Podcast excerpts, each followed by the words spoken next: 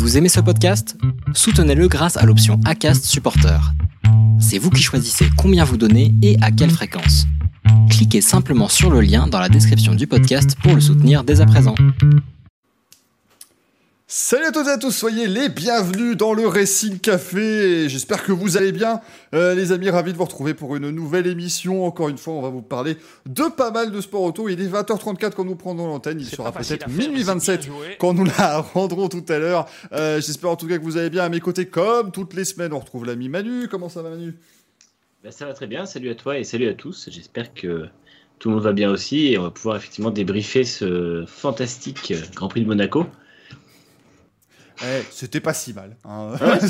Ah, le week-end, le week-end a été cool après la course, bon un peu, euh, un peu lente, mais le week-end était bien. Ah, Blabouille qui veut dit à modernité d'interface, j'étais pas prête. Ah bah oui, hein, on, a, on a mis un petit coup de peinture sur le Racing Café et ça rend très joli. Euh, j'ai l'impression. Gaël est aussi avec nous. Comment ça va, Gaël? Salut à tous, bonsoir le chat, ravi d'être avec vous ce soir.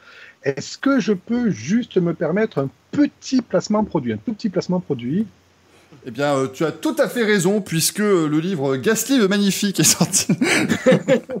Alors non, c'est simplement que c'est de circonstance. Et ce soir, je suis venu avec ma petite poudre blanche. Voilà, ça va m'accompagner toute la soirée. Merci beaucoup. Oups Pardonnez-moi les amis, je, viens de casser un verre. Hein. je, je... Voilà, il, est ramassé le verre de vous, ne en faites pas. Euh, bien évidemment, on salue ceux qui étaient déjà là sur le stream de lundi et qui ont déjà eu la blague huit fois, bien évidemment. Hein. C'est un comique de répétition qui marche très bien. Et on est très heureux de le retrouver pour la première fois dans le Racing Café. On vous l'a vendu la semaine dernière et on n'a pas pu avoir la connexion. Mais cette fois-ci, il est bien là. On retrouve l'ami Anthony Drevet. Comment ça va Anthony? Eh bien, tout va bien. Merci de votre patience. Euh, merci de m'avoir invité. Je voulais venir la semaine dernière, hein, promis. Hein, c'est pas, c'est pas du flanc. La preuve, je suis là cette semaine, mais euh, j'ai eu un petit souci de transport, avion, etc. Enfin bon, bref, euh, la, vie d'un journaliste qui voyage en temps de confinement, c'est assez bizarre pour être souligné. Mais voilà. En tout cas, je voulais rejoindre la bande des. Alors attends, j'ai bien vu et j'ai bien aimé ce petit, le brun barbu café, Raiko Junior. c'est ça. C'est-à-dire que le jour où on va inviter quelqu'un qui n'est soit pas brun, soit pas barbu, je pense que l'émission va soit faire sa meilleure audience, soit la pire. Hein. Vraiment, ça va être, euh, ça va être, euh, ça va être très compliqué cette affaire. On va parler, bien entendu, de Formule 1, les amis, aujourd'hui, euh, avec donc le, le, Grand Prix de Monaco qui s'est passé ce week-end. On parlera aussi d'IndyCar puisqu'on a eu les qualifications de la 105e édition des 500 miles police avec la 60 millième pole position de, Scott Dixon. Et non, c'était la première depuis 2017. Euh, mesdames et messieurs, et la première fois d'ailleurs depuis 2017 où il ne s'est pas fait braquer euh, à main armée euh, après la pole position. Donc bravo, Scott Dixon, d'avoir réalisé ça. Si vous voulez toute l'histoire, c'est sur ma chaîne YouTube. les amis, on parlera de WRC puisqu'on avait le rallye du Portugal. On parlera de news. Alors oui, oui, oui, je ne peux plus tenir Manu en place maintenant depuis, voilà, depuis quelques jours. Il n'en peut plus. C'est-à-dire que c'est dimanche, l'extrémie à Dakar, sur le lac Rose. Euh, on va évidemment en parler. Hein, Manu, je... voulais consacrer déjà l'émission de ce soir, puis l'émission de la semaine prochaine à ça, mais tu m'as dit non, il faut quand même parler d'autre chose. Donc, euh, on va un en parler un petit peu pour, pour, ah, vous, êtes vraiment hype là-dessus, vous D'accord, ok. en fait, on en, on en rajoute, hein, t'inquiète. Ouais, d'accord. On, rajoute légèrement, mais euh, non, non, on, fera évidemment les, les, 3 heures la semaine prochaine. On fera donc un débrief qui sera plus long que la fenêtre de diffusion sur, euh, sur Eurosport, bien sûr. Donc c'est bien mérité. On vous parlera aussi de MotoGP parce que c'est au Mugello qu'on va se retrouver euh, pour le Grand Prix d'Italie ce week-end avec évidemment Joan Zarco qui va atteindre les, 412 km/h en bout de ligne droite. On n'en doute pas. Et on parlera de, de, plein de belles choses, bien sûr, dans les news. On répondra également à vos questions hein, dans le courrier des viewers. Et alors attention, mesdames et messieurs, on a un Pedro. Euh, un un Pedro, hein, donc attention, là ça va être extraordinaire. Euh, et d'ailleurs, c'est peut-être le dernier Pedro, on croise les doigts, peut-être que Luis sera de retour la semaine prochaine. Je vois déjà voilà, les gens euh, tomber, dans les pommes de joie, bien évidemment. Euh, j'entends des critiques sur l'extrémisme, c'est scandaleux. On n'a rien dit pour l'instant. Hein. Pour l'instant, on n'a rien dit. On n'a pas eu le temps. pour l'instant, on n'a strictement rien dit sur l'extrémie. Donc, euh, c'est déjà très bien. Euh, bien évidemment, on va débuter, euh, les amis, avec évidemment, vous le savez, vous êtes attentifs et surtout, vous êtes maintenant fébriles chez vous. On va débuter avec la première des transitions, le premier jingle. On peut se retrouver juste après pour parler de Formule 1, ou alors évidemment, le Racing Café s'arrêtera là. C'est le suspense, bien sûr. Il manque une roue incroyable Oh là là, mais tout a fonctionné, je, suis, euh, je suis tout ému. On va donc revenir sur ce Grand Prix de Monaco de Formule 1 qui a eu lieu euh, ce, ce week-end, remporté par Max Verstappen avec sa Red Bull. Mister Serious te demande attends combien de temps on va mettre attaquer la Formule 1 on, on dit en combien ils ont tourné en F1 par rapport à la Formule 1 ou non, Non, allez là, non, non, non. Non, cette semaine, ça devrait être, on devrait être gentil. Voilà, je, je n'ai rien vu sur la Formule 1 cette semaine, les amis, donc vraiment, euh, faut pas, euh, faut pas Ouais, s'inquiéter. ils ont un petit peu taquiné sur Twitter euh, dans le- pendant le week-end. Ils ont fait une compilation des meilleurs dépassements euh, de les prix de Monaco le vendredi, je crois, du Grand Prix de F1. Mais bon, c'est presque. Ah, presque mais trop guerre. facile. Je Ouais, dis, voilà. ouais, c'est de bonne guerre, mais bon, en même temps, euh, voilà, c'est Ouais. plus facile de, de pouvoir dépasser quand tu roules à 220. C'est ça. Puis je trouve que le vendredi, c'est vrai que par contre, le vendredi, je me suis passablement ennuyé, moi, devant la Formule 1. Il s'est pas passé grand chose vendredi. Euh, quel ennui, ces, de Formule 1 vendredi. C'est terrible, hein, cette affaire, quand même. Euh, mais du coup, eh bien voilà, Max Verstappen, euh, qui remporte ce Grand Prix devant Carlos Sainz et Lando Norris. Comme on vous l'a mis sur Twitter, hein, les amis, c'était pas du tout ce qu'on vous avait prédit hein, dans, les, euh, dans les pronostics de la semaine dernière, bien sûr. hein, euh, voilà, hein, si vous ne voulez pas connaître le, le résultat du Grand Prix, ben faites-nous confiance et on aura euh, tout ce qu'il faut. hein. Bien évidemment, comme, euh, comme d'habitude, on avait du. Ah, si, il y avait quand même des gens qui avaient prédit hein, la victoire de Verstappen. hein. Moi, j'avais prédit Hamilton, Perez, Ricardo. C'est exactement ce qui s'est passé. On était une place moyenne d'à peu près 14 avec les, les trois là. C'est assez. Assez euh, merveilleux, bien sûr. Bah voilà, hein, le pauvre, le pauvre Charles Leclerc qui a réalisé la pole position à domicile et qui malheureusement n'a pas pu prendre euh, le départ euh, du, du Grand Prix. Ça, c'était bien dommage. Manu, je veux bien commencer par toi pour bah, voilà, ton avis évidemment global un petit peu sur ce Grand Prix, sur cette belle prestation quand même, il faut le dire, de, Max Verstappen qui a été impeccable hein, de, bout en bout. Ouais, bah, Verstappen, il a bien profité de, de justement pas avoir Leclerc devant lui pour, pour prendre la, maîtrise de la course dès le départ, en fait. Et puis derrière, il a, fait que gérer. On a vu notamment certaines courbes de, freinage et euh, ce genre de choses où on voyait vraiment qu'il n'était pas à l'attaque. Il a eu l'occasion, il a la chance de ne pas être à l'attaque, donc ça, montre qu'il a bien, maîtrisé tout le long. Après, euh, c'est sûr que Leclerc aurait été là, ça aurait pas été la même, mais en même temps, euh, Leclerc, malheureusement, est principalement responsable de ce qui lui est arrivé, dans le sens où c'est une, une, conséquence directe en fait de sa sortie du, samedi, le fait qu'il abandonne le dimanche. Ferrari a été un peu négligente en ne, en vérifiant pas toute la voiture, mais en même temps, ils avaient que 5 heures pour le faire, ce qui est, euh, ce qui malgré tout pas si énorme quand on a déjà vérifié euh, la boîte de vitesse, le moteur et ce genre de choses. Et puis euh, après, Ferrari a quand même fait une très belle perf, donc euh, globale sur le week-end avec la pole et puis un podium. Faut espérer pour eux qu'ils auront d'autres occasions, notamment en Hongrie où c'est un tracé assez court, euh, assez sinueux aussi, parce que sinon ils vont regretter l'incident de samedi. Effectivement, on nous dit dans le chat, Verstappen a limé la piste comme Mercedes ses écrous de roue. C'est déjà taquin. Vous êtes déjà taquin dans le chat. C'est quand même assez incroyable, euh, mesdames et messieurs. Mais c'est vrai qu'évidemment, Mercedes, ce sont aussi les, grands perdants de, euh, de, ce, Grand Prix. Euh, Anthony, toi, justement, ce, Grand Prix de Monaco, bon voilà, hein, c'était pas non plus le Grand Prix de l'année, hein, on va pas se le cacher. En tout cas, si c'est le Grand Prix de l'année, bah, il va encore falloir se taper 18 courses. Mais euh, en tout cas, bah voilà, c'était quand même assez intéressant de voir, de voir Verstappen dominer comme ça. Ouais, alors ce qui était intéressant aussi, et je pense que c'est pas mal revenu en fait dans les commentaires, c'était euh, l'apport en fait de Romain Grosjean commentaire Canal, qui est un pilote très récent justement en Formule 1. Il a pu apporter des choses que Jacques Villeneuve ne peut pas apporter. Moi, j'aime beaucoup Jacques Villeneuve quand il est en consultant, mais là, c'est vrai que ça faisait un vent de fraîcheur et ça faisait vraiment euh, très intéressant. Euh, je trouvais qu'il a hum, qu'il apportait vraiment beaucoup de choses. Ça m'a rendu le, ça m'a donné envie de regarder plus de, de Grand Prix. Après, Monaco, c'est Monaco. hein. je veux dire, euh, dès les années euh, 70, 80, 90, enfin, on n'a jamais trop trop vu de dépassement non plus. Donc voilà, on sait que l'intensité des Grands Prix de Formule 1 à Monaco en tout cas, c'est d'attendre peut-être l'opportunité qui s'ouvre ou non. Euh, voilà, c'est comme ça. hein. Le circuit euh, avec les rails de sécurité euh, qui jonchent le, le tracé, ben forcément, faut jouer avec, mais faut pas aller taper dedans. Euh, voilà, certains euh, se sont fait euh, piéger. Pas cette année. C'est ça en fait qui a rendu la course un petit peu euh, plus ennuyeuse entre guillemets, c'est qu'il n'y a pas eu quelqu'un qui se soit fait euh, piéger et qui allait euh, toucher le mur. Ah oui, c'est vrai que c'était assez, euh, assez surprenant hein, de, de voir ce Grand Prix comme ça qui s'est déroulé avec euh, finalement deux abandons. Enfin, un abandon dans le départ, hein, Charles Leclerc bien sûr, et puis euh, euh, Valtteri Bottas. On a retiré la roue, hein, on l'a retiré hier matin, euh, la Ah, roue le, chez, chez le Mercedes. pauvre, le pauvre. Non mais franchement, c'est incroyable. C'est C'est- c'est c'est le gars qui accumule tous les pépins. C'est quand même euh, un truc de fou. Alors je le porte pas dans mon cœur, Bottas, mais enfin là franchement, euh, enfin Toto Wolf qui explique que c'est parce qu'il s'est mal placé. Non mais arrêtez, arrêtez, Voilà. euh, c'est n'importe quoi. Là, il était chez Williams quand euh, Williams en 2014 faisait des meilleurs arrêts. Il s'est pas une seule fois mal arrêté. Je ne crois pas que d'un coup ils deviennent, ils deviennent mauvais. Donc non, Bottas, il a juste pas de chance et de la chance il en faut. Il va peut-être être dégagé de, de Mercedes pour mettre donc George Russell évidemment l'année prochaine. Euh, c'est pas une belle manière de se séparer de Valtteri Bottas qui a été le fidèle soldat pendant des années. Donc euh, voilà, je sais pas, j'en parle, mais je trouve que la poisse euh, le, tient toujours, tout comme Leclerc d'ailleurs à, Monaco. Mais c'est compliqué pour Bottas vraiment. Bah ouais, c'est ça. Je trouve que Bottas, le problème, c'est qu'on voit que quand il n'a pas de réussite, enfin quand il a pas de, quand il fait des bonnes courses, il n'a pas de réussite. Et les courses où il est plus tranquille, c'est lui qui fait des, des, erreurs. En fait, on voit que avec Mercedes, ça va de moins en moins bien. Il y a des, des tacles qui se pètent de plus en plus. Euh, Vol justement qui lui reproche l'arrêt. Lui qui dit que euh, de toute façon il pensera assez, assez euh, comment dire, à lui avant de penser à l'équipe. On sent que la rupture est vraiment en train de se faire. Les rumeurs sont de plus en plus insistantes en, Grande-Bretagne et en Finlande, comme quoi justement c'est la fin. je ne le vois pas prolonger dans ces conditions. En fait, à aucun moment je le vois être encore chez Mercedes l'an prochain. J'avais encore des doutes jusqu'à il y a une semaine et demie, deux semaines. Là aujourd'hui, j'en ai plus beaucoup.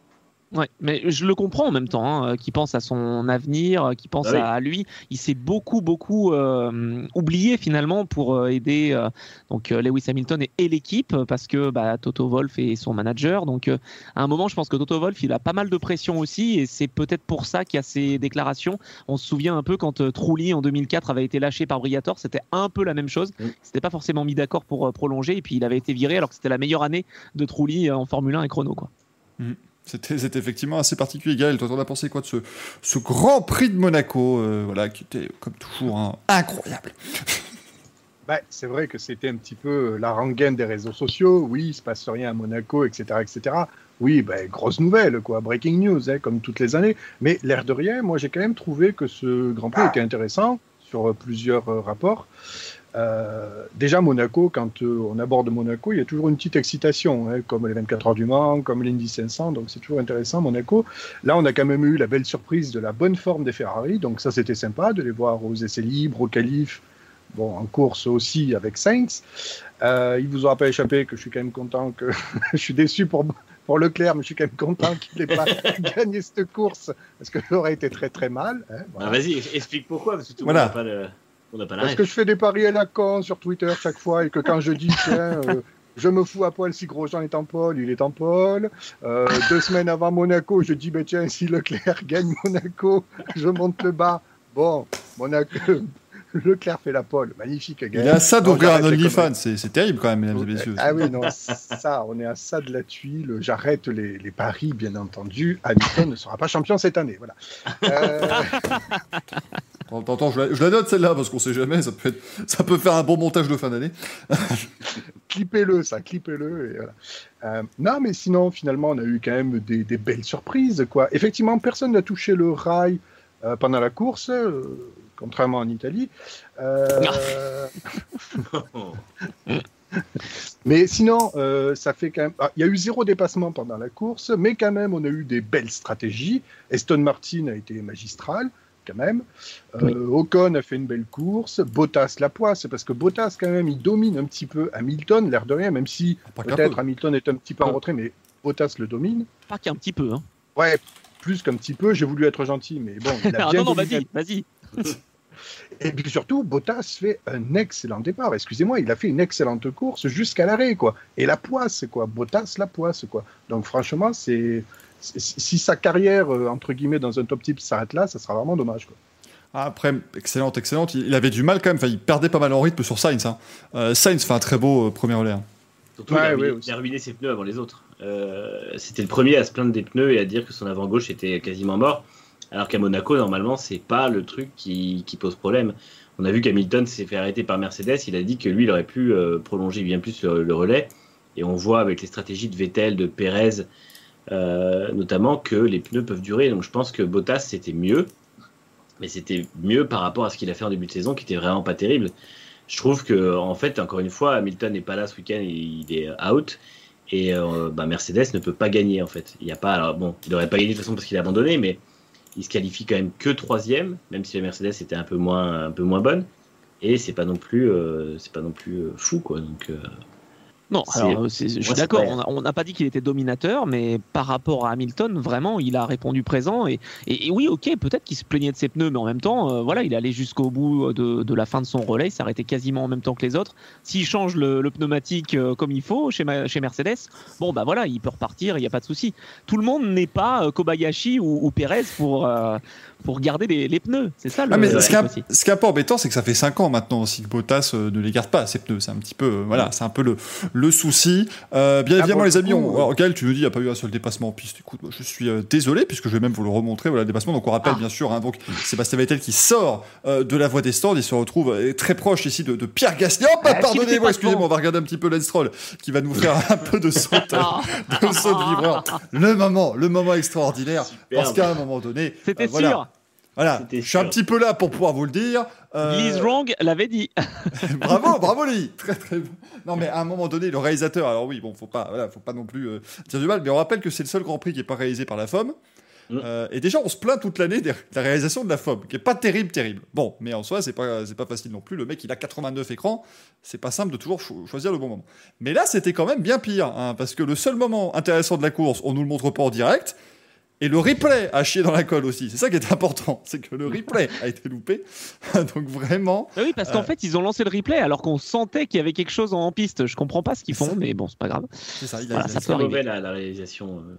En même temps, c'est là où tu te rends compte que c'est vraiment difficile Oui, de d'arriver comme ça sur un, Mm. un- une épreuve, enfin sur la F1, je veux dire, qui est installée depuis euh, depuis X euh, X temps, euh, de pouvoir t'intégrer dans un système qui mine de rien fonctionne. Alors même s'il y a des petites cagades hein, où il y a des euh, des chronos qui sortent qui sont pas bons ou des synthés qui sont pas bons, mais globalement quand même, on va dire que l'apport de de Liberty Media se sent hein, ces dernières années, je trouve. Et justement, je trouve que en fait, le fait que la réalisation soit différente à Monaco, là, il l'avait pas fait depuis deux ans. Et euh, ça contraste énormément. On voit qu'il réalise un petit peu plus à l'ancienne. Les plans restent les mêmes que les autres années. Euh, ça évolue pas vraiment. Et là où Liberty Media fait évoluer la réalisation de la F1 et que ça se voit mine de rien, quand tu regardes les, les vieux Grands Prix, tu vois que c'était beaucoup plus. euh, Enfin, ça, ça a pris un coup de vieux. Et ben en fait, euh, je trouve que Monaco du coup prend un coup de vieux non seulement parce qu'ils sont moins réactifs, mais les plans, bah, ils sont déjà vus. Et puis euh, les choix de réal correspondent moins à ce que offrent les voitures aujourd'hui et c'est un peu dommage. Je trouve que au-delà du placement des caméras, il y a aussi la, la- la façon, les, les choix des caméras qui me semblent un peu moins bons. Et c'est vrai Alors, que ça se, le après, contraste il y a se ça. sent beaucoup. Ouais, je, je suis, je suis d'accord avec toi. Il y a aussi, euh, tu sais, dans, dans un car régie, enfin, vous le savez évidemment, euh, tu as le réalisateur, mais tu as aussi euh, le journaliste qui derrière dit Ok, on va suivre la bataille pour la troisième place, pour la quatrième, pour machin faire un meilleur secteur, on va le suivre. Là, c'est peut-être ça aussi, c'est le duo qui fonctionnait peut-être pas, Ouais, le, le temps de se trouver. euh, Sachant qu'à la FOM, hein, il y a plusieurs, euh, c'est plusieurs systèmes, puisqu'on a en fait un, un- donc le réalisateur qui fait tout le, le- le direct, mais on a un réalisateur pour les images pit lane, on a un réalisateur pour les images euh, du direct, pour les replays, donc tous doivent se, se coordonner. Il y avait un très bon, euh, très bonne vidéo de la, la FOM d'ailleurs qui- qu'ils avaient diffusée sur le YouTube de la F1, si je dis pas de bêtises, quand euh, Vettel avait fait sa cagade en 2018 Oui. à Hockenheim. Et on a vécu ça avec justement bah, les- l'audio du réalisateur et c'est absolument incroyable. Donc on ne dit pas évidemment que c'est facile, euh, mais encore une fois, étant donné que ce sont des professionnels, on a le droit de juger le travail en tant que tel et c'est vrai que par rapport aux autres manches Bien de la sûr. saison, c'est- c'était en dessous. Euh, voilà, on a eu des synthés, on a eu un magnifique Sébastien Vettel et puis pouf, c'était Norris qui saluait Ricardo. Voilà, c'est vrai qu'on a eu, on a eu plus de fautes que ce qu'on a habituellement parce que aussi, bah, c'est- c'est c'est une fois quoi. Hein, c'est- S'ils viennent une Cela fois par an. Comme dit pas- Sacha, il n'y a pas eu last name à cette seconde de last name hein, cette fois. Exactement. Euh, mais moi, ça, c'était la, la- la- la- vraiment la bataille qui m'avait le plus marqué dans la saison 2018. Donc j'étais très déçu que ça ne revienne pas. Parce que, parce que Mais à c'était très, très Monaco, bon. à Monaco, ce que je regrette, c'est qu'il n'y ait pas une caméra inversée sur le... à la chicane du port. Je pense que si la caméra suivait les voitures dans la chicane, plutôt qu'être à contre-champ écrasé, trouve que ça rendrait mieux peut-être. Je ne sais pas pourquoi ils l'ont pas essayé. Mais ça. je pense que ça existe, mais tu sais, ils se réservent aussi. Alors, je sais que c'était à l'époque Bernie Cleston, mais ils se réservent des plans pour ensuite euh, leur euh, vidéo euh, promo ou premium ou choses comme ça. Donc, je pense que ça existe, mais j'ai jamais vu en direct. T'as raison. Pour, moi, clairement, il y, a des, il, y a des, enfin, il y a des choses à améliorer. Quand tu vois l'évolution sur certains circuits, ils ont trouvé des plans. Je reviens toujours à ce plan à Bahreïn où on voit vraiment le virage 3 avec le virage 1 en fond et on les voit freiner au virage 1 en épingle. C'est un, un- un plan qui n'existait pas il y a 4-5 ans, je crois. Et ils ont trouvé celui-là. Il est super dynamique. Il montre ce que les voitures font. Et euh, à Monaco, il y aurait moyen, à la chicane du port, de faire un truc comme ça, justement, où on voit la- la- le, le freinage que ça représente. Où on- je suis sûr qu'il y aurait moyen de montrer un peu plus la descente que c'est, parce que c'est pas du tout plat à cet endroit-là. Ouais. Et il y aurait moyen, en fait, de, de- de faire vivre un peu le truc pareil pour la, la montée, euh, montée de beau rivage, je suis sûr qu'il y aurait moyen de faire un peu mieux. Et, et c'est dommage en fait, parce que du coup, c'est euh, c'est des plans qui marchaient mieux quand les voitures étaient plus petites et plus dynamiques, et aujourd'hui, ça casse un peu le, Oui. le truc. Donc, euh, Ouais, ils sont Déjà, pas habitués. ouais. il n'y a qu'à voir le, le travail des photographes. hein. Euh, Franchement, les photographes, ils ont des plans absolument extraordinaires. hein. Ouais. Alors, je dis pas que les caméras iraient partout, mais je pense qu'ils pourraient peut-être euh, s'inspirer des photographes professionnels qui, eux, ont vraiment l'œil pour ça. Quoi. Après, pour être tout à fait euh, transparent aussi, comme dit Man- Manjox, hein, euh, on peut pas tout faire non plus à Monaco. Après, sinon tu te mets dans Oui. l'eau. hein, donc, euh, ça. faut aussi Et avoir je- rappelle qu'à la chicane, les, les photos qu'on a de tout en bas, les mecs ils sont quand même à plat ventre. Il n'y a pas de rail devant eux non plus. Voilà, hein, c'est assez, euh, assez détente là-dessus. C'était euh, Kim Hillman, l'excellent Kim Hillman, qui a fait une vidéo d'ailleurs là-dessus euh, sur, euh, sur YouTube. Il se déplace un peu partout, le- le- l'Australien. Il nous montrait un petit peu bah, les petits coins où, où se mettre pour, euh, pour euh, prendre des photos à Monaco. Bon, de toute façon, c'est Et- extrêmement étroit partout. hein. Et, en, ra- et en, en parlant des photographes, justement, il y a un photographe euh, à la chicane du port derrière le rail qui a perdu un de ses objectifs sur la piste, carrément. Ah bon, j'ai pas vu ça. Oui, alors Ouais, ça, moi, j'ai a trouvé fait- extraordinaire parce que t'as quand même des gens sur Twitter qui arrivent qui disent Eh, il y a pas un mec qui a perdu euh, un objectif et tu vois le replay et en fait, la, la caméra Ah, elle est au bureau de tabac et au fond, t'as 4 pixels qui font Oups Comme ça, il dit Ah, il y en a un qui a loupé un objectif, là, je l'ai vu en direct. et c'est vrai que oui, il y, a- il y a le replay qui est passé un peu partout sur Twitter, c'est ben, le, le pauvre, le pauvre bonhomme. Mais ça, euh, ouais, non, ça arrive des fois. euh, c'est Les risques du métier. ce sont des choses qui arrivent, bien évidemment. Euh, messieurs, si vous voulez bien, on va un petit peu parler de Leclerc, de Charles Leclerc, qui, bon, bah, lui, pour le coup, on, on parlait de sa poisse légendaire euh, à, à Monaco. Poisse qui a donc été hein. effacée par cette pole position. Bien évidemment, malheureusement, il est allé se mettre dans le rail juste après. Euh, les, les mauvaises langues, attention, on active le mode mauvaise foi. Écoutez, s'il voulait garder sa, sa peau, il n'était pas obligé d'aller fracasser sa voiture non plus. Il y avait beaucoup d'autres euh, possibilités à faire. Demandez Euh, à Rosberg. Ben voilà, Ouais. non mais si un jour on a Nico Rosberg dans l'émission, je crois que vous en parlez, il part immédiatement. C'est ça qui est extraordinaire. C'est-à-dire que ça fait ça fait 7 ans et il en peut plus hein, quand on lui dit un mot là-dessus, il dit "Oh, tu sais, hey, il y a la télémétrie." Ah, c'est bon. il euh, avait pas. Ouais, ouais, ouais, ouais. D'accord, ok. Toi, tu vois des pilotes de F1 qui font comme ça? C'était une spécialité allemande, ça, de, de piler sur le circuit pour, euh, pour ruiner la pole de l'adversaire. Donc, euh, Après, Michael Schumacher a perdu le contrôle à 16 km/h, donc euh, voilà, c'est comme oui, quoi en ça peut comme ça aussi. Non, hein. Non, attends, tu sais quoi Tu sais le drame, Michael C'est qu'en fait, il n'a pas perdu le contrôle. C'est ça le problème. Il aurait voulu le perdre, le contrôle, mais ça n'a pas marché. Ah, c'était formidable ces coups de volant à la rascasse. Mais donc là, bon, bah, là, il allait bien se fracasser évidemment. Non, là, oui. dans, dans le rail euh, à la chicane de la piscine, c'était évidemment pas fait exprès. Et de toute façon, même si ça l'avait été, ça n'a pas été très malin, puisque du coup, quelque chose a été endommagé sur, euh, sur sa monoplace à l'arrière, la- l'arbre de transmission, et du coup, eh ben, il n'a pas pu prendre le départ de son Grand Prix euh, national. Euh, Charles Leclerc, écoutez, qu'est-ce que voilà, com- comment peut-on euh, juger Ferrari là-dessus, je veux dire, parce qu'effectivement, voilà, ils nous, ils nous disent les checks ont été faits, tout va bien, voilà, il va pouvoir prendre le départ de la pole position. Est-ce qu'il y avait un peu de bluff? Est-ce que c'était vraiment voilà les checks qui étaient maximum? Après, on rappelle qu'ils ne pouvaient pas non plus regarder la boîte de vitesse de près. Puisque ça voudrait dire l'ouvrir et donc 5 places de pénalité sur la et partir 6 à Monaco. C'est effectivement euh, compliqué. Gaël, t'en penses quoi, toi, de cette, cette gestion à la Ferrari? C'est vrai qu'on pourrait croire qu'il y a peut-être un double langage. Est-ce que, Ferrari a joué le marketing jusqu'au fond pour tenter de faire passer Leclerc en force en pole position? Après, effectivement, c'est une zone qu'il ne suspectait pas, mais moi je me demande quand même, je demandais d'ailleurs à Anthony et Manu ce qu'ils en pensent, mais est-ce que cette année, là, 2021, est-ce qu'on est toujours sur un protocole Covid restreint au niveau des mécanos? Parce que peut-être c'est ce qui aurait pu expliquer aussi qu'ils n'aient pas eu le temps au rapport des mécanos qu'ils avaient de disponibles dans les box, de peut-être pas tout vérifier non plus.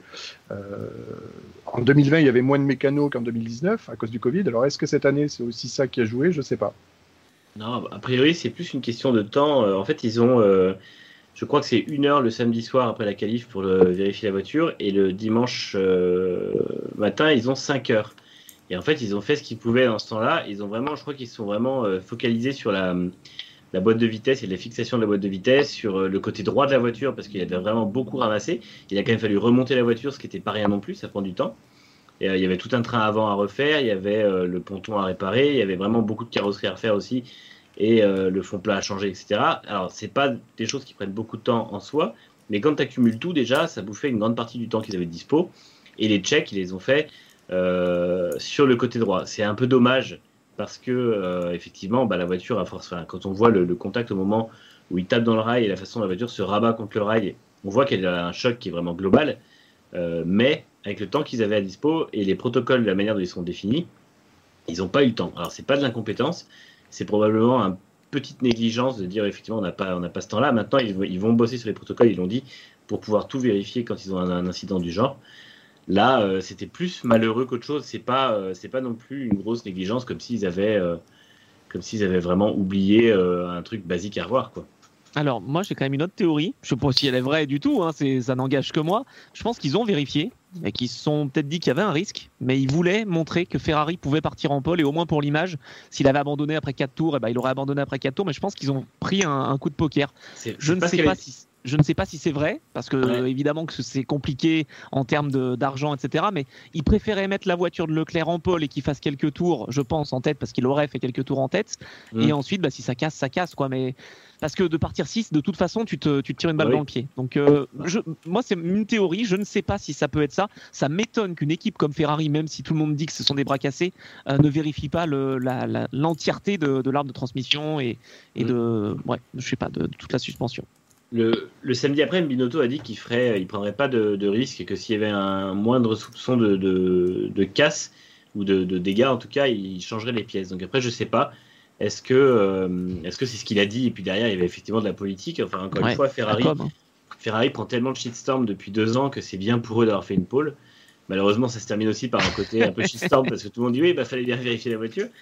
Mais euh, c'est sûr que pour eux, le week-end avait une double importance parce que c'est Monaco, donc c'est prestigieux, et parce que c'est la course à domicile de Leclerc. Et là, en plus, forcément, ça avait pris une autre importance quand eux, ils sont qualifiés 1 et 4, euh, et que euh, forcément, ça jouait la victoire. Maintenant, On saura ça jamais. Hein. Ouais, on saura jamais, mais si ça a cassé dans le tour de mise en grille, qui est quand même le tour le plus soft pour une voiture qui soit de- de- du week-end, euh, parce que c'est même pas euh, comme un tour de, de sortie des stands où ils chauffent les pneus, là c'est vraiment le tour où ils font la vérification des systèmes. Donc le pilote se met à une vitesse vraiment basse et on vérifie tout, la checklist. Donc en fait, si la voiture a cassé à ce moment-là, pour moi, c'est qu'il y avait vraiment un problème de fond. Et s'ils ont vraiment pris le risque, euh, en toute connaissance de cause, ils savaient très bien que la voiture irait pas au bout. Ah oui, mais ça par contre, je, je pense pas qu'ils visaient la victoire avec Leclerc, mais ils auraient peut-être pu, j'en sais rien, après on va dans les spéculations, mais avec Leclerc qui ralentit un petit peu tout le monde, ça aurait pu permettre à Sainz, euh, j'en sais rien, de tenter peut-être euh, une, euh, une stratégie différente. Je sais pas, peut-être qu'ils visaient le, le premier relais, je peux Mm. pas dire, mais en tout cas, je pense pas, j'ose espérer que je ne me trompe pas, mais, euh, mais que Ferrari ait oublié comme ça de, de vérifier la voiture, c'est pas possible. Oh oui, non, ça je pense effectivement. De toute façon, on rappelle qu'il y avait aussi Netflix hein, dans le garage, donc de toute façon, il fallait bien qu'il y ait un petit peu de biscuit hein, pour, euh, pour l'épisode. où on- C'était cheaté de toute façon. Ouais, il va- Vous allez voir, ça va être extraordinaire. Will Buxton qui va dire, vous savez, Charles Leclerc n'a jamais aimé ce rail. Et ce rail lui a plutôt bien rendu. Et puis voilà, évidemment, ça part dans un truc incroyable. Il y a cette espèce de plan où il laisse toujours 3 secondes d'attente. Là. Charles Leclerc a toujours eu la poisse. Oui, alors justement, tiens, je- c'est ce que j'ai dit tout à l'heure. Oui, il a toujours eu la poisse. Ah, bah, Euh, ouais. quand même, l'année où, euh, où il fait une remontada euh, de fou en, en se jetant à droite, à gauche. Alors c'était génial. hein. Moi, j'ai vraiment été euh, super enthousiaste face à ça. Mais enfin, il la provoque quand même sa malchance. hein. Quand il tente de dépasser Hülkenberg euh, et que ça Ah, mais il a tape. euh, vengé. hein. Je sais plus pourquoi il part en fond de grille en 2019. Est-ce que c'est. euh, Ferrari qui le fait pas ressortir en Q1 en pensant Il sont loupe à la... c'est ça. Il se fait éliminer en Q1, il loupe le dernier tour en fait. J'espérais naïvement qu'il se soit planté en EL3, comme tout le monde. mais non. Comme du les- coup, il a, comme- conduit, il a conduit avec le SUM et euh, ça s'est mal passé. Ouais, mais après, il a fait des très beaux dépassements, euh, comme quoi on peut dépasser à Monaco avec beaucoup d'envie. Mais bon, voilà. Non, non, moi je, je pensais qu'il s'était craché en EL3 comme tous les, comme tous les grands Oh, pilotes de mais la non, Formula, bien il n'y sûr. que Verstappen qui fait ça. Tous les, tous les grands pilotes chez Ferrari, euh, voilà, qui savent se, se cracher en, en essai libre 3 et ensuite faire une course, bah, écoutez, où ils voient des Williams exploser devant toutes les, toutes les 3 minutes. Quelle belle course de Fernando en 2010 Non, je ne suis pas salé. Euh, mais, monsieur, euh, sachez, je ne suis pas euh, du tout salé. Mais effectivement, voilà, pour, pour Charles Leclerc, c'était euh, ben, voilà, week-end encore une fois, malheureusement, à oublier. Bon, bah, il restera encore 2022. Enfin, on espère qu'il restera 2022 parce que maintenant je prends voilà, je prends mes gardes hein, à ne plus vous dire quand un événement est terminé, on se retrouve l'année prochaine. Je veux dire, on reviendra peut-être à Monaco un jour, qui sait. Voilà, on le- en tout cas on, le- on leur souhaite. Euh, mais alors du coup cet incident a quand même euh, voilà réveillé un débat. Alors je veux pas non plus voilà qu'on parte très très loin dans les tours les, les amis, mais euh, est-ce que selon vous, voilà, c'est normal que quand on est euh, comme ça en pole position, on vient se fracasser dans un rail, ça empêche les autres de pouvoir améliorer? Est-ce que c'est normal qu'on euh, parte en pole position? Alors, beaucoup parlent de la règle de IndyCar. faut dire qu'en IndyCar, à un moment donné, ils étaient complètement, euh, enfin, ils, sont, devenus complètement barges. C'est-à-dire qu'à l'époque, c'était simplement, si tu causes un drapeau rouge, tu perds tes deux meilleurs temps. Bon, en principe, ça ne te permet pas de passer à la séance qui suit. Ils sont quand même bien à jour. Alors maintenant, la règle est encore meilleure, c'est-à-dire que si, par exemple, en Q1, vous faites un drapeau rouge, vous perdez vos deux meilleurs temps, et si vous qualifiez en Q2, vous n'avez pas le droit de faire la Q2. C'est voilà, ils sont ils sont à un niveau euh, très très extrême. Mais est-ce que vous pensez voilà qu'il n'y aurait pas besoin de, de faire cette cette limite, je vais dire, de dire voilà, si tu, si tu fais un drapeau rouge en qualification, qui peut, sur tous les circuits, hein, ruiner les tours de, tout le monde, bien sûr, euh, peut-être mettre ça dans les trois dernières minutes, ou voilà, un, truc comme ça, dire bah, tu perds ton meilleur temps et on voit où t'en es avec le, le, deuxième temps à un moment donné. Est-ce que cela euh, serait logique pour vous One, il n'est pas retraité depuis trois ans. Enfin, il a fait un superbe Grand Prix de Monaco, c'est juste que vous ne savez pas euh, lire correctement les, courses de Fernando C'est simplement ça. Manu, t'en penses quoi de cette règle bah, je pense que ce serait pas une mauvaise idée. C'est vrai que c'est un peu frustrant pour les autres pilotes. Alors, c'est la règle, évidemment. Maintenant, la F1 est habituée.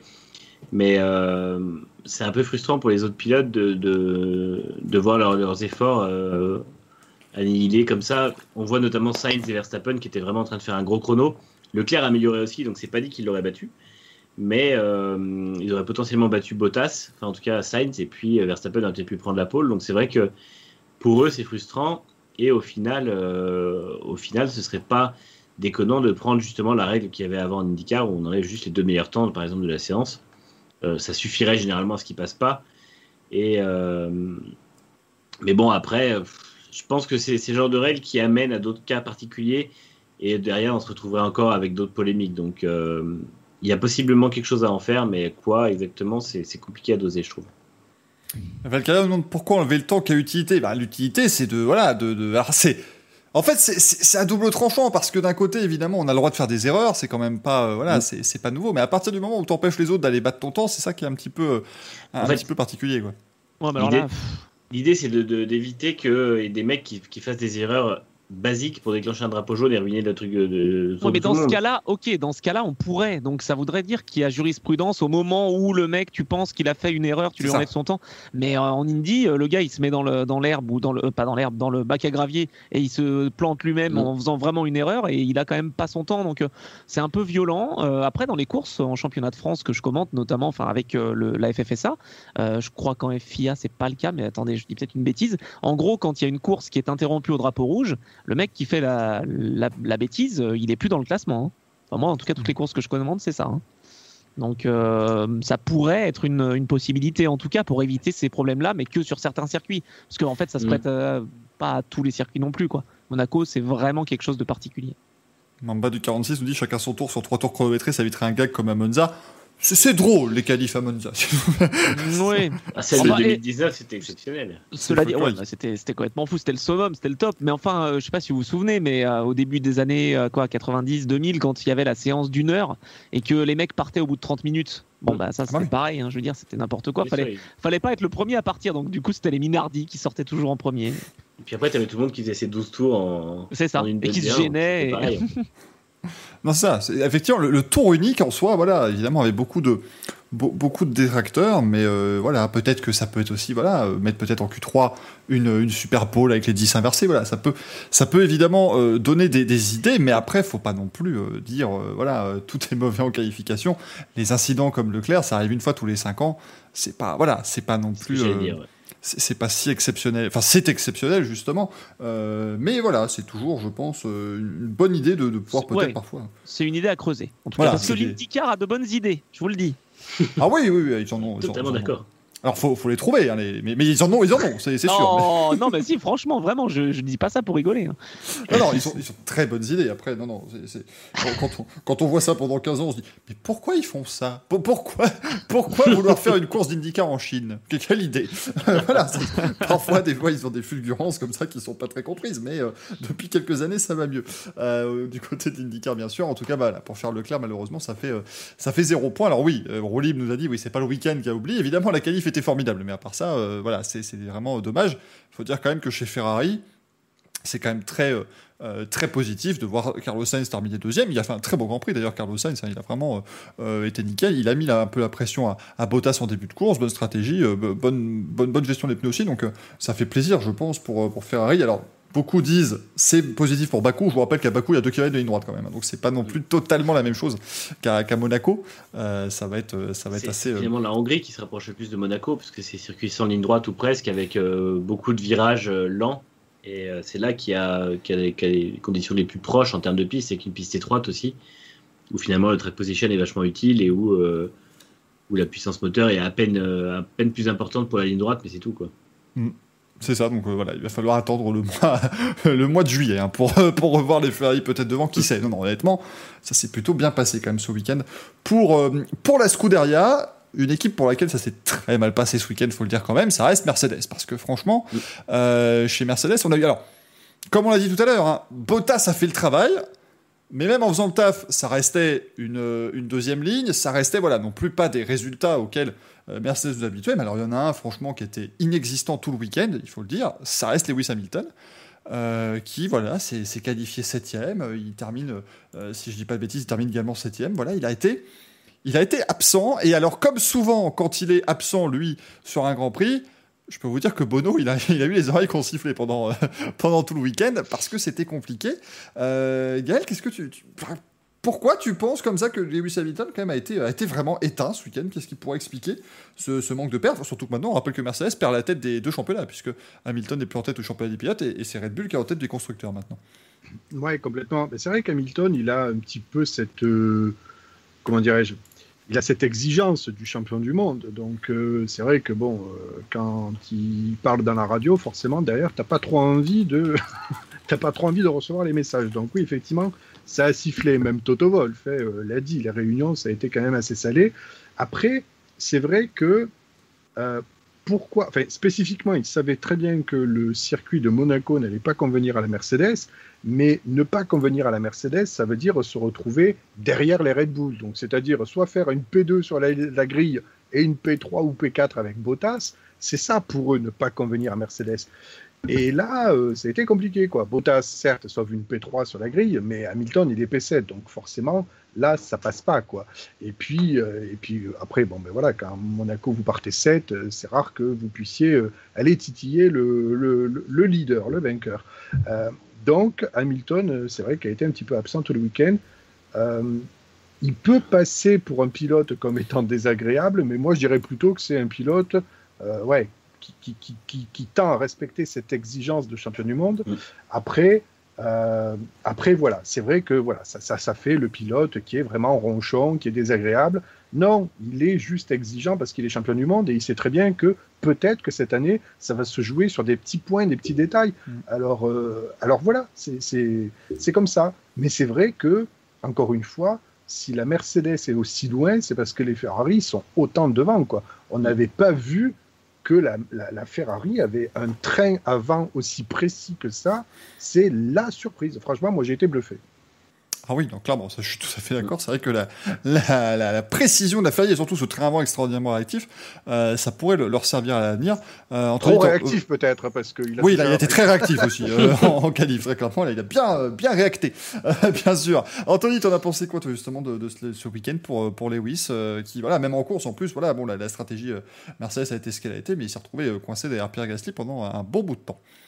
Ouais, après ça, ça arrive, hein, des courses comme ça, c'est pas la première fois où il a des courses sans. Euh, on peut pas non plus avoir un, ratio euh, bah, si important, si élevé que lui. Je veux dire, à un moment, il peut aussi avoir euh, euh, ces moments un petit peu moins bons. Moments moins bons, ça fait septième. Euh, en plus, il est bloqué derrière Gasly. Je pense qu'il y a un problème de trafic aussi qui permet donc à Vettel. euh, on l'a pas vu évidemment parce que la réalisation était ce qu'elle était, mais je pense que Vettel ressort parce que la stratégie est bonne, mais aussi parce que euh, Gasly et, Hamilton se font gêner dans, leur tour de sortie. Euh, ensuite, euh, bah, il reste bloqué. Voilà, c'est Monaco, hein, on peut pas doubler, donc euh, fallait pas tenter non plus n'importe quoi. Il savait qu'il fallait prendre des points. Il réussit à faire quand même le meilleur temps en, en course, donc c'est un petit point supplémentaire. Il limite la casse. On va dire que dans ses mauvais jours, il fait quand même un, travail, il fait le boulot. hein, c'est un champion du monde, donc voilà. Maintenant, je sais pas si c'est de sa faute, si c'est la stratégie, si c'est le, comme vous dites, le, bah, le réglage de la voiture qui n'était pas forcément euh, au top. Bon, euh, on sait hein, que cette année, euh, la Red Bull, elle est là, elle est présente, ça va être un client. Max Verstappen est au sommet de son art, donc euh, va falloir s'employer. En plus, Hamilton, bah, là, il pouvait pas vraiment compter sur, je sais pas, sur la grinta qu'il a d'habitude. Je sais pas pourquoi, en tout cas, ça s'est ça s'est mal passé comme ça, mais je vais dire qu'il a quand même euh, limité les dégâts, donc. euh, donc voilà, Hamilton, euh, ben, c'était la course euh, 100 de l'année, et puis peut-être que ça va être la seule. hein. Ah bah sur 23, euh, s'il en a qu'une seule, c'est fort. hein. On, va le, on va le saluer, à clairement Lewis, euh, sur cette, euh, sur cette affaire-là. Euh, mais voilà, effectivement, c'était oui, c'était compliqué. Il faut le dire aussi, comme d'habitude. On le dit toujours, quand ça fonctionne bien, il faut le dire. Quand ça ne fonctionne pas bien, il faut pas non plus tirer, tirer la sonnette d'alarme tout de suite, mais il faut au moins le signaler. C'est comme on le dit. Après, on, avait dit ça au deuxième week-end pour Tsunoda. là, on commence à être à plusieurs de suite. Donc, faut faire attention. tu, tu veux dire, Manu? Non, ce qui m'a étonné avec Hamilton, c'est sa, sa passivité dans le week-end. En fait, il a été nulle part. Il a été à une demi-seconde de Bottas tout le week-end et à aucun moment euh, il s'est montré rassurant dans ses déclarations, comme si c'était un peu résigné dès le début du week-end. Euh, après, euh, j'ai lu dans le chat, je trouve que c'est Maxime qui disait que Hamilton n'est pas un pilote de peloton et que la Mercedes ne s'est pas suivre les autres voitures. Euh, c'était Monaco, c'est-à-dire que dire qu'Hamilton n'est pas un pilote de peloton, c'est un Non. peu exagéré dans le Non, sens ouais. où il est remonté. euh, Je veux dire, en Allemagne 2018, il gagne en partant 15e. Euh, à Imola, il repart, 19, il repart 9e à, à 15 tours de la fin ou 20 tours de la fin et il finit 2e. Euh, et des exemples comme ça, il y en a plein. Ouais, surtout euh, Hamilton. hein. Surtout Hamilton, veux dire, Monza l'an si dernier, dernier, il finit 7e. Non, ça, si Schumacher, on lui avait dit ça, oui, ok, ça c'est sûr. Vettel. Vettel il aussi. gagne pas, euh, Vettel, ouais. Vettel gagne pas de course en partant plus loin que troisième sur la grille euh, dans sa carrière. Donc là, oui, pourquoi pas. Hamilton, euh, c'est pas un truc qui le dérange normalement. Par contre, ce week-end, effectivement, il était vraiment pas là. Et sa frustration de la course, en fait, a été que je, pense que le seul truc sur lequel il comptait, c'était sa capacité justement à gérer les pneus, à emmener la voiture loin et à profiter d'une bonne stratégie. Je pense que lui, au fond, savait que l'undercut, c'était une, connerie à Monaco, ce qui est souvent le cas. Et, euh, en fait, bah, il a fait confiance à son équipe. Et il a eu pour la première fois, ou une des rares fois, en tout cas, son équipe a fait une connerie. Et il était frustré. Maintenant, il est. Non, mais il le a- nombre de fois où l'équipe fait des bons choix, tu vois, veux Voilà. dire, à un moment. Mm. Moi, je trouvais que c'était un peu abusé. Je sais plus qui le disait dans, dans le chat tout à l'heure. Euh, c'est bien beau de montrer un mécontentement. Maintenant, c'était quand même très appuyé. Mais pourquoi vous avez fait ça et machin Ouais. Alors, ok, il y a la frustration. On est dans la dans la course et il y a la chaleur du, du truc. Et ok, je Mais- comprends. Mais c'était un peu un peu fort. je Ça, ça l'est toujours hein, avec, euh, avec Hamilton. Rappelez-vous de Monaco Ouais. 2019 où il gagne. Ouais, mais c'est sur les pourtant. Mais voilà, sur les pneus. C'est ouais. pas sur euh, ah, la stratégie. Qu'est-ce que tu nous fais qu'est-ce que- Je pense qu'en fait, il savait la différence par rapport aux autres circuits, c'est qu'il sait des fois que quand il est, euh, si jamais Mercedes se foire, lui il peut rattraper au coup de volant. Tu vois, la, la- la stratégie qui font fonctionner à Barcelone, elle fonctionne parce que euh, Vols euh, et, euh, et, euh, et Bono prennent une super décision, mais lui il l'applique derrière en faisant des tours qualifs pendant, euh, pendant la moitié de la course. Ah oui. Euh, là, il savait que si la, la stratégie était pas bonne, et en fait, quand il ressort derrière Gasly, il sait qu'il est coincé derrière Gasly pour le reste de la course parce que Il a été surpris. Hein. ah ouais, il a été surpris et puis malheureusement, il savait que de toute façon, quoi qu'il fasse, il pourrait pas dépasser. Euh, il a beau avoir une Mercedes il a beau être avec Lewis Hamilton, à Monaco, ça suffit pas. Donc, euh, je pense que c'était la frustration qui était là et en fait, c'est le moment où il s'est rendu compte euh, que bah, son week-end, il allait le passer, il allait le finir à la septième place et pas plus haut, quoi. Alors que jusqu'à ce moment-là, il avait encore l'espoir justement, en faisant une meilleure stratégie, d'aller chercher. En fait, on voit que la stratégie de Perez, que s'il avait fait la bonne stratégie, il finissait euh, troisième, euh, enfin quatrième Hamilton. Il On- à la place de Perez. On rappelle quand on dit Bono, c'est Peter Bollington, hein, son, son ingénieur de course. Oui, c'est pas C'est C'est voilà, pas c'est pas le leader du tout qui vient qui a yeah, Lewis, fantastic, good job. Non, il a rien à foutre. Hein. Phil, day. Phil Collins aimait beaucoup la F1, mais euh, je pense que Bono n'en a pas grand chose à faire. hein. On, lui, on lui demandera à l'occasion, bien sûr. Bono qui sera l'invité la semaine prochaine du Racing Café, le chanteur avec Dave également, qui viendra nous rendre un petit, euh, une petite visite. Ce sera extraordinaire, vous allez voir, euh, mesdames et messieurs. Maintenant, les gens vont reprendre ça, ils vont clipper, on va dire Bah alors, ils sont pas là, Bono et Dave, ils sont où alors? Et on, on- on se tape Louis et Manu, qu'est-ce que c'est que ce truc C'est comme toutes les semaines. Ah bah, désolé. Désolé, c'est comme ça. Et nous, on ne fera pas non plus euh, Greg qui sera déguisé en Bono, ce serait. euh, mon oh, j'ai des images affreuses. On peut tout faire. Ce serait pas mal. Ce serait extraordinaire. Ouais, mais ça va devenir compliqué. À un moment, c'est vrai que oui, vu que toutes les semaines, de toute façon, on a à peu près 6 personnes qui annulent, leur... enfin, qui nous disent après finalement, bah non, on va pas Non. venir puisqu'on on dit du mal d'eux. Effectivement, il va falloir que euh, Greg Ah. commence à. Oh, ils sont pas joueurs. Je te Pas rappelle que joueur, le jour, où, on a dit qu'on avait Simon Pagenaud dans l'émission, il y a des gens qui ont pensé que c'était euh, Greg qui allait se déguiser en Simon Pagenaud. Donc, euh, Ah, non, mais ça, mais même moi, je n'y avais même pas pensé. Même moi, un coup de, un coup de salaud à ce point-là, je n'y avais même pas pensé, mesdames et messieurs. Par contre, maintenant, c'est dans mon esprit. hein, je suis sûr. C'est dans mon esprit maintenant. Donc quand on va avoir euh, Jean Alési euh, dans la même émission avec Nigel Mansell et, euh, et, et Alain Prost, vous n'allez pas être déçus. Ça, je peux vous le dire, les amis. On nous dit aussi dans le chat, c'était c'était qui? Attends que je ne redise pas de bêtises. Tata, C'est Mister Serious Matt qui le dit. Sinon, il y a un Italien qui a brillé ce week-end sans toucher oreille, c'est Giovinazzi.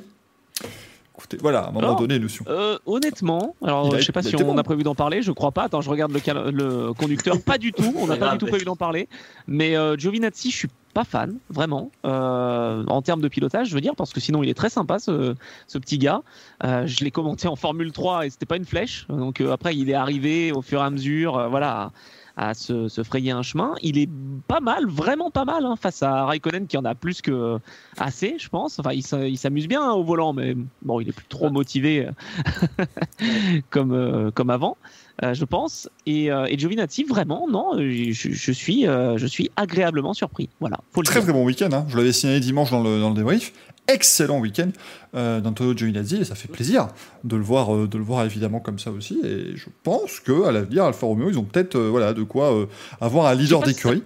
Euh, bah, justement, je sais pas si Enfin, ça peut être un leader. En attendant, en attendant d'avoir un futur crack, mais c'est vrai que par exemple, si on veut titulariser dans les années à venir un Porsche ou quoi que ce soit, ça peut être bien euh, s'ils peuvent pas aller chercher quelqu'un d'autre d'avoir peut-être un Giovinazzi, parce qu'à mon avis, bon, Raikkonen évidemment, voilà, hein, ils sont en train de faire ce jeu avec Valentino Rossi. euh, Vas-y, euh, je parie que t'es le premier à arrêter, mais bon, va peut-être falloir qu'il y en ait un qui, qui s'y mette, euh, bien sûr, mais. Au moins, je pense que voilà, euh, Raikkonen, il est encore bon en course, heureusement, parce que si, si en plus en course il était complètement rincé, ça deviendrait, ça deviendrait difficile à tenir, hein, bien sûr. Après, c'est difficile de virer un Kimi Raikkonen, j'imagine. Ouais, je trouve que Giovinazzi, c'est vraiment, on voit que c'est un gros bosseur parce qu'il progresse de, enfin, depuis en, en 2019, il était vraiment à la limite de se faire virer après Spa. Et, euh, et on voit qu'en 2021, il est toujours là et que finalement, Alfa Romeo est contente de ce qu'il fait parce que euh, il, bosse bien et il, répond présent quand il faut répondre présent. Et- Alors, c'est un peu short, Ouais. mais euh, parce que c'est un peu short parce que la voiture est pas encore au niveau de marquer des points quand, tout le temps, mais n'empêche qu'il est, il est souvent là.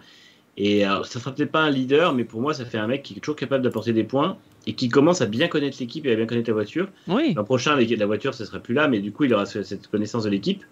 Et en fait, il aura participé aussi au développement de la voiture. Pour moi, il faut le garder l'an prochain. Oui. Après, à côté, bah, pourquoi pas tenter d'aller chercher un Bottas s'il se fait test de chez, euh, de chez Mercedes, parce que ça ferait un bon, euh, un bon candidat. Ou un Gasly, si jamais Gasly doit partir du, du giron Red Bull. C'est des pilotes Ouais. qui pourraient. euh, qui- Ah, bah, plus pour Alfa Romeo que pour Gasly. Parce que Ouais, après, voilà, c'est ce que j'allais dire.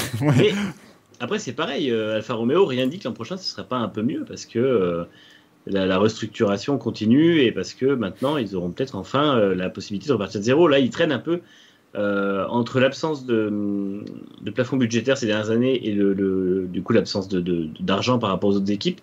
Ils traînent un peu leur concept de voiture qui n'était pas réussi vraiment et qu'ils n'ont pas pu totalement euh, euh, changer. Donc ça fait trois ans qu'ils traînent un peu les mêmes problèmes en fait pour moi, ils peuvent l'an prochain euh, progresser un peu plus et remonter euh, à la place qu'ils avaient en 2018, par exemple, en fin de saison. Oui, je suis, surtout je suis que- d'accord. Mais bon, cela dit, euh, donc Giovinazzi, oui, je suis d'accord, pardon, euh, je, je vous coupe. Euh, Qu'est-ce que c'est que cet invité? Euh, Mais Giovinazzi, oui, il connaît la, il l'équipe, il connaît la voiture puisqu'il la développe. En plus, il s'entend bien, c'est ce que je voulais dire avec l'équipe. Il est très sympa, il a la bonne, la bonne façon de, de penser et le bon état d'esprit. Maintenant, on est quand même en train de préparer un Mick Schumacher ou voilà un, un pilote comme ça. Je sais que Fred Vasseur a, le, a le- un baquet pour lui, puis euh, l'autre c'est Ferrari. Donc euh, bon, je pense pas qu'il choisisse Mick Schumacher tout de suite, vu le- la progression qu'il y a encore à faire. Je sais pas si Bottas ce serait une bonne idée, j'y avais pas pensé en fait, mais euh, pourquoi pas C'est vrai. Ah, ce je sais pas serait- s'il accepte ce, en tout cas. ce serait violent hein, de, de passer de, de la Mercedes à la. En même temps, t'as quoi comme place? Il y, a, y y un paquet d'équipes qui vont, qui vont avoir besoin d'un Bottas l'an prochain parce que c'est pas non plus le meilleur metteur au point du monde, c'est pas le pilote le plus rapide, mais c'est un mec qui a un gros bagage technique, qui commence à avoir une belle expérience, qui a quand même passé 5 ans chez Mercedes, donc euh, c'est quelque chose qui, a une vraie grosse valeur. Il sait comment fonctionne une équipe championne du monde et je pense que toute équipe qui veut repartir du bon pied sur une nouvelle réglementation pourrait avoir besoin de lui ou en tout cas dans la deuxième partie de peloton euh, sûr. Donc euh, pour moi des places comme ça il en aura. Après à lui de voir s'il veut préférer euh, pas faire autre chose quoi. On pense Pour peut-être. rebondir effectivement- sur Sauber, ils ont quand même, euh, ils ont quand même l'une des meilleures souffleries à Enwheel quand même. Ah oui, bien sûr. Euh, donc ça déjà. Puis Raikkonen, il a un bagage exceptionnel. Donc je pense que même s'il met un terme à sa carrière euh, là fin 2021, peut-être qu'il pourrait rester euh, dans un rôle de consultant ou quelque chose comme ça, tout en allant faire des piges en WRC ou ailleurs. Ouais, est-ce que ça l'intéresse d'être consultant Je pense Ouais, pas. je sais pas, je sais pas. Mais la seule chose qui l'intéresse, c'est quand le- il met son, ses fesses dans le baquet. Si tu lui enlèves ça, Ouais. ça va être euh, Ouais, Et là- et là, c'est- on l'annonce en- que- ambassadeur Alfa Romeo. il vient Ouais, partout Ah, ouais, c'est Par contre, par contre, Giovinazzi, qui est pour moi un peu sous-coté et qui, qui vraiment, est, pour moi, est un- quand même un bon pilote et, et il y a quelques aléas qui font que on n'a pas pu voir ses pleines performances. Mais c'est vrai que, entre guillemets, il a aussi un petit peu son baquet parce qu'il a une licence italienne, parce qu'il y a un tout petit peu d'Alfa Romeo aussi dans la sauce. Donc, est-ce que ça, ça va perdurer On ne sait pas. Et puis derrière, oui, bah, il y, a, y, a, Porsche hein, qui commence à taper à la porte, un peu de loin, mais il va commencer à taper à la porte. Euh, Schumacher, on ne sait pas, mais bon, voilà. Mais Sauber, franchement, mérite, euh, mérite quand même un petit peu de progresser. Après, il y, y, a un truc à voir aussi, c'est quand même que Ferrari est toute puissance et ils voudront au moins avoir un pilote euh, dedans, mais même s'il n'y a plus Alfa Romeo, ils seront quand même partenaires de, Ferrari, euh, enfin Ferrari et Sauber sont partenaires. Et par contre, Ferrari euh, a une grande estime pour Vasseur et pour ses décisions. Donc, si Vasseur dit euh, il ne faut pas ce pilote, ils ne prendront pas n'importe qui, je pense. Tout à fait. Tout à fait. Euh, et d'ailleurs, je, je, pense que comme ça, à mon avis. Ouais, ouais, non, mais et puis Vasseur, euh, il est, bah, on sait hein, comment il a mené son, son équipe, euh, l'équipe à l'époque ASM qui est devenue Hard mm. Grand Prix. C'est un, un découvreur de talent. Il sait vraiment faire confiance aux pilotes, les mettre en, en avant. Donc Giovinazzi, c'est lui qui, a voulu le garder. Hein. Il, ouais. il, savait qu'il y avait quelque chose à tirer de, de l'italien. Donc Ouais, je, je, suis quand même confiant pour lui. Après, dans, dans l'autre baquet, je sais pas, il faut quand même quelqu'un d'expérience aussi, parce que si tu mets euh, deux jeunes entre guillemets, même si bon, je suis d'accord avec vous, euh, Giovinazzi c'est plus un petit jeune, mais je sais pas. Si une chose, euh, une chose qui pourrait peut-être changer la donne. On parle un petit peu dans un futur presque éloigné, mais bon, peut-être pas tant que ça. Euh, si Ferrari lorgnait du côté de Vasseur pour remplacer Binotto, ou du moins pour recadrer Binotto dans son vrai rôle et de mettre Vasseur en team principal, wow. peut-être que là, ça pourrait changer les choses. Ça, ça avait été dit, mais en fait, c'était une, une, rumeur qui avait été lancée comme ça, un peu comme une blague. Au final, euh, je crois que Vasseur avait, il avait pas dit qu'il n'était pas intéressé, mais pour l'instant, il avait vraiment envie de, de, de faire remonter Sauber, euh, notamment ouais, après, la après, la frustration d'avoir euh, d'avoir eu une très bonne fin de saison 2018 et d'avoir fait un gros pas en arrière en 2019. Euh, je crois que tant qu'il n'aura pas co corrigé ça et qu'il ne ramènera pas Sauber dans un top 10 régulier, je pense qu'il il aimerait bien rester euh, chez eux. Euh, oui. Et puis, je, ne sais pas pourquoi, mais je le vois pas aller chez Ferrari. Alors, je dis peut-être une bêtise. Vous allez enregistrer et peut-être dans trois ans, il sera chez Ferrari. Je le vois pas. je le vois pas s'embêter. Ouais, c'est ça. Je le vois pas s'embêter à, aller à la Scuderia. C'est tellement de pression, c'est tellement euh, difficile. Alors après, euh, il pourrait refaire comme Jean Todt a, fait. Hein. De toute façon, on sait, hein, Ferrari, quand il y a des Italiens aux commandes, ça marche pas forcément bien. Donc euh, peut-être que Vasseur pourrait remettre sur les rails. On sait qu'avec Renault, ça aurait vraiment pu marcher, hein, mais il a été sorti parce qu'il s'entendait pas avec Cyril Abitboul. Bon, chez Sauber, faut, faut essayer de faire remonter tout ça, et je pense qu'il peut y arriver. Ouais, je suis d'accord avec vous. Tout à fait, possible, effectivement. Le petit, le petit salut aussi à Sébastien Vettel qui a fait un bon week-end. Enfin, parce que je suis le premier à lui en mettre plein la tronche à Sébastien Vettel depuis le début de la saison. Il faut dire qu'il a été très bon euh, ce, ce week-end. Voilà, peut-être qu'enfin, c'est ce que j'avais noté dimanche. C'est assez drôle de voir des, des Sainz et Vettel. Finalement, bah, on a l'impression que là où ils ont été le plus à l'aise cette saison, c'est euh, à Monaco avec leur, leur machine. Alors que pourtant, c'est un circuit extraordinairement particulier. Honnêtement, euh, depuis le début d'année, je ne sais pas si vous remarquez, mais tous les nouveaux pilotes, enfin les nouveaux, euh, je dirais, euh, Ricardo, euh, Sainz, euh, Vettel, tous ceux qui ont changé d'équipe, ils ont quand même galéré, hein, entre guillemets. Ouais. Ouais. Donc là, faut que ça, faut que ça vienne, quoi. Vettel, c'est le pire, évidemment. Je suis très déçu de, de ce qu'il fait parce que je l'aimais bien, moi, Vettel. Enfin, je l'aime toujours bien. Mais bon, faut qu'il se ressaisisse parce que là, waouh. C'est compliqué. Ok, certes, il y a eu la cinquième place à Monaco, c'est génial. Maintenant, faut pas que ça soit son seul fait d'armes, quoi. C'est ça. Après, il y a quelque chose qui me, Vas-y, Gaël. Très court. Il y a quelque chose qui me frappe vraiment chez Vettel. C'est quelque chose qu'il n'avait, entre guillemets, pas le temps de faire, mais qui était déjà en lui quand il était quatre fois champion du monde chez Red Bull. C'est qu'il n'avait pas le temps, entre guillemets, des petites fioritures du gars sympa, en fait. Et quand il est passé chez Ferrari, on va dire dans sa deuxième carrière chez Ferrari, et maintenant, on voit vraiment le gars cool, décontracté, qui est, qui est vraiment sympa, qui est vraiment avenant. On l'a vu avec les fans, on l'a vu avec les autres pilotes, c'est vraiment le gars abordable, le gars gentil. Et cette étiquette-là, il ne l'avait pas dans l'adversité avec Weber chez Red Bull, que beaucoup ont détesté Vettel à cette époque-là. Et puis c'était le pilote qui gagnait tout, donc euh, voilà. Et, et aujourd'hui, on voit une nouvelle étiquette de, de Vettel. Alors bon, certes, il y a des moins bons résultats, mais ça fait quand même plaisir de voir enfin la vraie personnalité de Vettel qui mmh. se refusait peut-être un peu de montrer quand il était chez Red Bull, mais c'était le même. Hein. Vettel, c'est le gars simple. Bah oui, mais voilà. c'est normal. Je, je suis oui, c'est vrai, c'est vrai, c'est normal. Il y avait un mais... côté euh, chez Red Bull, je pense qu'il y avait un côté un peu euh, médiatique, entraînement médiatique, j'ai oui. presque dire dressage médiatique. Et en fait, on, on en faisait vraiment quelqu'un de. Enfin, ils en faisaient le bad boy. C'était le, le, le, gamin qui arrivait et qui devait, euh, qui devait vraiment ouais. révolutionner le truc. Un et peu, en fait, et puis, il faut dire ce qui est. Vettel a souffert de 2011 à 2013 de son année 2010, durant laquelle il fait pas mal de conneries, euh, notamment à Silverstone, où même si c'est les décisions de Red Bull, c'est lui qui récupère l'aileron, qui fait la pole, machin. Il y a à Spa-Francorchamps où il harponne Button de manière totalement gratuite parce qu'il fait une connerie en voulant le dépasser. Et finalement, il a eu un peu une mauvaise presse en 2010 et euh, il a eu du mal à s'en remettre. Après, en plus, en 2013, il y a eu l'affaire du euh, Multi 21 contre Weber, qui, à ce moment-là, Weber avait un peu l'aspect euh, du, du, du gars sur le retour, qui était finalement le mec sympa. Donc, euh, ça en a remis un peu un, un coup. Et, euh, et après, il s'est un peu renfermé en 2014 face à Ricardo, qui était lui en pleine, en pleine ascension.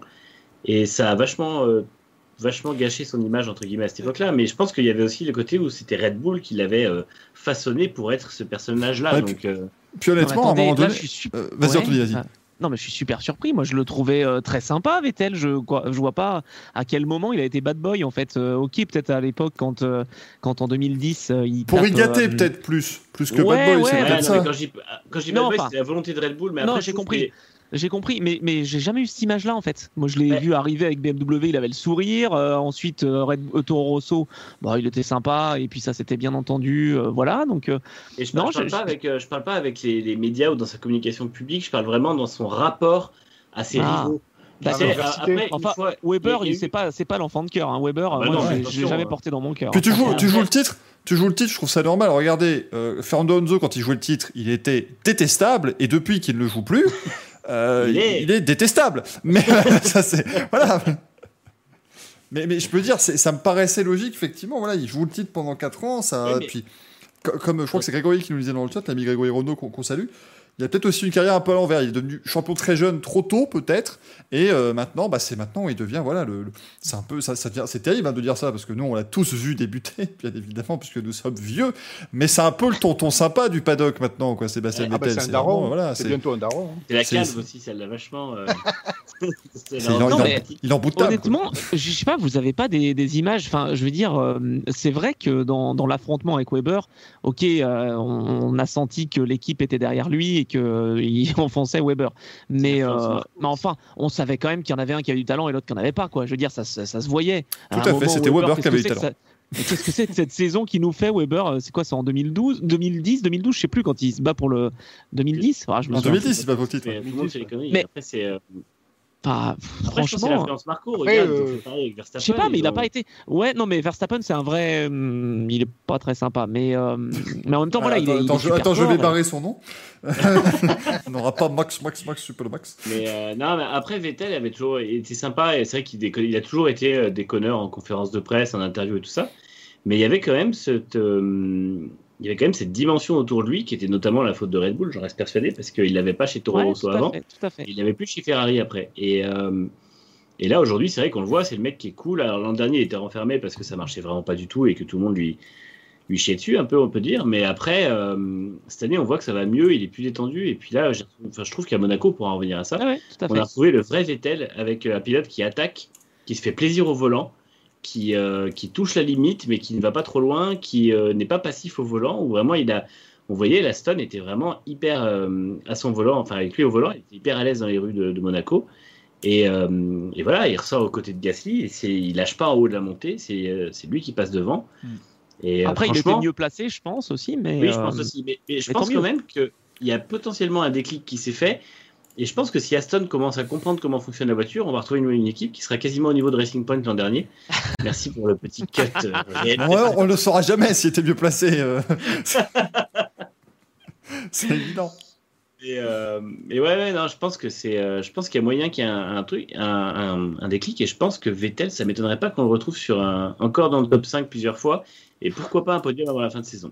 Oh là là, j'espère que lui t'as raison, mais j'ai du mal à y croire. Grosse Je vais cote, grosse cote. Clippez ça. On, on lui Non, mais j'espère, j'espère vraiment parce que moi, Vettel, je l'apprécie depuis 2006. Donc, si vous voulez, enfin, même avant d'ailleurs, quand je, quand je l'avais vu en, en F3 et en Formule Renault 3.5. Mais, euh, mais je suis pas sûr quand même. hein. Franchement, même Stroll, il était plus euh, constant que lui en ce début de saison. Alors, il y a l'adaptation, on l'a dit.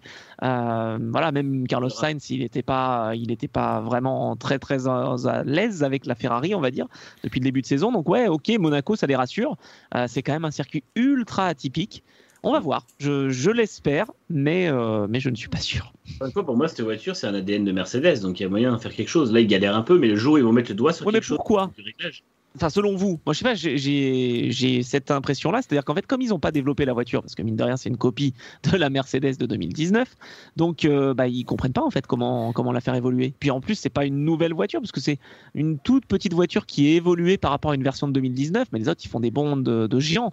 Donc ils ont euh, récupéré les pièces de 2020 aussi, donc. euh, ouais, un peu, ouais, c'est vrai. je pense que la voiture, comme on avait dit en début de saison, c'est un peu un, un- un Frankenstein au départ. Tu sais, c'est vraiment le. Il y a des pièces de 2019, il y a des pièces de 2020, il y a des pièces de leur usine, des pièces de Mercedes. Et je pense qu'effectivement, en début de saison, ils étaient complètement à la ramasse sur la façon de la faire fonctionner. Les pilotes n'étaient pas trop au rendez-vous, à part Stroll qui a tenu un peu la, la- la boutique. Et euh, pour moi, c'est une des équipes qui a le plus gros potentiel de progression parce que même Ah oui, si plus personne va, ouais, mais c'est ça, plus personne va apporter l'évolution. Et eux ont encore tout à apprendre de leur voiture et ils sont pas si loin. Encore une fois, les écarts sont tellement serrés que s'ils gagnent 3 dixièmes, ils seront au niveau de Ferrari, enfin pas de Ferrari, mais de, de AlphaTauri juste derrière, quoi. Ah oui, ça par contre, c'est possible. oui. Maxime Monet qui nous dit en fait la Stone 2021 c'est une Mercedes 2020 endommagée. Ils sont récupérés une Mercedes de Bottas en fait. Voilà, ils sont récupérés la Mercedes de Bottas du Grand Prix de Turquie. Voilà, dommage pour eux. ça aurait pu être La meilleure.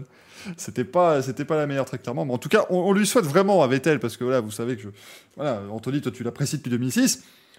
Je Mais l'apprécie moins depuis 2008, mais euh, c'est voilà, je, je lui souhaite quand même parce que je, je souhaite que tout ah le oui, monde attends, réussisse. qu'est-ce qu'il a, suis- fait en 2008 ah non, mais moi je, je sais pas, moi je, je suis du mal avec lui de- de- d'entrée de jeu. hein. C'est vraiment voilà, au moins c'était Ah, clair. Et après, il a eu le culot de battre Fernando Alonso deux fois. À un moment donné, euh, tu peux pas faire pire. hein, Ah oui, mais moi je sautais devant ma télé quand il, quand il a réussi. Attends, en 2008 déjà, moi je voulais qu'il. Enfin bon, bref.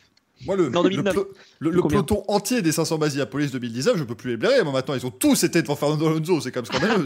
C'est- absolument honteux de faire ça. Donc euh, voilà, c'est aussi simple que ça. Euh, mais on lui souhaite vraiment. Et puis voilà, moi, vous savez, j'ai mon petit côté Jacques Martin, évidemment. Tout le monde est beau, tout le monde y est gentil. Donc je souhaite le meilleur à tout le monde, bien sûr. Avant de, de terminer cette, euh, cette page euh, monoplace européenne dans les rues de Monaco, dirons-nous, puisqu'on va parler un petit peu de Théo Pourchère et Adjar, parce que eh, ça a quand même fait résonner la Marseillaise ce week-end. Théo Pourchère qui s'est imposé en, en- en Formule 2, plus jeune vainqueur de l'histoire du championnat d'ailleurs, et Isaac Adjar qui lui s'est imposé en. Alors, écoutez, je, je vais passer pour le gros, euh, le gros noob de service. Il s'est donc imposé en Freca. Bon, on va appeler ça la Formule. euh, je vais encore appeler ça la Formule Renault en bon vieux que je suis. Euh, mais du coup, c'est Formule régionale E, c'est Alpine. J'ai pas toutes les lettres. Je suis perdu, moi. Formula euh, Regional European Championship by Alpine, je crois, un truc comme ça. Ah ouais, C'est oh, ça. Ah ouais, ouais, non, c'est C'est simple, hein. C'est c'est pour ça, c'est ça qui est bien dans les championnats qui sont créés maintenant, c'est que vraiment les gens peuvent se retrouver, même les spécialistes ne sont paumés, donc si tu veux, c'est ma- magique. C'est des noms faciles. En, en C'était plus, c'est bien. parce qu'ils avaient, ils avaient dit oui, on va faire F1, F2, F3, F4, mais après ils ont mis des trucs intermédiaires où ils mettent des noms pas possibles. Donc, championnats régionaux intercontinentaux, c'est c'est incompréhensible. Enfin, non. Ils avaient fait ce système où ils disaient maintenant la F4 va y avoir des championnats. euh, et puis euh, Renault à l'époque est arrivé, fait Ah, mais on continue, nous, il n'y a pas de- y a pas d'intérêt. Non, non, on, on s'arrête pas. Et là, bon, bah, ça tout, la pyramide s'est effondrée. Mais en tout cas, eh bien voilà, 17 ans pour Théo Pourchère, 16 ans pour Isaac Adjar. Ça nous, ça nous rajeunit pas cette affaire, mais en tout cas, bah, très bon. Et puis voilà, gagner à Monaco, c'est quand même pas rien. C'est c'est pas donné à, à tout le monde, évidemment. Euh, tous- tous les, voilà, on confirme dans le chat effectivement que c'est la Formule régionale européenne Championship by Alpine, c'est merveilleux. Euh, mais euh, bah, écoutez, Théo Pourchère, on en parle hein, depuis le début, de toute façon, hein, de- depuis euh, sa superbe saison en F3. Il a été encore une fois très bon ce week-end, messieurs. Mm. Gaël, t'as suivi de ça de près notamment? Ouais, complètement. Ben, Théo Pourchère, euh, très bonne surprise, parce qu'effectivement, 17 ans, plus jeune, plus jeune poleman, plus jeune vainqueur en course principale en F2. Euh, on s'attendait pas à le voir aussi rapide, enfin aussi vainqueur rapidement, donc ça c'est déjà une très bonne surprise.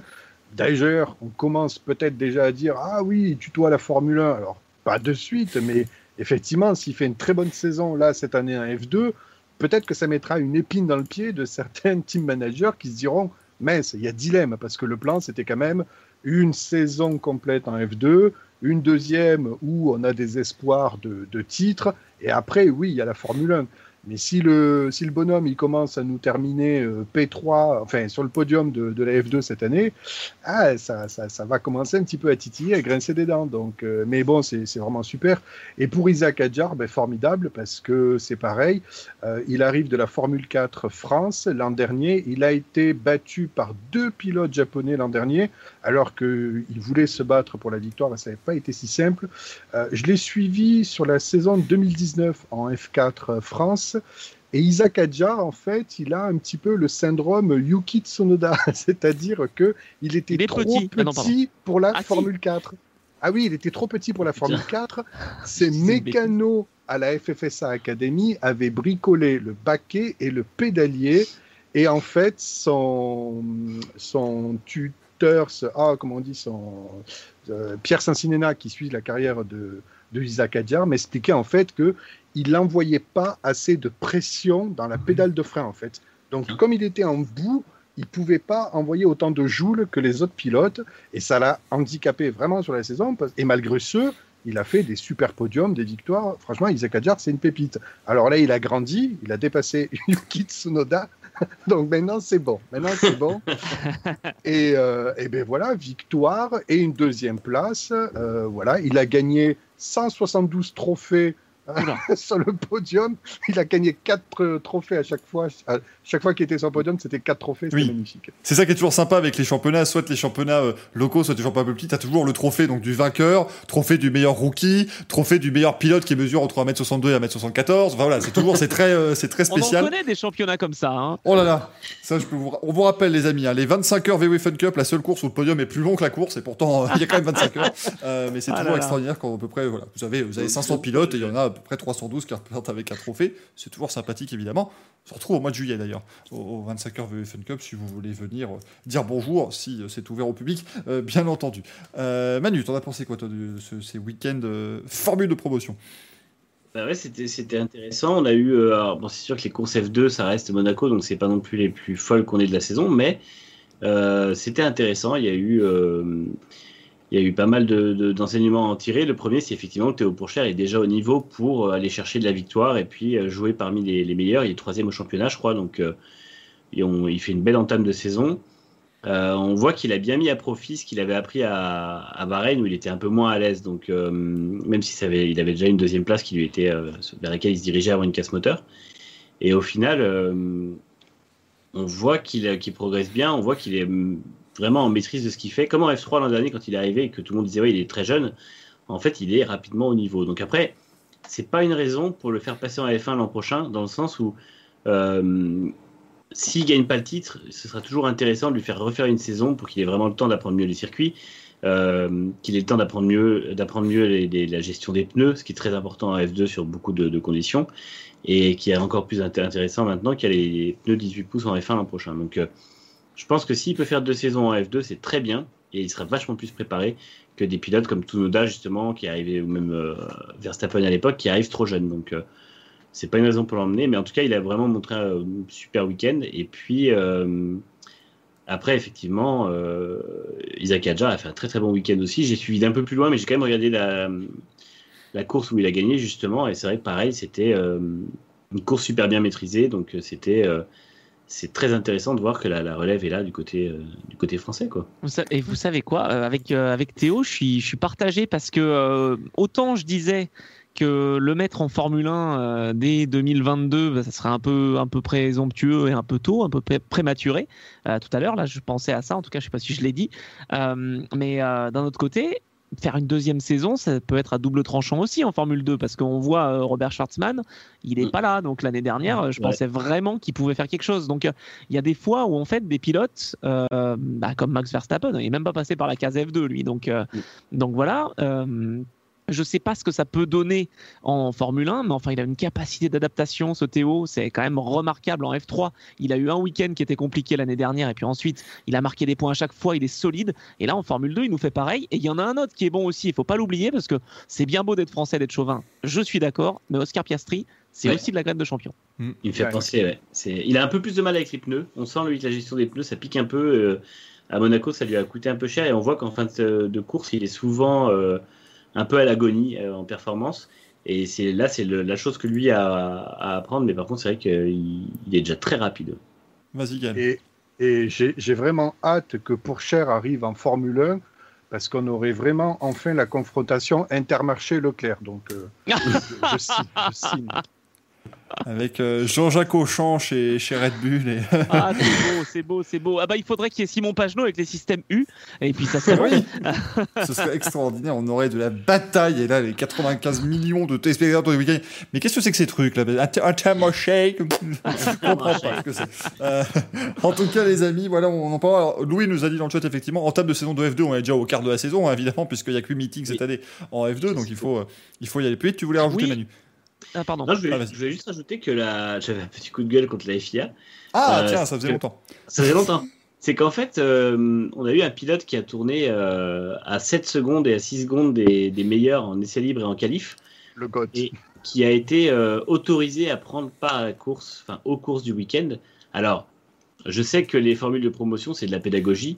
Je sais qu'il était bien meilleur en fin de week-end, donc je parle d'Alessio Deleda, euh, qui était vraiment plus rapide en fin de week-end. Il n'y a pas de souci, il était plus que à 2-3 secondes autour de, des meilleurs. Mais pour moi, euh, ça reste quand même un gros carton rouge à la FIA parce que euh, c'est un pilote qui, normalement, déjà, qui s'est qui s'est fait remarquer cet hiver en roulant à 300 km/h sur route ouverte dans un je Bah, justement. Manu, c'est exactement Eh ben pour ça oui, que j'allais dire que j'étais. J'allais dire que j'étais pas d'accord avec toi, euh, parce que voilà, il a prouvé, en roulant à 300 à l'heure en Lamborghini Urus sur Il la, roule plus vite sur la en 10, Formule 2. eh ben, il a prouvé qu'il avait quand même un- une maîtrise incroyable du pilotage. Donc, euh, Du coup, question est-ce que pour le laisser rouler, il aurait pas fallu lui filer un Urus plutôt qu'une F2 Ouais. ah bah, non, mais voilà, après, encore une fois, euh, je sais que les, les formules de promotion euh, jouent la pédagogie et veulent que les pilotes puissent avoir du temps de rouler pour, pour rouler et progresser, mais en fait, c'est déjà un pilote qui, euh, qui a dépassé les limites cet hiver et euh, ben, il n'est pas au niveau, il n'est pas au niveau, il reviendra à la suite. Encore une fois, il finit 33e sur 35 en F3 l'an dernier. Euh, il est complètement à la ramasse. Il fait pire que, que Ragun- Raghunathan, euh, de qui on se moque depuis maintenant deux ans. Et je pense que c'est pas un pilote qui, ne- qui doit être autorisé à courir partout. Dans, alors je, je sais plus, je crois que les F2 vont à Bakou. Euh, Oui, tout à fait. et, et ça m'inquiète, honnêtement, ça m'inquiète parce que c'est très rapide. Et c'est un circuit sur lequel, s'il est encore à la, à la ramasse à cause du fait qu'il y a des murs autour, il va être à. Euh, c'est un circuit plus long, donc il va être peut-être à 7-8 secondes autour, minimum. Et, euh, et c'est pas un circuit sur lequel un contact se fait à euh, 100 ou 130 km/h, ça se fera à 200 ou 240. Et, euh, et je pense que s'il n'est pas au niveau en qualif, la FIA a tout intérêt à l'interdire de faire les trois courses. Euh, Non, mais de toute façon, c'est une blague, ce mec. Enfin, je veux dire, à un moment, Bah oui. les gens en Formule 3, euh, ça faisait rien. euh, Pourquoi le mettre en F2 Raghunathan, il était un peu meilleur, tu l'as dit, et tout le monde se moque de Mazepin ou de. euh, comment il s'appelle De Stroll. Enfin, au moins, ils ont gagné des courses, ils ont gagné des championnats pour Stroll. hein. Eh, Mm. attends, Stroll, franchement, tout le monde se moque de lui. Mais moi, le premier, parce que. Enfin, je me moque pas, mais je trouvais que c'était un peu abusé qu'il soit en Formule 1 si rapidement. Il a quand même été champion F4, champion F3. Bon, il, a... et il est là, il est là, Il- présent. Il est parmi nous. on parle de lui. Donc, euh, donc voilà, je veux dire, c'est c'est vraiment. Là, on est à un autre niveau, là. hein. Quand on a Deleda, Ah, Samaya, c'est dur. C'était du Carmen. Jordan en F3, hein, quand, au niveau, euh, niveau, niveau, euh, niveau Ouais. chrono, c'était le même niveau. hein. Tor- Tornil nous dit dans le chat, Deleda, il fait le stage F1 à GS. C'est ça, il avait les F1 de Laurent Redon, en fait, et voilà, il se débrouillait avec sa Benetton de 98. Et je suis Euh, d'accord avec euh, Johan, euh, qui. Enfin, je sais pas comment on prononce d'ailleurs, mais euh, Mazepin, il est pas mauvais, mais il est pas fiable, il est dangereux. C'est vrai, c'est vrai. Ouais.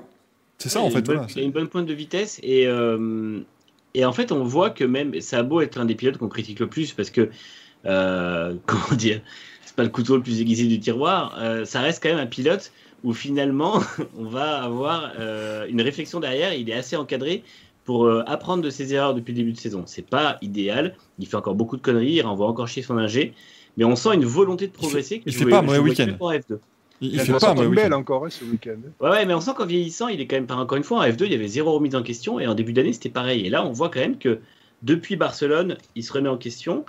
C'est pas encore ça, mais là, il fait un meilleur week-end que Schumacher. Voilà, Donc, en fait un- euh, il n'y a Parce rien à dire, et euh, c'est pas, ça en fait pas une personne que j'apprécie ou quoi, mais on peut pas dire que, en tout cas, ce qu'il a montré à, hum, à Monaco, c'est pas un mec qui ne mérite pas d'être en F1. Alors que franchement, Deleda, c'est un mec qui ne mérite pas d'être en F2. C'est la Ouais, je suis d'accord. Il mérite Tout pas d'être en F4, d'ailleurs, non plus. hein, Il mérite pas d'être là. Non, non, il- mais, mais tu sais qu'il a commencé par le motocross, il aurait dû y rester en fait. hein. Mais oui, il serait peut-être allé plus vite en motocross d'ailleurs ce week-end, euh, avec un peu de chance, sur les, sur les rues étroites de Monaco. Mais c'est vrai que Mazepin, on avait promis évidemment à Mazepin, lololol. Attendant, celui qui a explosé une hasse ce week-end, euh, c'était Mick Schumacher. euh, et, et celui qui fait, moi je suis désolé, celui qui fait une attaque absolument kamikaze, alors où tout le monde se- s'émerveille Mm. devant, au premier tour sur son équipier à l'épingle, euh, c'était pas Mazepin. Je suis désolé, Oui. ce qu'il essaie de faire là, c'est pas. Voilà, alors oui, on l'a tous fait dans F1 si- 2020. Non, mais sinon on double pas. Non mais sinon Voilà. on double pas. Tu te souviens pas de Trulli ce qu'il avait fait en 2000 Ah oui, euh, il s'est jeté sur le vibreur, c'est extraordinaire. Mais, euh, mais voilà, on, on l'a tous fait en F1 2020 parce que les IA vont à 12 km à cet endroit-là. Mais enfin bon, voilà, c'est pas une raison pour le tenter en vrai. Mais cela dit, c'est passé, Ah. C'est pas la première fois que ça existe. hein. On a déjà non, vu. C'est qui? C'était euh, Leclerc qui a fait ça. Norris aussi. Euh, je crois que à l'époque Irvine sur Panis euh, l'avait fait ou Panis sur Irvine. Je me souviens plus en Pas dit sur 96. Ryan, mais bon. Il y avait Raikkonen sur, euh, aussi. Sur Magnussen aussi qu'il avait fait. Tout à euh, fait. il Donc voilà, peu, hein. je veux dire, bon, allez, on peut pas dépasser beaucoup. Bah, on essaye. Ah bah évidemment, faut, faut prendre les opportunités là où elles sont. En tout cas, la Formule 1, ça revient dans un peu plus d'une semaine, les amis, avec le Grand Prix d'Azerbaïdjan à Bakou. Et on va euh, continuer, si vous le voulez bien, les amis, en ce, ce Racing Café. On est déjà ensemble depuis une bonne heure et quart, mesdames et messieurs, sur la, sur la Formule 1. On va aller plus vite pour la suite, je vous le promets, mais on va parler euh, bien évidemment maintenant des euh, 500 miles d'Indianapolis Bah, avec une annonce à venir. Et, et on l'espère évidemment une transition qui va fonctionner au poil. Montoya, un seul arrêt. 12. Incroyable, tout a fonctionné. Euh, donc les euh, 500 Masiapolis qui auront lieu ce week-end, c'est pas merveilleux de pouvoir vous dire ça quand même les amis, extraordinaire bien sûr. La plus grande course automobile au monde, et vous n'êtes déjà plus que 12 viewers dans le chat. Euh, non, non, mais ça c'est une erreur. Tous ceux qui s'en vont, c'est une erreur. euh, c'est la plus grande course. D'ailleurs les amis, je voulais voilà, comme ça, directement, on lance les, les festivités. Venez dimanche à partir de 17h45, on va se regarder ça ensemble euh, avec une, une petite heure d'avant-course histoire d'expliquer un petit peu tout ce qui va se passer euh, sur cette 105e édition. Et puis après, on va regarder la course jusqu'au moment où j'en aurai marre des spoils dans le chat, bien sûr. Donc ça peut arriver dès le 8 tour, bien évidemment, si la course est très animée. Mais voilà, ça fait un bon petit paquet de temps qu'on s'est pas retrouvés ensemble pour, euh, pour regarder l'IndyCar en direct, donc je vous propose de faire ça. Sur les 500 miles, la course est donc à 18h45 le départ. Et donc, nous, on sera en live à 17h45, histoire de voilà, faire une petite heure tranquillement. Ah oui, comme mais c'est vrai qu'il y a l'extrême I. Euh, Maxime, il nous dit, tu pourras pas regarder. Ah, si, si, l'extrémiste, c'est le F1 Ah, matinée, c'est bon. l'avantage, bon. évidemment. Ils ont compris, Ah, hein, heureusement. il, faut, il faut se mettre au meilleur endroit de la journée pour pouvoir profiter de l'exposition maximale. Et donc, l'extrémiste sera regardé par des centaines de millions de téléspectateurs dans le monde, alors que 10 500 sera regardé par 10 millions, ce sera déjà plutôt pas mal. On vous demande est-ce que les 500 mètres sont dans le sens inverse du Grand Prix? Effectivement, hein, c'est, ça tourne à gauche. Euh, les 500 mètres d'Iapolis, c'est dans le sens inverse de la Formule 1 aussi à l'époque. Euh, ça dure allez, entre 3h et 3h30. Vous allez voir que maintenant que je Oh, vous dis ça, il y aura. Ah ouais? il y aura Oh non, 2h50 et 3h10, j'aurais dit moi. Oui, c'est vrai, c'est vrai. Ça dépend, voilà, ça dépend un petit Il peu. c'est qu'il y a un bon un drapeau rouge ou quoi, ça monte à 4h, 4h10 de. Ouais, mais il y en a pas-. Ouais, il n'y a pas beaucoup de drapeaux rouges en IndyCar quand même. hein. Il y en a pas Ah, c'est quoi C'est 2017 où ils en avaient mis un, je crois. Ouais, c'est ça. Oui, mais enfin, en même temps, euh, excuse-moi euh, Manu, mais Scott Dixon, il est parti nous faire un looping aussi en 2017. Donc à un moment donné, il a joué à Travis Pastrana, évidemment, euh, on a mis un drapeau rouge pour, pour ramasser tous les débris. Euh, Il avait mais effectivement, c'est assez, euh, Ouais, assez, d'accord. Assez peu habituel. Mais il y en avait un en, 2000, euh, bah, en 2019, si je dis pas de bêtises d'ailleurs, après le, le Big One euh, avec, euh, avec Bourdais, et toute la clique, ils avaient mis un drapeau rouge. Ah le- oui, j'avais pas le souvenir. d'accord. duel entre Simon Pagenaud et Alexandre de Rossi. Mais donc ce week-end, c'est Scott Dixon qui partira en pole position pour la quatrième fois de sa carrière à Indianapolis, euh, mesdames et messieurs. C'est pas le record. hein. Le record, c'est Rick Mears qui s'était lancé six fois. En, en pole des, des 500 miles, on l'appelait euh, le Rocket Rick. Bah, effectivement, il était extraordinairement rapide en qualif, le plein vainqueur euh, de l'épreuve. Du coup, Scott Dixon qui partira en pole position devant Colton Herta, qui doit commencer à en avoir, mais alors, marre de voir Dixon devant lui parce que c'est arrivé toute la semaine. Pendant les essais, euh, à partir de mercredi, jeudi où ça commence à compter, il finissait toujours derrière Dixon. Vendredi, il finit derrière Dixon. Samedi, dimanche, pareil. Donc effectivement, le, le jeune Colton Herta en a un petit peu marre. Et puis Renus Viquet avec sa voiture Bitcoin qui partira en première ligne. Euh, Ah, oui, ça, ça oui. plaît. hein. Alors peut-être, alors potentiellement la voiture vaudra beaucoup moins à la fin de la course qu'au début, c'est possible, bien évidemment, on verra ce que ça donnera. Imaginez, si par- imaginons le Bitcoin se crache violemment euh, dans les cours, est-ce qu'ils vont lui dire à un moment, arrête-toi, on n'a plus d'argent, c'est fini. Je pense que ça dépendra si Elon Musk parle de lui ou pas, tout simplement. Parce que c'est c'est lui qui fait tomber le Bitcoin en ce moment. donc. Quelle formidable course de Renus Viquet. Oh mon dieu, incroyable le Bitcoin qui, euh, qui touche des, des sommets. Euh, évidemment, je vous rappelle les amis, première ligne à 3, hein, puisqu'on a 11 lignes de 3 pilotes, 33 pilotes au départ de ces, euh, de ces 500 miles. Manu, en tant que grand amateur de Scott Dixon, que tasse bien cette course? Parce que moi, je retrouve beaucoup de 2020 dans, dans ce qu'on voit en ce moment, c'est-à-dire que Dixon est partout, euh, il est au sommet de l'affiche. 2020, ça s'est pas fini exactement comme il l'aurait voulu. Euh, Est-ce qu'il peut transformer l'essai cette année? Et ben en fait, ça va dépendre de la physionomie de la course. Je pense que s'il a l'occasion de prendre la tête à un moment, il euh, saisira parce que l'an dernier, il a joué la, la prudence et la passivité en essayant de- d'avoir un dernier run très rapide et de, de- de battre Sato sur la fin de course. Sauf que la fin de course s'est faite sous drapeau jaune et qu'il n'a pas pu euh, placer l'attaque qu'il aurait voulu placer. Donc je pense que cette année, il va être un peu plus incisif. Après, c'est Dixon, il va être dans, la, dans le contrôle en début de course. Il va probablement euh, laisser un peu les autres venir sur le milieu de course. Et puis, bah, je pense que tout après sera selon la physionomie de la course. Mais je pense qu'effectivement, à partir du moment où il aura l'occasion d'être en tête, il va pas la, lâcher. Euh, mine de rien, l'Indy 500, il l'a gagné qu'une seule fois. Je pense qu'il a envie de, de retrouver cette victoire-là presque autant que d'être champion. Et de toute façon, il sait que bah, les 100 points euh, que, que vaut l'Indy 500, ce serait bien pour le championnat aussi. Donc, euh, il fera pas n'importe quoi parce que là aussi, oui, il pense au championnat. Mais oui, moi, je le vois. euh, Enfin, cette année, il est encore très très fort, hein, comme, comme tous les ans. Toujours.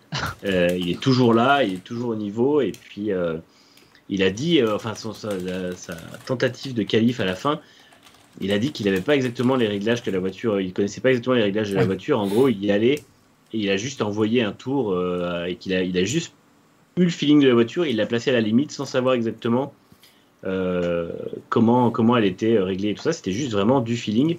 Et son tour est absolument euh, dingue. Donc, euh, enfin, son tour, son run de 4 tours. Et euh, au final, euh, au final, ça a payé. Donc après, maintenant, euh, il a toute la jeune garde derrière lui, plus Carpenter et Castroneves, qui ne sont pas la jeune garde. Donc, euh, Ah oui, ouais, alors Ah oui, ah oui, alors, oui, le Car- Ça, ça, on va en parler de ça. Voilà, il y a parce quand même un moment dans la semaine où il y avait un top 3 euh, Dixon, 40 ans, euh, Carpenter, 42 et Castroneves, 40, euh, 44, je crois. Ouais, non, pour vous, pour vous donner une idée, les amis, hein, Scott Dixon, et Castroneves et Carpenter, ils étaient tous dans le jeu IndyCar Series 2005, qui était sorti sur Xbox et PS2 à l'époque.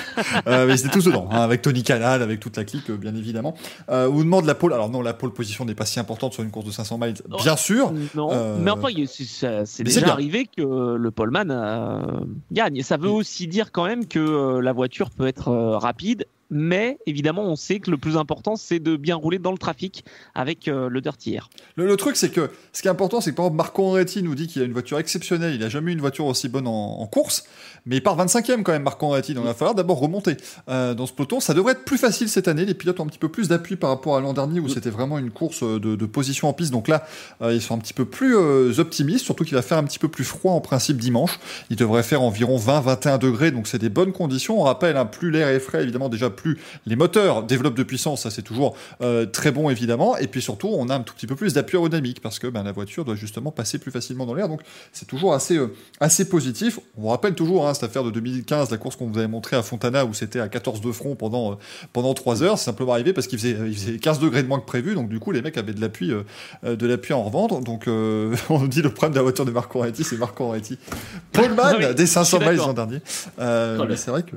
De... Alors, après, Marco Andretti, il y, a- il y a un circuit où il performe, c'est Indianapolis. Il faut quand même lui. Mm. Alors, bon, il performe plus depuis Oh, 2017. enfin, il a performé en 2005, quoi. Voilà, il, ah, écoute, il fait Ah, deuxième en 2006. 2006 et puis 2006, depuis pardon. quelques top Et c'est la 5. poule Mais, euh, dernier, mais c'est vrai que voilà, ces dernières années, Ouais. c'était assez, euh, assez compliqué. Euh, mais il a expliqué en fait, il a eu un problème donc l'an dernier en course et en fait il a un petit peu euh, euh, salé de ça. C'est euh, dans une interview à The Race qu'il a dit ça, Marco Andretti. Mais c'est que l'an dernier personne l'a écouté dans son équipe. C'est-à-dire qu'il arrive à Carb Day, qui est la séance d'essai qui va avoir lieu donc demain vendredi s'il ne pleut pas. Dernière séance d'essai avant les 500 miles, il lui change le moteur. Et le moteur rend 2 miles à l'heure en vitesse de pointe, c'est-à-dire environ euh, 3, 3 km et demi, 4 km h ce qui est énorme bien sûr. Et il dit à toute son équipe, écoutez, votre moteur il est nul, remettez-moi l'ancien, euh, ça ne va pas, le moteur a un problème. Ils lui disent non, et donc il, il a, il a été au naufrage total dès le début de course, il a fini 13e. Euh, et donc là, cette année, bah, il a dit, écoutez, moi, il y a un problème de fond plat, changez-le moi, ils l'ont changé, et il a dit, la voiture a tout de suite euh, pris vie, donc on lui souhaite le meilleur, évidemment. Un Marc Andretti qui partira juste devant Simon Pagenaud et Sébastien Bourdet, qu'on fait 26 et 27 en qualif, ça c'était pas, c'était pas extraordinaire non plus. Et juste mais derrière, Montoya qui a fait 24 d'ailleurs. Ça, Oui. ça- ça- c'est un beau, un beau quatuor là qui nous ont, euh, qui nous ont fait en fond de grille. Et quelques places devant Will Power qui a failli se faire euh, sortir. Alors, Power, lui, qui est passé, euh, qui a failli passer par la fenêtre. hein. Effectivement, Will Power, qui s'est retrouvé dans la, la lutte pour la dernière ligne et qui a tapé le mur pendant son run de qualification. Euh, il tape un peu plus fort, il casse une suspension, il se met dans le mur. C'est terminé hein, pour. Ce qui était exceptionnel, c'est qu'il fait son run de qualif. Déjà, il y a- la veille, il y avait sa femme qui avait engueulé les mécanos de chez Penske. Et genre, il fait son run qualif, il tape le mur. Et au moment où il tape le mur, elle se retourne vers les mécanos en mode putain, ils ont fait quoi? Alors que c'était lui qui avait fait une erreur. bah ouais. Donc c'était assez drôle à voir, mais euh, parce qu'on sentait vraiment qu'il y avait beaucoup de tension. Et euh, ça montrait surtout qu'effectivement, Power était vraiment pas du tout sûr de, de, de se qualifier. Quoi. Donc c'est c'est la grosse surprise pour l'instant du- de la semaine. Ouais. Non, mais Pareil avec, euh, globalement, on va quand même le dire, mais les moteurs Chevrolet, hein, ça, ça Et fonctionne Penske pas trop. particulièrement. hein. Mais c'est ça que en fait, c'est ça le Carpenter- problème. Carpenter Racing fait une très bonne qualif. Mais il y a que à chaque fois, c'est vrai, c'est Ouais. vrai. Ed Carpenter qui a fait plusieurs fois la pole, trois fois, je crois, Ouais. euh, sur l'Indy 500, c'est un vrai spécialiste. Son équipe connaît très très bien les, les courses sur ovale, et bah, c'est pas un hasard. On a les deux meilleurs pilotes Chevrolet, les deux seuls d'ailleurs qui sont dans le Fast 9, qui sont euh, donc Carpenter et Vicky, quatrième et cinquième. Ouais, alors c'est toujours assez euh, particulier, mais là, Penske, ils ont été nulle part parce qu'on on le dit, les Penske, déjà le meilleur des quatre, c'est Scott McLaughlin, le rookie, donc déjà ça c'était une surprise. Mais euh, Ah on oui. rappelle qu'ils ont cinq voitures quasiment euh, cette année, puisque Simona de Silvestro, c'est une voiture euh, qui est euh, quand même, voilà, il y y, a beaucoup de Penske sur cette voiture, elle est qualifiée 33e, donc euh, elle, est, elle est passée de justesse. Elle est qualifiée déjà. Voilà, déjà c'est déjà très bien pour, euh, pour Simona et ça fait plaisir de la revoir parce que ça faisait quand même pas mal d'années, ça faisait depuis 2015 qu'on l'avait pas vu en piste au, au break card, Simona de Silvestro. Mais du coup, on rappelle aussi avec le Paret Autosport, c'est une euh, initiative très, euh, très importante puisque c'est une équipe composée majoritairement de, femmes. Il y aura d'ailleurs quatre femmes qui vont s'occuper notamment des pneus sur la, la voiture de Simona de Silvestro. Euh, 75% de, femmes dans l'effectif de ce week-end. C'est un effectif qui est amené à bouger si elles reviennent dans d'autres courses. Mais du coup, c'est effectivement la première équipe majoritairement féminine à se qualifier pour l'Indy 500. Donc, euh, une 33e place qui a bien plus de signification que, le, que la place elle-même. Exactement, c'est Charlie Kimball et, euh, et. Inerson qui euh, ne se sont pas qualifiés. Alors Inerson, on s'y attendait avec le Top Gun Racing. Eux, c'était compliqué, bien sûr. Ça, c'est formidable. Le, Top Gun Racing qui roulait avec une décoration euh, hommage aux, voitures d'Alonso Senior en 70 et en 71 quand ils gagnent les, les 500 mètres. Donc ça, c'était assez chouette. Mais malheureusement, évidemment, déjà, ils sont arrivés à... Allez, un, un mile à l'heure de la qualif, ce qui était déjà très bien vu, euh, vu en début de semaine. Et puis Charlie Kimball, bah, lui, malheureusement, il est passé, euh, est passé par la fenêtre avec sa voiture de chez Ouais, Foyt. mais... mais oui, il y a J. Foyt. Hein. L'équipe euh, est pas. Enfin, quand on voit Sébastien euh, Bourdet qui se retrouve que 27e, euh, Dalton Kellett qui ne compte pas, mais qui est quand même qualifié. Je sais pas comment il a fait. Bon, voilà. Deux ans de suite à Dalton Kellett. Bon, évidemment, ils étaient fous. incroyable. Euh, ouais, c'est ça, les, les, les, les voitures euh, Foyt, Hildebrand qui est pigiste et qui, euh, qui découvre l'équipe, euh, enfin qui euh, revient dans l'équipe, et 22e, Bourdet 27, qui est 30 et Kimball éliminé. Donc euh, AJ Foyt, c'est. Euh, J'espère qu'ils ont un bon rythme en course. hein. ouais, ils font partie des équipes à moteur Chevrolet qui ont eu des gros problèmes. ouais.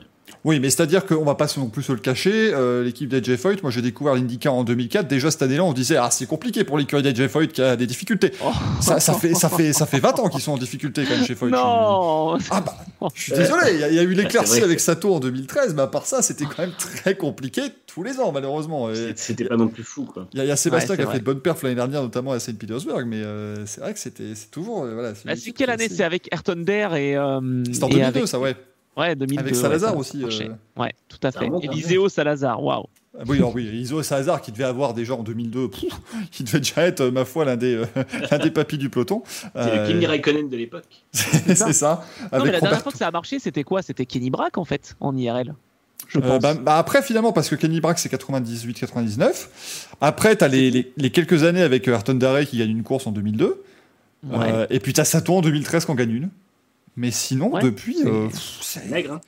2013, Sato, Ouais, il il arrive à Indianapolis en leader du championnat, mais alors sinon. Après, euh, après, c'est- devenu, compliqué maintenant parce que euh, l'IndyCar moderne, il y a quand même Ganassi qui a au moins trois voitures, Penske qui en a au moins trois, et Andretti qui en a au moins trois qui fonctionnent par an. Après, ça tourne un peu. Mais C'est du coup, c'est vrai que ça monopolise beaucoup de victoires, beaucoup de- d'accessibles, et on, on voit que les autres équipes euh, brillent de manière beaucoup plus euh, sporadique qu'avant. Donc, euh, ça aide pas non plus. Mais AJ Foyt particulièrement, c'est vrai que c'est dur. Quoi. Ouais, c'est dur parce que bah, Jeff Foyt, il est euh, américano-américain, il est patriote à fond, donc il veut absolument toujours être avec euh, Chevrolet. euh, quelque chose d'États-Unis, avec le Chevrolet, voilà. Donc euh, bon, c'est peut-être aussi pour ça, il s'ouvre pas forcément. Hein. Jeff Foyt, ça a été un excellent pilote, ça a été le meilleur pilote, mais voilà, en termes de directeur d'écurie, heureusement qu'il y a son fils qui a quand même repris et qui est en train de, de faire confiance à d'autres nationalités. C'est vrai que les années d'AJ Foyt avec le moteur Honda et Takuma Sato, c'était un concept. hein. Le, le Texan et le Japonais, c'était un mariage euh, assez fou, mais qui avait, euh, qui avait bien marché. Euh, Xoan se dit Bordel a gagné des courses avec une petite équipe, c'était Ah l'équipe bah oui. Delcoin, évidemment. Ouais. Mais euh, Delcoin qui a une bonne équipe aussi, hein. il part au Ah bah 11 maintenant, si je dis pas de bah, bêtises, euh, Ed Jones. Ce qui est horrible, c'est qu'il est parti au moment où ça marchait, parce qu'il a remis l'équipe dans, dans le droit chemin.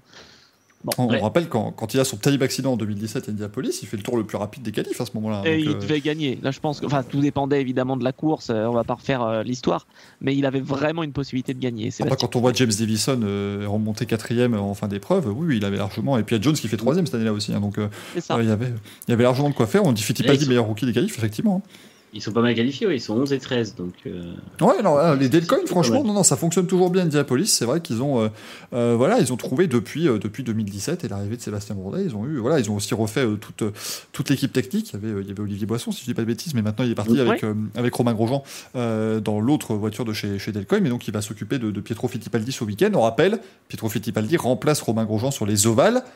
Même s'il est possible que Romain Grosjean s'aligne au dernier ovale de l'année à Gateway, on, voilà, on attend de voir un petit peu ce que ça pourrait donner. Ce serait plutôt chouette. Euh, c'est un petit ovale, entre guillemets, Gateway, hein, c'est un peu plus d'un mile, donc euh, euh, on y roule beaucoup moins vite, évidemment, qu'à euh, Indianapolis.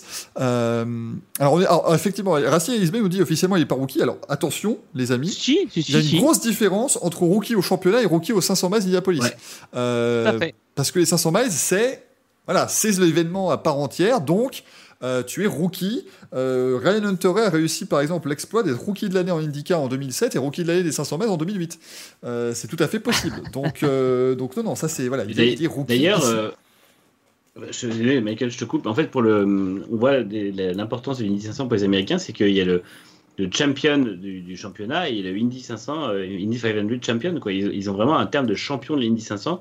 C'est plus que vainqueur. Donc, il y a vraiment, ouais, c'est c'est quasiment un, un microcosme dans le championnat, quoi. Tout à fait. C'est- de toute façon la seule course hein, que les Américains regardent sur la saison d'IndyCar. C'est triste à dire, mais bon, c'est un peu. euh, Ah, bah mon cher Anthony, moi j'ai vécu les trucs, les communiqués où on te dit Oh, écoutez, IndyCar a fait 212 000 téléspectateurs, formidable audience, on est euh, ravis, ça augmente de 82% par rapport à l'an dernier. Ce fut compliqué, ça faire. C'était euh, c'était terrible. On, on À la vous rappellera toujours évidemment les amis d'anecdotes de Long Beach dans les années 2000 où il y avait 75 000 spectateurs dans les tribunes et 57 à la télé. 57 000, hein, rassurez-vous, pas, pas 57 personnes. Mais Ah oui, voilà. 57 à la télé, là, c'était Twitch, là. J'ai fait plus, oui. Incroyable. Mais donc, euh, euh, qu'est-ce qu'on peut imaginer pour vous, les amis, pour cette course? Parce qu'on a vu quand même que ça, ça tournait pas mal hein, lors, des, lors des essais. Ça peut se dépasser. Alors après, euh, Dario Franchitti m'avait expliqué aussi il y a quelques années. Euh, Bon, les essais, euh, voilà, hein, c'est un truc aussi où c'est encore plus fou que la course parce que le premier il ralentit pour laisser passer la meute, puis il se remet huitième, et enfin, c'est voilà, c'est toujours un peu, un peu le gros bazar. Euh, Gaël, tu t'attends à quoi toi pour cette, cette 105e édition euh, des 500 miles Eh bien, euh, je m'attends. J'aimerais qu'il y ait franchement des belles surprises. Tout dépendra, effectivement, on l'a dit, enfin, tu l'as dit en début, euh, du rythme que vont avoir les voitures euh, quand elles vont se suivre un petit peu. On a vu, par exemple, que bon, chez les Penske, c'était pas terrible au niveau des qualifs, mais Pagenaud est un petit peu plus confiant pour son rythme de course. En fait, entre guillemets, euh, chez les on est un peu sur un copier-coller de l'an dernier. Sauf que Pagenaud était quand même un petit peu mieux dans son rythme de course jusqu'à ce qu'il brise un aileron. Et bon, Mhm. il n'était pas candidat à la victoire, mais au moins le top 10 était accessible. Et, et puis, euh, coup dur d'aileron. Euh, cette année, voilà, Pagenaud est à nouveau euh, confiant sur son rythme de course. Bon, de là à aller titiller le leader, je ne sais pas, on verra. Tout peut se passer de toute façon à Indianapolis.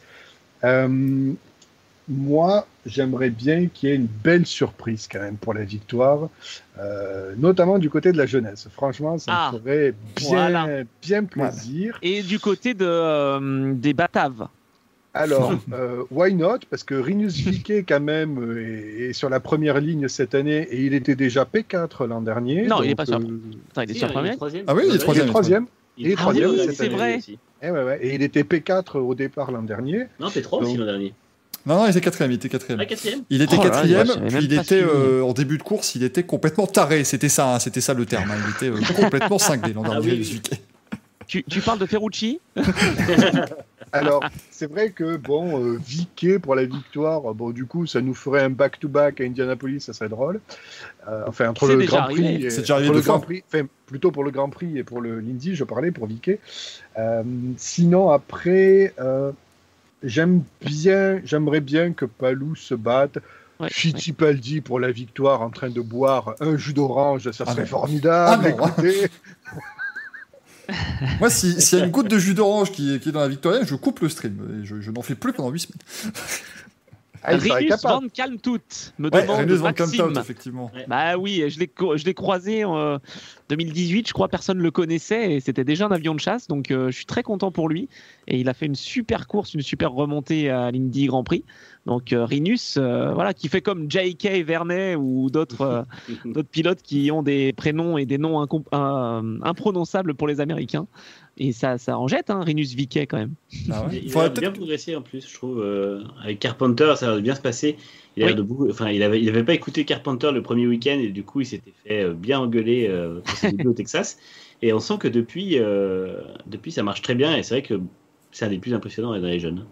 Ah, puis Ouais, tout à imaginez- fait. Il y a Pato Howard aussi. hein. Oui. Imaginez s'il gagne euh, Renus Viquet, euh, la, la NBC pourra nous rediffuser huit fois son accident des essais et dire rendez-vous compte, il s'est cassé un doigt il y a un mois et demi, et il gagne la course, c'est merveilleux.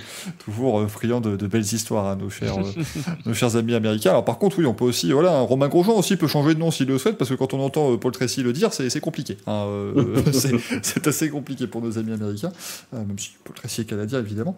mais Ah, j'ai pas commente. entendu comment il le prononçait. Romain Bah, C'est-à-dire qu'ils sont trois dans les cabines, il n'y en a pas un qui prononce Romain Grosjean de la même manière. C'est assez extraordinaire. Lui, alors lui, il dit, enfin, je crois que Paul Tracy dit Romain comme la salade, hein, de toute façon, donc il n'y a, pas de- il y a pas de problème là-dessus. Euh, mais c'est assez, euh, assez habituel chez, euh, chez, chez Paul Tracy, qui euh, c'était avec. ouais, il savait pas dire Helio Castroneves, il disait Helio tout le temps. Donc voilà, c'est toujours, toujours sympa de voir, de voir Paul Tracy. Manu, toi, pour ce, ce 105e Indy 500. Euh, moi, je vois, je vois des jeunes aussi, genre Dixon ou Castroneves. Non, en fait, j'ai plutôt tendance à penser qu'il y qu'il y a justement à, à l'expérience un vieux qui va réussir à les, à les mater. Et j'avoue que Castroneves m'impressionne beaucoup. Il a l'air super à l'aise avec le meilleur Shank. Et le meilleur Shank fait des très très bonnes courses depuis le début de saison.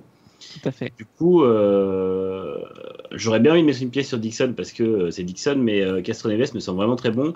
Et je pense que globalement, on va avoir une course disputée. Je m'attends à ce qu'on ait vraiment beaucoup de changements de leader et que ça se joue potentiellement, ça se joue potentiellement à la stratégie parce que euh, je pense que ça risque d'être une course assez animée. C'est ça, la stratégie, c'est euh, Scott Dixon le, signalait un peu plus tôt dans la semaine, euh, c'est qu'au Texas, notamment sur la consommation d'essence lors de la deuxième course qu'on est au Texas, il roulait quand même à 320 de moyenne. Alors, c'est déjà beaucoup, bien sûr, sauf qu'en général, ils sont capables d'aller tout seul à 345 de moyenne. Mais c'est-à-dire qu'il y avait le, le qui se met devant et dit, voilà, je vais pépère, il n'y a pas de souci. Et Dixon a même dit à un moment, je vais dépasser parce que je commençais à trouver que ça devenait dangereux. Parce qu'il y en a forcément un à un moment donné derrière qui va arriver plein de balles et qui va, qui va s'emplafer de tout le monde. Donc il est, il est passé devant et il a dit, j'ai haussé un peu le rythme. C'est-à-dire que c'était une course de vélo. Euh, et ça peut être Oui. ça. Euh, ça peut être ça, Simon Pagelot, Ah dans la vidéo que vous pouvez trouver sur la chaîne YouTube, même, le dit. Hein. C'est un peu le cyclisme. C'est-à-dire que le mec de, deuxième, de toute façon, utilise 20% d'énergie en moins pour produire le même effort. Donc toi, tu t'adaptes devant. Ça peut tout de suite devenir une course de vélo et ça peut devenir assez, euh, assez stratégique. Et, une course à la conso, et bien sûr, qui, qui a déjà été faite, en 2016 avec Rossi notamment, euh, Braque, euh, voilà, c'est arrivé. Il faut quand même souligner la folie de ces mecs qui font des, enfin, des vitesses complètement dingues, comme si c'était totalement normal. T'entends des 320, des 340, là t'as la pole à 370, t'as des vitesses de pointe à 385. Enfin, Ouais, il normal. vraiment, il faut vraiment se rendre compte de, de la, de la- de la performance que représente ce course et de, de, de- de- ouais, du truc impressionnant que les 500 mètres. Bon, après, il y a toujours un côté dangereux qui me plaît un peu moins parce que euh, c'est des vitesses folles, mais c'est vraiment quelque chose. Les gens qui disent ouais c'est un ovale, ça tourne en rond, non, c'est vraiment beaucoup plus que ça. Et, Eh, vous euh, vous souvenez euh, de quand, le, le kart était allé au Texas, qui était un Mhm. circuit visité par l'IRL, euh, les pilotes tombaient dans les pommes quand même. hein. Ouais. Mm. Donc waouh. Ah non, c'était complètement fou. Et en, en termes de chiffres, les amis, si vous voulez, pour mettre dans, dans- la tête vraiment, euh, Paul Tracy a eu le record absolu de vitesse euh, en, en IndyCar à l'époque, euh, en, en kart. Il est quand même allé à 414 km/h en bout de ligne droite au Michigan. Il faut quand même se rendre compte que c'est de la, 414. de la folie. C'est vous dire qu'à Indianapolis, à une époque, ils allaient vraiment. Euh, je, vais, je vais juste vous faire la conversion rapidement, histoire de ne pas vous dire de, de bêtises, mais ils atteignaient les 403 km/h en bout de ligne droite à Indianapolis. Je rappelle qu'un bout de ligne droite à Indianapolis, vous, avez, vous êtes là, il y a un mur devant vous parce que c'est un virage à 90 degrés. Euh, et ils entraient à 400 à l'heure, plein, plein gaz, et puis bah, ils ressortaient de l'autre côté. Alors, c'était pas les voitures de maintenant, c'est ils ressortaient à, à 360 parce qu'ils perdaient beaucoup de vitesse en virage. Mais euh, quand on regardait les, euh, les qualifs ce week-end, moi j'étais euh, j'étais vraiment impressionné, je suis toujours. C'est-à-dire qu'ils atteignaient. euh, c'est- C'est-à-dire qu'avant, effectivement, on attendait 400 en ligne droite, on descendait à 340, et puis le, le- le moteur de 900 chevaux repropulsait la voiture dans la ligne droite suivante. Ici, on atteignait que 387, 88 en bout de ligne droite, et on tombait à 375. quoi. C'est-à-dire qu'il sortait des virages à 370 au plus bas. Mm. Euh, C'était vraiment de, de la folie. Quand on vous dit que Dixon fait 373 de moyenne, bah, la vitesse minimale n'était pas beaucoup plus basse et la vitesse maximale n'était pas beaucoup plus haute. Donc euh, vraiment, euh, c'était assez, euh, assez incroyable. Euh, le circuit fait pas grand leur vitesse. On va dire, bah oui, effectivement, oui, ça c'est sûr que Ah, d'un mais- coup, euh, les 4 km ils passent vite. hein. Ouais, la Oui, vitesse ça. à laquelle ils font les tours, c'est impressionnant. Ah, ça va être disputé en tout cas. Et un petit Montoya qui nous, euh, qui nous ferait une remontée comme euh, il en a l'habitude, pourquoi pas? Non, je sais pas, il est peut-être un peu vieux maintenant, j'en sais rien. Il faut s'en Mais- méfier. hein. Ouais, mais j'y crois toujours en fait. L'expérience, ça paye toujours, je pense. J'ai pas l'impression que les McLaren soient si bonnes. Moi, je. Cette Mais année, je suis globalement, pas- je sais pas ce que, je sais pas ce que vous en qualifiés. pensez. Euh, ouais, moi les McLaren, elles me déçoivent en fait. Euh, je m'attendais à ce qu'avec Rosenquist, ça fasse quelque chose sur la saison, hein, je parle. Mhm. Ouais. Et en fait, euh, bah bof, pétard mouillé quoi. Le pauvre Pat Howard, il essaie de faire ce qu'il peut. Alors euh, c'est quand même une super saison évidemment euh, qu'il nous fait parce qu'il a une victoire au Texas. Mais euh, bon, voilà, je m'attendais encore à mieux. Ouais, surtout Ouais. Rosenquist, ouais. C'est vrai que Rosenquist, c'est un peu décevant et il est très loin de Ward, en fait. C'est ça qui est assez étonnant. Euh, Bah, il a aucun top 10. Ouais. Alors, je veux bien Ah. qu'il ait pas eu de chance. C'est vrai qu'il a été pris dans des crashs, etc. Mais enfin, Mm. C'est assez décevant parce que Rosenquist, c'est quand même le pilote multicarte par excellence. Le, il s'adapte à tout très rapidement. Et après, il y a un gros problème sur, euh, sur le, le fait de passer un step supérieur. Quoi. J'ai tendance à penser que si Ganassi l'a pas gardé, c'est pour une raison quand même. Ouais, ouais, Ah, ouais. Ganassi, Ganassi, bah, Ganassi garde quand même Ericsson, hein, donc euh, euh, ça veut pas dire que je critique Ericsson, mais ça veut dire que enfin, Ganassi, Ganassi n'est pas du genre à trop s'encombrer de pilotes si jamais ils font pas, pas l'affaire. Non, mais Rosenquist, Bah- est-ce que euh, on sait pas, mais en interne, est-ce qu'il s'entendait bien avec euh, Dixon? Ganassi, moi je me dis oui et non quand même. hein, parce que Ganassi, ça fait quand même plusieurs années où il a Dixon. De toute façon, c'est son assurance tout risque. Il a Oui. gardé Charlie Kimball des années. Alors, je veux pas être euh, trop violent face à Charlie Kimball, mais bon, euh, il a gagné au Midway en 2013. À part ça, c'est un petit peu le néant quand même. hein. Il finit cinquième des 500 Ah bah. en 2015. Après, c'est vrai voilà. qu'il y a peut-être une, une monoplace qui sert toujours de, de banque, entre guillemets, avec un sponsor qui apporte de gros et qui, euh, qui euh, finance un peu le reste. Enfin, pas le reste, mais. C'est- C'est-à-dire que Jusqu'en 2010, il avait vraiment cet objectif, il avait ses deux voitures target, il était voilà, euh, vouloir faire son super team. 2011, il arrive avec ses équipes un peu satellites, qui étaient un peu, c'était un peu le bazar avec Graham Rahal, avec Charlie Kimball.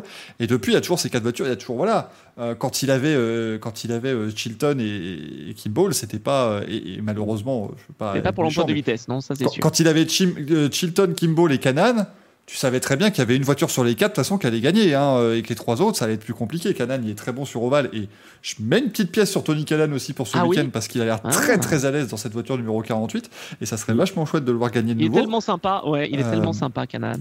Donc, donc moi je pense qu'il peut, il peut aller euh, tirer son épingle du jeu, mais euh, sur, les, sur les routiers ces dernières années, il était, vraiment, il était vraiment absent, mais il reste à un niveau très élevé sur les ovales, donc c'est très bien ce, ce système de partager le baquet avec, avec Jimmy Johnson sur les routiers.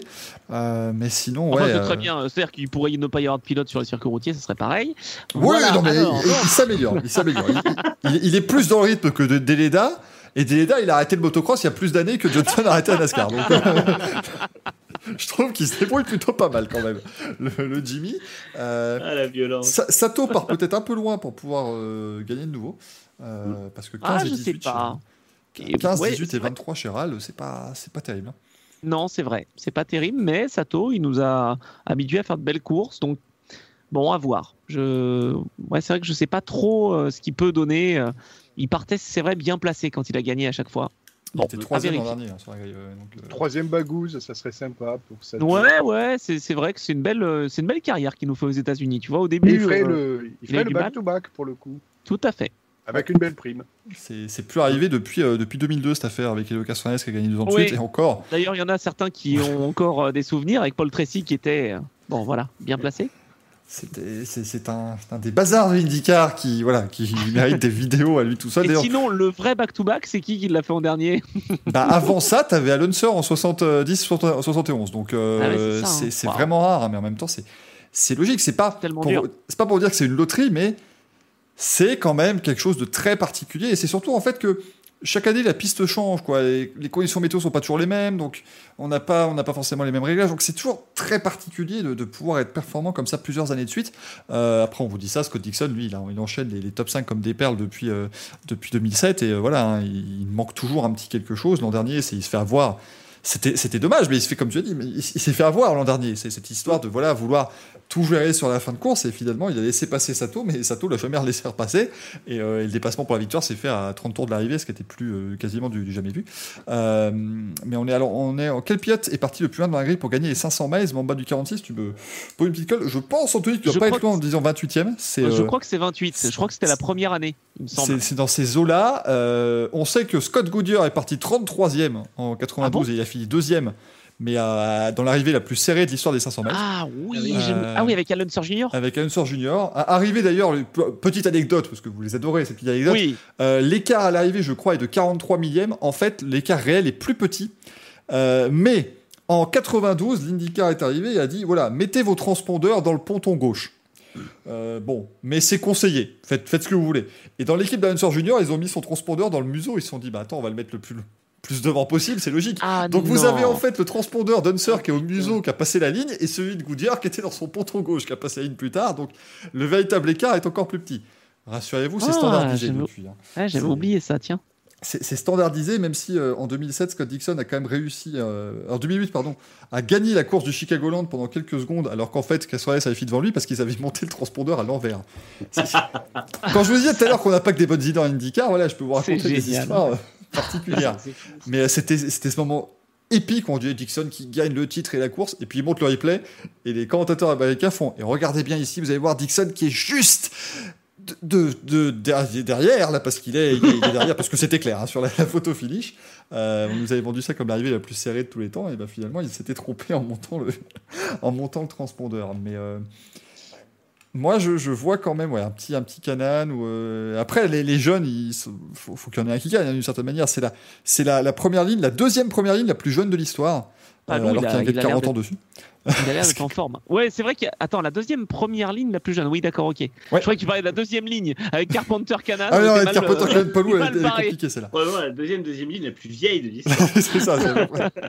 c'est- ça. Dans, dans l'autre, dans l'autre euh, extrême, tu avais en 91 la première ligne qui était composée de Rick Mears, euh, AJ Foyt et Mario Andretti.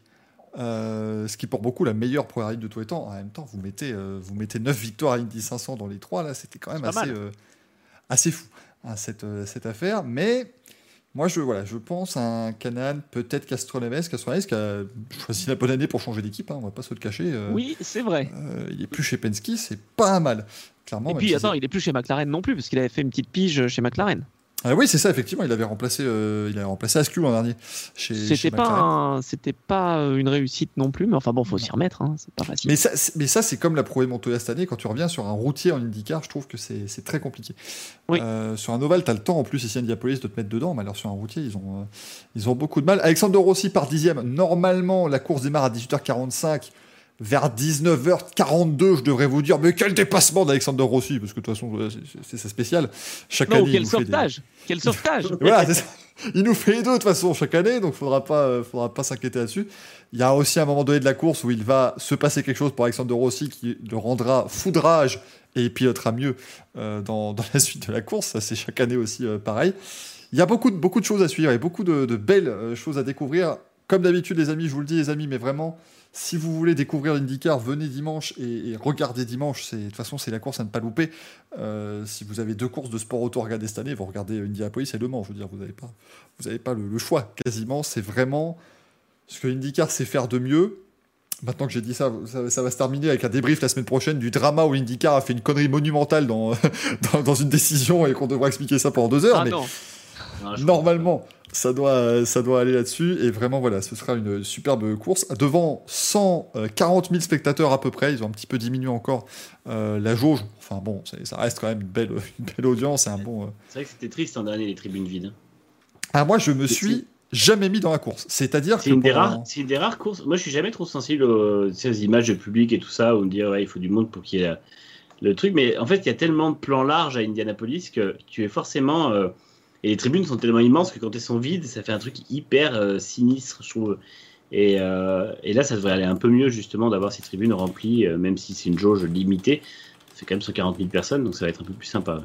En ça, plus, c'est- tout le cérémonial est fait Ouais. pour le public, quoi. C'est ça qui est magnifique, quoi. C'est vraiment, c'est la course à l'américaine. Parce que, parce que les amis, on vous rappelle, euh, on peut se dire 140 000 personnes et le Covid dans tout ça, c'est un circuit qui a 260 000 places assises. hein, donc euh, la, la distanciation sociale sera largement faisable, euh, même avec 140 000 personnes, c'est pratique. Oui, c'est ça. Ça paraîtra vide avec 140 000. c'est ça, c'est ça. Ça fait 140 000, mais c'est toujours deux fois plus que ce que la NASCAR pouvait faire dans les. Encore deux fois plus, je suis gentil pour la NASCAR. Quand il venait encore à, à Indianapolis sur l'Oval, c'était. Euh, complexe, dirons-nous, pour, euh, pour les Voilà. courses de NASCAR. Parce que quand vous avez 40 000 personnes et que tu as l'impression qu'ils sont 12, c'est- c'était difficile, effectivement. Euh, ne critiquons pas la NASCAR qui met euh, à l'amende l'IndyCar toute l'année au niveau des. au niveau des. euh, Mais alors, des attendez, ça, ça, ça, ça s'explique. Vous le savez évidemment. euh, vous avez plein d'anecdotes, mais euh, l'IndyCar était euh, était à son sommet en 95, 94, et puis euh, et puis un certain Bernie Ecclestone voyait d'un mauvais œil que ça fasse plus d'audience que la F1 ou quasiment, et que ça soit mondial et que ça soit un concurrent. Donc il a tout fait pour faire monter la NASCAR et pour diviser euh, le championnat, ce qui a ouvert donc l'IRL et le kart et qui a fait euh, chuter le, championnat. Mais sinon, c'était le championnat où il fallait aller. hein. Je veux dire, Nigel Mansell, il vient en IndyCar après son titre de F1. Quoi. Mm. Bon, voilà. Ça, c'était- là qu'il y a eu très très peur quand en plus Senna a testé la Penske et que Stone il a regardé son peloton et a dit non mais attendez euh, parce que non parce que c'est bien beau moi je vais avoir un Laproste il va faire des tours autour de tout le monde pendant toute l'année mais enfin ils vont peut-être avoir Mansell et Senna quand même là-bas ça va être plutôt pas mal heureusement pour, euh, pour la F1 Senna était resté en 93 sinon je pense qu'ils auraient eu beaucoup de soucis à se faire Oui, tout à fait. Tout à fait. tout Mais, mais voilà, donc en tout cas, l'IndyCar euh, est en train de remonter la pente. C'est vraiment pas facile parce que ça a correspondu vraiment avec euh, la, la progression de la NASCAR en fait. La Mm. NASCAR, c'était pas si populaire que ça en 90, quoi. Enfin, dans les années 90 en tout cas. Après, aux. États-Unis, aux États-Unis, ça a toujours été un des, un des ce qu'on appelle le Big Four, là, avec justement euh, le baseball, le basket, la NFL et la NASCAR. C'est les quatre sports qui sont vraiment euh, hyper ancrés dans la culture américaine. Et euh, l'IndyCar, justement, enfin le, le kart à l'époque, avait essayé de, de s'exporter un peu. Ils allaient au, bah, au Canada, au Mexique, ils allaient en Europe pour essayer justement de prendre une dimension un peu, de, prendre la NASCAR à contre-pied et de prendre une dimension plus internationale parce qu'ils voyaient que sur le plan purement américain, ils n'arriveraient jamais, alors même si c'est pas des championnats qui sont concurrents, ils n'arriveraient jamais à, à lutter. Et la NASCAR a presque plus de mal aujourd'hui, ils ont encore beaucoup d'audience, mais euh, c'est un championnat qui est pas forcément, euh, pas très sain euh, dans sa situation financière, dans sa situation de, de contrat et globalement, il y a quand même beaucoup de choses qui se passent autour de la NASCAR ces dernières années.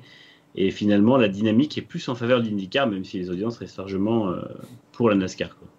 Ça appartient toujours à l'IMSA, la NASCAR, c'est ça? Non c'est l'inverse c'est l'IMSA qui appartient à la NASCAR L'IMSA, ah oui, d'accord. oui Ouais, tout à fait. La- la Oh là là, c'est vrai. Je- Et je regarde l'heure là, mais les, les amis, on en est à deux heures de on est Il sur faut un que bon j'aille me rythme coucher un moment. Non, il faut que j'aille me coucher un moment quand même. On avait dit pas 4 heures. Euh... oh, Ouais, il y a- 3h52 c'est pas 4 heures ça va Non, on est vrai, bien. non non on va on va partir on va Non, partir parce du qu'après j'ai du- un train moi demain. Euh... je voudrais bien pas faire de nuit blanche quand même. On va partir du côté du rail, les amis. Mais en tout cas, on rappelle, hein, 17h45, vous venez ici sur Twitch tranquillement, on discute de ces, euh, de ces 500 miles. Évidemment, je vous en conjure, les amis, hein, s'il vous plaît, pas de spoil, par pitié, pas de spoil de la course. Moi, je serai en retard par rapport à Canal+, vu que je regarde ça sur des... Euh... Euh, je, fais, ce que je peux, j'ai pas d'abonnement.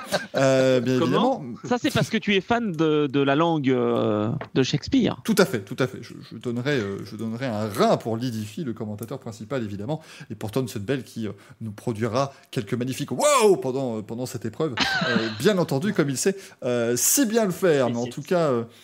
ce sera à 18h45 le départ. Mais venez quand même avant parce qu'il y a tout ce qui est le, le back Omega in Indiana qui sera en plus pour une fois fait devant des fans. Enfin voilà, c'est vraiment beaucoup de, de cérémonial puisqu'on est sur le Memorial Day weekend aux États-Unis. C'est le jour de le lundi en fait, ce sera le jour de, de, on va se rappeler en fait des, des anciens combattants. C'est le jour des anciens combattants aux États-Unis. Enfin, c'est l'une des 14 journées dédiées à l'armée aux États-Unis sur l'année.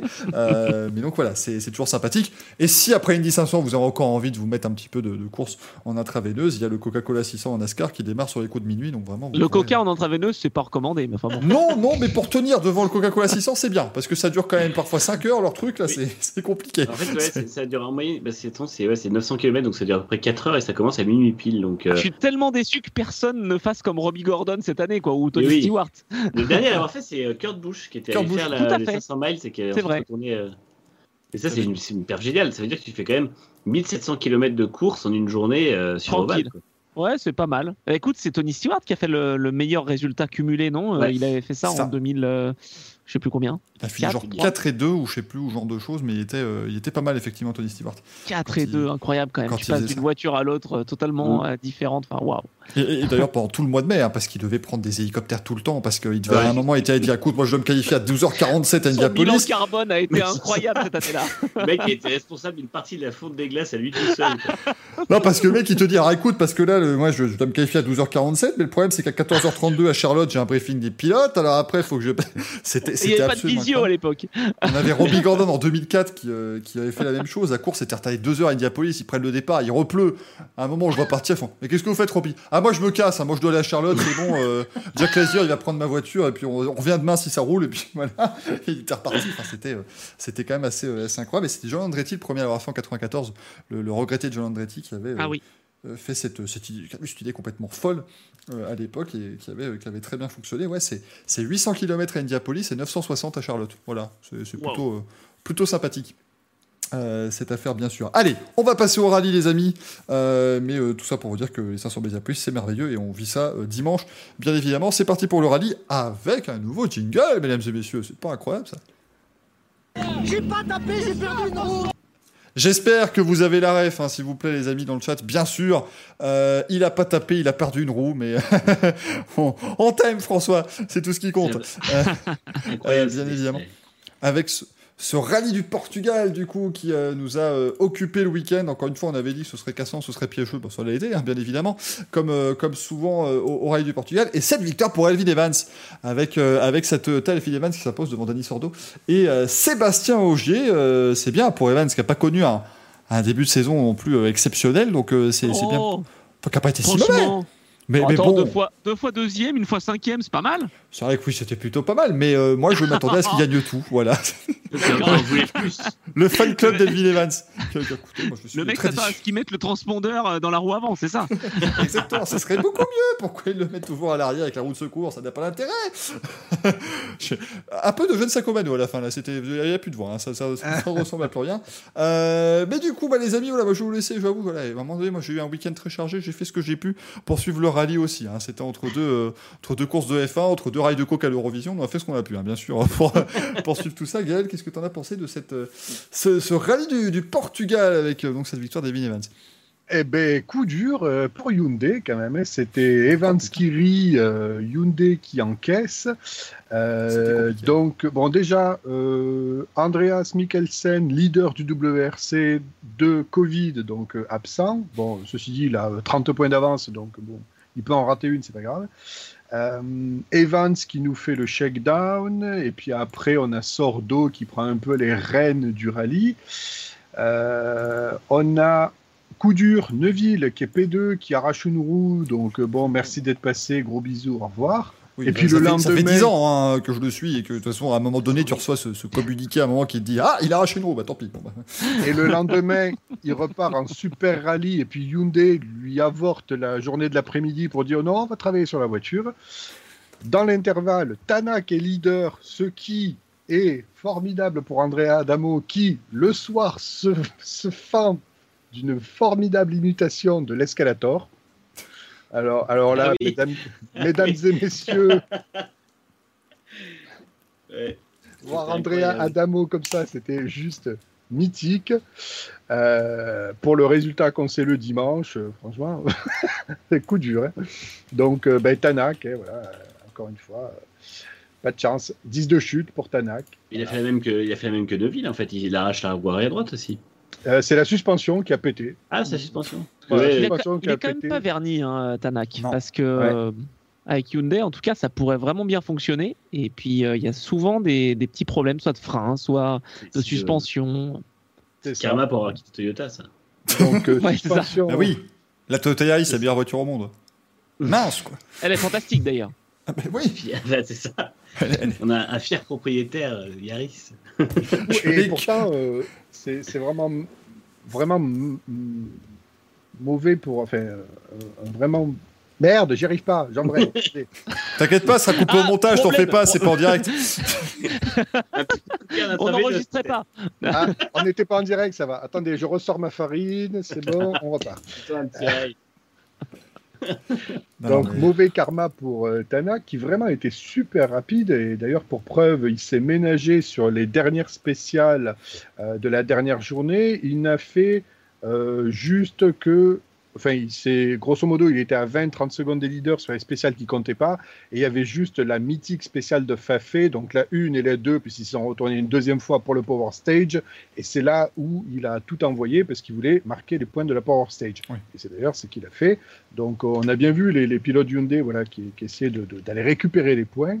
Donc euh, Evans, euh, vainqueur. Ogier, bon, ben, qui déroule sur un plateau qui commet quasi zéro erreur, à part. Euh, il a calé une fois dans la Power Stage et puis euh, il nous a fait un sauvetage aussi, in extremis, mais bon, sinon ça va.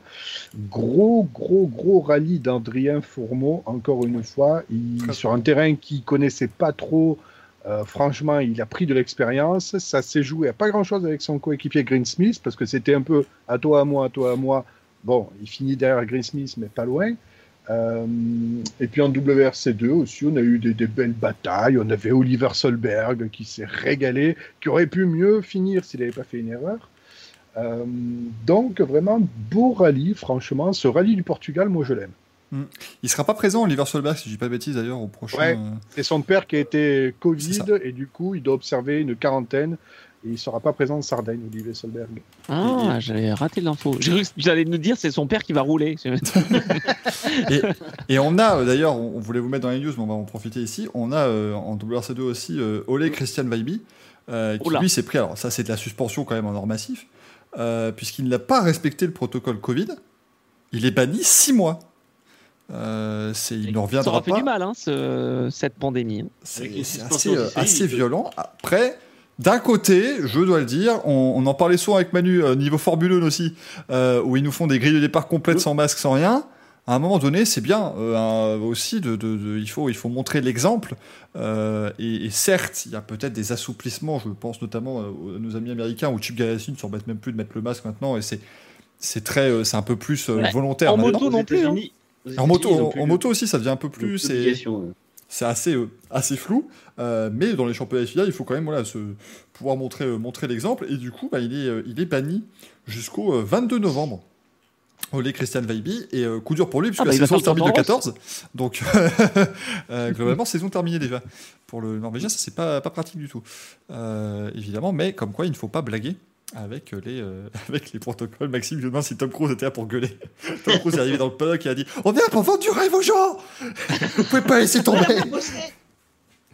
C'est une énorme gueulante. Euh, clairement. Katsuta aussi, euh, Gaël, qui était pas mal. Hein. Euh, Katsuta qui oui, fait génial. Fait P4, un, beau, un bon résultat pour lui. Hein. Alors que Katsuta était le seul à ne pas avoir l'évolution moteur de la Yaris. Tout le monde y a, y a eu droit chez Toyota, sauf le japonais. Moi aussi. on me l'a installé dans la... on me l'a installé dans la petite Yaris bleue. Je suis très très content. D'ailleurs, donnez-moi un conseil hein, pour la prochaine voiture, parce que je ne fais que des voitures champion du monde des rallyes. J'ai une 206, maintenant j'ai une. Comment, euh, Manu? Une Celica. Oui, bien sûr, bah oui, oui, non, oui, je vais, je vais, je vais m'amener en Stratos aussi, tiens, au Mans, je vais rouler avec ma Stratos, ça va être bien. Je vais faire mes créneaux en pétant les bras, ça va être chouette aussi cette affaire. Euh, Anthony, qu'est-ce que tu as pensé toi de ce, rallye et de, voilà, de cette, et de cette très mauvaise saison, faut le dire, David Evans à un moment donné, euh, qui aurait dû mener, mener le championnat avec 100 points. c'est très mauvais. Il en a qu'à trois podiums en quatre rallyes, c'est n'importe quoi. Euh, non, non, je suis très surpris agréablement euh, par Elphine Evans parce que quand il est arrivé euh, dans, dans le championnat du monde, bon, il avait une, une, certaine, un certain soutien, j'allais dire, de Malcolm Wilson et je me demandais d'où ça venait. Je je savais pas si c'était simplement la connexion britannique, mais non, il s'avère que vraiment Elphine Evans, il se révèle, il est solide, c'est un très très bon pilote, il sait être rapide aussi, il embête quand même Sébastien Augier. Euh, il y a que son erreur l'année dernière euh, au Rallye de Monza parce qu'il a été mis sous pression justement comme il fallait par euh, Sébastien. Mais honnêtement, Elfin Evans, c'est encore un candidat au titre, c'est assez incroyable. Et lui, au moins, fait très très peu d'erreurs, au contraire des pilotes Hyundai, comme on l'a dit. Le pilote Hyundai qui était le plus solide, c'est Danny Sordo, qui fait même pas toute la saison. Donc chez Hyundai, il faut vraiment se poser des questions. Thierry Neuville, euh, bah, malheureusement, c'est du Thierry Neuville, quoi. Il est ultra rapide, vraiment. Moi, j'apprécie ce pilote, mais ben ouais, il a pas trop de, réussite. Il fait quelques petites erreurs, ça arrive parce que bah, il se met aussi la pression et qu'il a envie de bien faire. Donc euh, un peu déçu là-dessus. Déçu aussi de Rovan Perra. parce que euh, bah, c'est vrai qu'il faisait un super début de saison. Donc, euh, bon, ça fait deux fois qu'il marque pas de points. faudrait pas trop qu'il s'y habitue. Katsuta, très très bien. Oui, non, il est très jeune, mais Katsuta, tu vois, euh, l'année dernière, il faisait des erreurs. Là, sixième, sixième, sixième, quatrième, c'est propre. Bah, bientôt peut-être un podium. Euh, et puis, euh, et puis pour revenir aux Français, ouais, Fourmeau, vraiment super. hein. De toute façon, il a, il a, il a ce qu'il faut dans la tête. Il a le, cerveau bien fait, et c'est pas un hasard de le voir euh, si bien performer. Et j'espère qu'il va pouvoir continuer dans cette, cette dynamique-là. C'est vrai que par rapport à, à Loubet, bah, il réussit à terminer les rallyes. Donc Loubet, il n'a pas la même voiture non plus, il n'a pas la même structure, une structure auvergnate pour Loubet. Mais euh, Fourmeau, vraiment, je pense qu'il y a de la graine de talent euh, pure parce qu'il sait s'adapter et il est très rapide. Et il faut rappeler qu'il a commencé le sport auto il y a 4 ans, Fourmont. Tout à fait. Ouais, non, bon, c'est c'est assez, euh, assez impressionnant hein, avec, euh, avec l'opération Rallye Jeune. On vous rappelle, bien sûr, hein, euh, j'étais à ça, à ça d'être le prochain, euh, le prochain Adrien Fourbeau, puisque Ah, j'ai toi pas. aussi Et ouais, et ouais, je l'ai fait et j'ai pas été retenu et j'ai pas compris. euh, je comprends pas, là, je suis très déçu. C'était mon, euh. eh, c'était mon premier frein à main, moi, dis donc. J'avais jamais fait de frein à main, jamais, jamais, jamais. Je me suis lancé dans le truc, hop là, allez. Ça, je vais qu'est-ce que c'est que ce bordel, mon dieu pour, c'est pour ça, Michael, en fait, qu'après, tu as acheté une Yaris par énervement et depuis, tu tapes des freins à main dans tout le Mans avec la Yaris pour prouver que tu aurais dû avoir le volant, en fait. Totalement, totalement. Moi, je. voilà, Allez, j'étais, rond-point euh, au Mans, ça doit être quelque chose. Et il y a toutes les traces de, de la voiture de Michael, en fait, dans tous les ronds-points. Vous, vous regarderez les 24 heures au une d'hier, vous verrez, vous verrez ce que c'est. Vous verrez bien toutes ces petites traces. Qu'est-ce que c'est que ce truc? C'est moi. C'est Bibi, bien sûr. Euh, non, non, mais voilà, il faut dire, euh, l'avenir quand même du rallye français est, entre, est plutôt entre de bonnes mains et ça fait, ça fait plaisir. Euh, c'est c'est quand même effectivement très, très positif. Par contre, on va le renommer Sébastien, évidemment. hein, Oui, oui, obligatoire. Oui, hein. oui, oui. Évidemment. Pierre Loubet, pareil, hein, bien sûr, à un moment donné. Sébastien pas- pas se foutre de la gueule du monde, vous devez vous appeler Sébastien. Si vous voulez. J'ai failli caler avec la Fiesta EcoBoost à mon essai jeune, nous dit Maxime. Ah bah oui, bah c'était pas si simple non plus. hein, C'était non, non. puis- Ah non, c'est pas simple. Et puis attends, entre les, les cônes de Lubeck, là, euh, je peux dire qu'il faut y aller. hein. Franchement, euh, ça se jouait. Je crois que j'ai fait 20 secondes euh, 6 et ça se jouait à 20 secondes 5. Enfin, un truc comme ça. C'était en 20 secondes euh, quand t'as pas beaucoup roulé. euh. Waouh! T'as le droit à un essai, puis après tu te lances dedans. C'était. Ah, pas t'as eu droit à un essai, un essai euh, avant gratuit? Ah bon? Euh, Non, moi j'ai Bah, t'avais, le, t'avais le premier tour euh, lent, en tout cas, tu pouvais, euh, Ah, tu pouvais quand même te. oui, Oui, oui. non, te- après, tu, te, tu devais te lancer sur un seul, de, un seul tour, et ouais. ouais moi, Mais c'est sympa coup, en tout cas, ce, ce type de- d'opération. Bah oui, Moi, mais j'ai passé mes permis sur Gran Turismo, mais ça n'a rien à voir. Ah, ça, d'être le super. prochain Gaëtan Paltou, quel dommage, euh, Gaël, effectivement, t'es pas loin de, de pouvoir être le prochain Wolfgang Reip également avec la GT Academy. C'est bête, hein c'est... Ça, c'est à rien. Là, nous dérivons. On nous dit que ce serait quand même dommage qu'un nom français succède à Ogier. Bah écoute, il succède déjà à Ogier à un nom français avec, euh, avec Ottalac qui était champion l'année d'avant. hein. Euh, Il n'a, il n'a- il n'a pas Par été invaincu. Euh, Tout à fait. Je mets quand même une pièce sur le fait que Ogier se succède à lui euh, cette Ah année oui. parce que euh, me il est euh, là son rallye, je le trouve vraiment totalement typique de ce qu'il est capable de faire. C'est-à-dire, on va pas chercher à jouer le, le panache et la, la, la performance à tout prix. Il finit la première journée, il est septième, je crois. Et en fait, bah, il, passe tout le rallye sans embûche. Il attaque quand il faut attaquer, il prend la prudence quand il faut euh, choisir la prudence. Et à la fin, il termine sur le podium et euh, il engrange les points, ce que ne sont incapables de faire tous ses rivaux. Euh, hormis Evans, finalement, qui va encore se retrouver à être le, le plus gros rival qu'il va avoir cette année, mais je pense que ce sera un peu, il sera un peu en retrait sur la saison. Et euh, les chez Hyundai, euh, non, ça, ça tape dans tous les sens. Ça... Et pourtant, la voiture est rapide. Hein. Ah, mais Hyundai, Mais- c'est pas la voiture le problème Mais actuellement. le problème, Ouais. chez, chez eux, j'ai l'impression Pas. que sur un, sur un rallye, c'est les pilotes, et sur un autre rallye, c'est la voiture qui soudainement sera nulle Ah. part parce que mauvais réglage, mauvais, c'est un peu. euh, Ouais, pour Tanak, euh, ouais. je te dis, la, la seule exception, c'est quand même Tanak. hein. Ouais. Moi, je trouve pas qu'il fasse beaucoup d'erreurs. Et pour- par contre, ça marche pas parce qu'il y a des Il y a problèmes mécaniques. quoi. ouais, Après, est-ce que les problèmes mécaniques sont pas toujours. Enfin, il y a des problèmes mécaniques qui sont dus à des Non, c'est vrai, c'est vrai, c'est vrai. Le truc, c'est que, euh, encore une fois, les- c'est des problèmes mécaniques qui n'arrivent jamais à Ogier. Et je pense que. Et qui n'arrivaient pas à Loeb et qui n'arrivent pas à des pilotes comme ça, en fait. où C'est des mecs qui sont capables de. euh, je sais pas si c'est le travail de reconnaissance qui est meilleur, mais ils sont capables de savoir où il ne faut pas mettre les roues, en fait. Et euh, on sent que des mecs comme Tanak.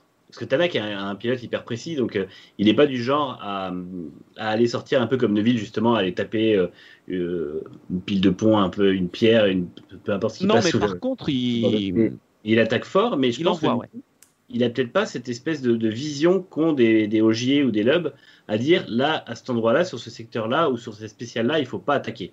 Ouais, Et euh, je 80, pense que c'est ce qui joue. Parce que, encore une fois, euh, des cases de suspension. Euh, Ogier, en quasiment 10 ans de carrière, ou même plus de 10 ans de carrière, ça va se compter sur les doigts d'une main. Quoi. Mm. Ouais, Donc, euh. En plus, la roue arrachée de, la roue arrachée de Neuville, il a dit lui-même, c'était des mauvaises notes prises. Euh, donc, c'est peut-être des erreurs que les autres font pas. hein. Chez Ogier, dans son équipe de reconnaissance, il a Simon Jean-Joseph quand même, qui est, qui est quand même pas un manche. ah non. Donc euh, voilà. Et surtout, c'est qu'ils ont quand même, entre guillemets, un peu de chance d'avoir ces résultats-là chez Toyota, puisqu'on commence petit à petit à entendre euh, que l'Advala serait pas si bien team manager que ça. Il y Ah. aurait des décisions qui. Voilà, ça grince un peu des dents sur, le, sur les choix opérés chez Toyota. Donc, c'est plus, Euh, C'est plus il faut dire quand même. Non, mais il faut dire quand même que euh, McKinnon, il a été euh, très très fort parce que les Ah oui. bons pilotes, enfin les champions qui sont bons team managers, c'est quand même pas souvent. Si- et il a réussi. Alors certes, je crois que c'était à la dure, mais quand même, il nous sort du Rovanpera, il fait confiance, il prend Evans, ça marche. Il arrive à attirer Ogier alors que bon, il lui avait savonné un peu la planche. Il y a quelques années, quand il lui avait fait faire un test chez Toyota, je pense qu'il l'avait mise à l'envers la voiture, parce que euh, Ogier qui choisisse pas Toyota à l'époque, ça Mm. m'avait paru bizarre. Mais, euh, mais voilà, donc euh, en tout cas, euh, ah, peut-être que l'Advala est trop quoi, trop gentil ou je sais pas. C'est un peu trop conservateur, apparemment, d'après Ouais. ce qui. Parce que McKinnon, quand il était arrivé, beaucoup de monde avait critiqué justement en disant que. Parce que c'était l'époque où il y avait les deux programmes de Yaris et il développait deux voitures en, en parallèle et il avait fallu choisir une des deux voitures. Et euh, Toyota s'était dirigé vers ce programme-là.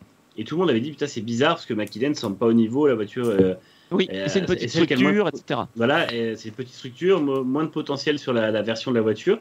Et en fait, il s'était avéré que c'était le bon choix. Et, euh, derrière, ils ont vraiment sorti un super modèle. Et McKinnon a très très bien géré le, à la fois le, tout le programme de développement, avec le rôle de Haninen notamment, qui a été très très bon au début pour, euh, pour euh, essuyer un peu les plâtres et tout ça. Après, ils ont recruté l'Advala. Ils ont, euh, au fur et à mesure, fait augmenter le, niveau de la voiture et le niveau des, des équipages. Et en fait, c'était la formule gagnante. Et c'est vrai que ça, enfin, je ne crois pas avoir déjà vu euh, récemment un team manager aussi décrié quand il a été nommé et qui finalement a autant montré aux gens qu'ils avaient tort. Quoi, parce que Mm. vraiment, euh, ça a Bah. été euh, radical. Ouais, ouais, tout à fait. C'est vrai. Ma- ma- Maxime qui dit dans le chat que Stéphane Lefebvre disait que la langue française permet de dire plus vite des notes plus précises. Et ça, c'est vrai que c'est un peu. Je suis surpris. Hein. Mais d'un côté, c'est vrai que tu te dis que par exemple, si tu as des Espagnols et qui doivent te balancer des izquierda, derecha, machin, c'est vrai que ça doit, ça doit demander un débit de parole plus soutenu. Ouais, mais euh, Euh, sauf que vous êtes d'accord. Enfin, la langue française, euh, tu t'as. Enfin, je veux dire, comment dire, euh, c'est quand même pas la langue qui est réputée pour être la plus concise, quoi. Donc après, ce que je pense comprendre aussi, c'est que le français a beaucoup de nuances. On a beaucoup, beaucoup de nuances pour décrire les choses. C'est peut-être ça. Et en fait, vu qu'on a beaucoup de mots, je pense qu'on est capable d'avoir des mots plus courts aussi. On peut quasiment tout décrire par un mot en une ou deux syllabes, qui fait que du coup, on peut vachement enchaîner les.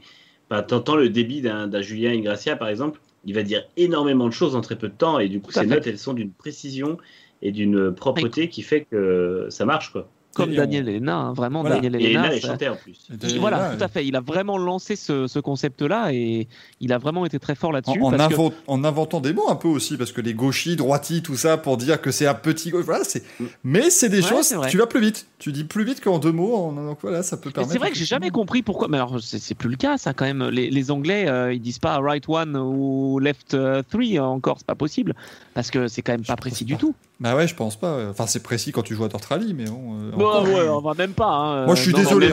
au, Portugal, il y a un gauche 5, c'est pas du tout un gauche 5. J'ai fini dans les, dans, dans les spectateurs.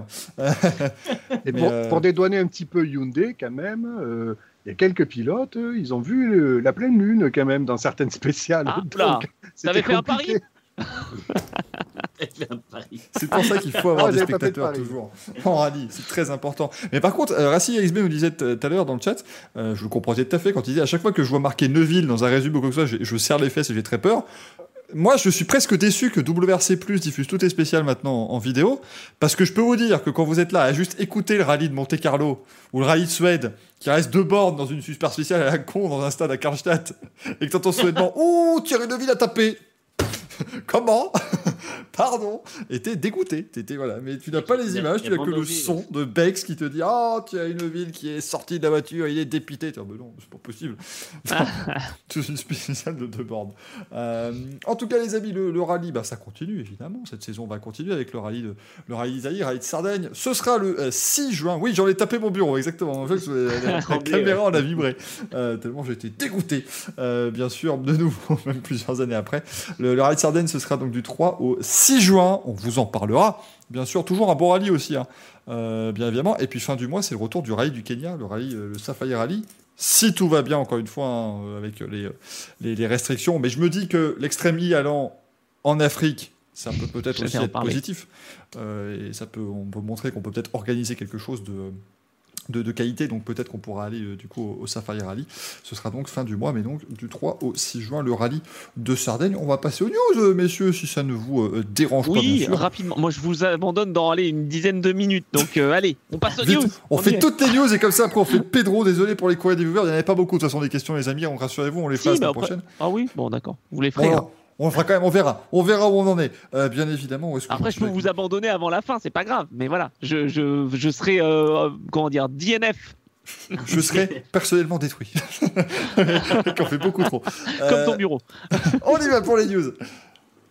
Oh là là, oh là là là là là là Oh, poum, comme toujours, les amis. Oh, poum, oh là là, là, ce week-end, eh bah oui, c'est Indy 500. Eh oui, comme vous n'étiez pas au courant, les amis, on vous rappelle, hein, bien évidemment, juste histoire de vous redire les bonnes choses, bien sûr. C'est ce week-end, évidemment, euh, 18h45, fin de course prévue vers 21h. Ouais, 35, 40, 45, 22h. On aura deux petites heures avant la NASCAR, quoi. Voilà. C'est ça, 22 heures. voilà, pour bien. euh, Il y a une époque où ça démarrait un peu plus tard, Indy 500, ça devenait compliqué, puis heureusement, ils ont remis euh, des, des bons horaires, mais vous allez voir, on va bien s'amuser. Demain, normalement, dernière séance d'essai, euh, le quart day à partir de 17h, il, il fait un temps absolument dégueulasse entre 17h et 20h sur Indianapolis, donc ils vont euh, peut-être devoir euh, voilà, euh, mettre ça un peu plus tard. Ils veulent pas reporter la séance à samedi parce que le, le programme du samedi, il est chargé, mais chargé comme l'italien à l'Eurovision. Euh, donc, euh, donc euh, du coup, ils aimeraient bien faire ça vendredi soir quand même pour offrir aux pilotes deux, deux petites heures, ou au moins une heure. Ils ont dit au moins une heure histoire de de pouvoir checker un petit peu euh, les moteurs et, et tout ce qu'il faut bien évidemment sur, euh, sur les monoplaces. Mais du coup, ce week-end, eh bien, le MotoGP va se rendre au Mugello et là aussi, ça fait partie de ces courses. On vous, on vous en parle souvent, les amis, mais ça fait partie de ces courses qu'il faut regarder si vous voulez avoir l'essence du MotoGP. Euh, véritablement, il y a Mugello, Assen, c'est des circuits sur lesquels il faut vraiment euh, regarder. Va, drogué ou pas drogué Officiellement pas drogué, l'italien. Voilà, on ne pourra rien dire de plus. Euh, mesdames et messieurs, je, je reste sur la version Ah, officielle. Ah, je croyais que c'était. euh, c'est pour ça que j'ai répondu. Moi, je croyais que c'était Michael. Drogué ou Ah pas moi, euh, moi non, ça par contre, je, je garde, moi je garde bien évidemment une, une part de d'ombre là-dessus, bien sûr. Vous ne le saurez jamais. Euh, et messieurs. Mais du coup, le Mugello, bah, effectivement, bah, on le connaît aussi via la Formule 1. Euh, mais ce week-end, en, en MotoGP, avec euh, Luca Marini, le demi-frère de, de Valentino Rossi, qui va nous mettre une déco spéciale sur sa moto. C'est pas compliqué. Euh, si vous la regardez par la gauche, elle est verte, par la droite, elle est blanche, elle est rouge, et au milieu, elle est blanche. Voilà, c'est un drapeau italien sur roue, c'est merveilleux. C'est Euh, ça. C'est et du, va du être bar sympa. Honda, euh, du, du bar Supertech, pardon, euh, revisité. quoi. C'est, euh, ça va être sympa, ça va être sympa à mon avis. Alors là, pour l'instant, il rend très, ma- très moche en, en rendu parce que le verre, ils ont mis un euh, pétant. Je pense qu'en vrai, elle sera euh, plutôt jolie. On devrait aussi avoir le casque spécial de Valentino Rossi. Euh, ce, ce week-end, il n'y a pas trop pu en faire l'an Le dernier. donc, 1262e euh, casque spécial. euh, exactement, pour son 2313e Grand Prix euh, en, en moto. Euh, mais du Et- coup, non, ça va être joli. Ce week-end, victoire de Johan Zarco. Allez, j'y crois. J'y crois. Allez, je me Ah, lance. faut espérer. Ah, bah il, a, il a la moto pour. Hein. Ouais. Euh, il Et a la d'ailleurs, Ducati. Quelle vitesse en bout, en bout de ligne droite? Moi, je parie un bon 364, 365, je pense. Ah là, c'est. Ouais. Ouais, Peut-être. il, a, il a fait 62 hein, au au Qatar. 62, il a Bon. fait au Qatar, ouais. Ah, Voilà. 62 en ratant son freinage et 60 en ratant pas son freinage. Voilà. En ratant son freinage, je vous garantis qu'à San Donato, au bout de la ligne droite, au bout du vous le Il ratez. faut pas se rater. freinage, hein. Si, si vous le ratez, ça fait très très mal. C'était euh, Michele Pirro qui s'était mis une boîte euh, gigantesque Oh il y a quelques, quelques années en bout de ligne droite qui nous a fait très Et Nakano, ouais. Avec Nakano, Suzuki. Oui, oui, Alacano qui- lui, quand même, a eu la plus grosse malchance du monde. Il a quand même explosé un pneu en MotoGP en bout de ligne droite. C'était pas, euh, c'était pas top ça. Il a eu de la chance parce qu'il avait lui-même tapé le mur en béton euh, en tombant et il avait rien, enfin, il n'a pas eu grand chose, on va dire, par rapport à la boîte qui s'était mise. Non, c'était, assez impressionnant. hein. Donc, euh, le Mugello, c'est des vitesses de, folie. C'est, euh, c'est toujours un beau Grand Prix, faut te dire. En général, c'est un, joli Grand Prix. euh, bon, il y avait quelques années où Jorge Lorenzo partait tout seul devant. Bah, forcément, on s'ennuie un peu plus, mais il, n'est, plus là depuis, deux ans maintenant, Jorge Lorenzo. Donc, ça va être, à mon avis, une belle course. Et c'est vrai que s'il devait en gagner une, Joan Zarco, ce serait quand même, à mon avis, celle-là, ou les Grands Prix en Autriche qui vont arriver. Mais vraiment, ce serait, plutôt pas mal. Et puis du coup, ce week-end, les amis, là, là, on peut, on peut, voilà, je vais laisser la parole à l'expert, mais Extreme E is back, hein, évidemment, euh, l'Extreme E de retour sur le lac Rose à Dakar. Voilà, si c'est pas euh, merveilleux cette affaire, on vous en avait beaucoup parlé avec l'ami Fabien Gérard d'ailleurs, qui avait commenté le, le premier euh, round en, en Arabie Saoudite. Du coup, bah, c'est le retour euh, de, de l'Extreme E. Euh, Il y aura pas de Jenson Button ce week-end, donc déjà Non. beaucoup de gens. Et c'est, euh, et auto-viré, euh, puisqu'il est patron propri- il était patron pilote. Et du coup, maintenant, il est plus que patron. Il s'est licencié, je pense, euh, Ah, tout seul dans son et- bureau. Tu veux dire qu'il fait plus la saison Non, je crois qu'il manquait plus- juste celle-là. Euh, je crois que pour euh, l'instant, il, il veut bosser plus. Et tant qu'il se sentira pas prêt, il va pas revenir, je pense. Ah, ok. En tout cas, il a mis Kevin Hansen à la place. Ouais, il a pas, envie de euh, sauver le monde, lui. C'est ça. C'est pas un peintre, hein, le, le- le Kevin Hansen, donc ça devrait, euh, ça devrait être Frère a assez. fait une très belle course en, en Arabie Saoudite. Et du coup, ça va être pas mal d'avoir le deuxième, parce que les deux sont très bons. Alors, alors, Button a dit, euh, pour ma part, j'ai vraiment hâte de me retrouver derrière le volant au Groenland. hein, donc, euh, il, il espère Ah, quand même revenir. Euh, mais là, du coup, il avait l'opportunité. Voilà. Je suis désolé, mais cette phrase, c'est magique. Je m'y attendais pas, quoi. J'ai vraiment hâte de rouler au Groenland. Pour sauver le monde. C'est Oui. est vrai que quand même. Enfin, le, le concept, imaginez, il y, a, il y a- il y a 12 ans, quand il est champion du monde de F1, on me dit un jour, Jenson Button, il va faire une course au Groenland. Et ça va être vachement bien. Non, Groenland, on est SUV électrique. Et En là, tu te dis, à Il y a un l'époque, il y, a- il y a problème. 10 ans, il n'y avait qu'une Qashqai en SUV, donc t'imagines, donc tu te dis, non, c'est bon. Tu dis en 2009, un SU quoi? Je sais pas ce que c'est. Oh là là. Non, non, ça va être, euh, ouais, non, ça va être, ça va être grandiose. Alors, est-ce que, alors, attendez, je vais tenter quelque chose. J'ai l'impression qu'il y a Nicolas Hulot dans Ushuaïa. Je vais me lancer sur le site d'Extreme E. Euh, Peut-être que d'ici 14 minutes, je vais pouvoir vous donner les horaires de ce week-end. Euh, On ah, le attendez, survole, sais, comme à l'époque avec son ULM. Là. toujours avec le micro Je suis actuellement au-dessus du site de l'Extreme E. C'est majestueux ce que je vois ici. Un site incompréhensible. On Alors, a Le un drone vivant, en fait. Oula, Ah ouais, le- c'est ça. oula, Oui, on nous annonce-. Ouais, On nous la finale entre 16 et 18 heures. Mais qu'est-ce que c'est que ce merdier Hein Pep, pep, pep, Ah pep, non. pep. Ah non Moi, je ne veux pas louper la finale d'Extremi parce que je, je diffuse l'Indy 500. Là, qu'est-ce que c'est que ce merdier C'est un scandale. Euh, et apparemment, ce serait sur 6 play maintenant. Euh, ils auraient les, les droits sur 6 play en plus d'Eurosport. hein. J'imagine qu'Eurosport va, va diffuser ça.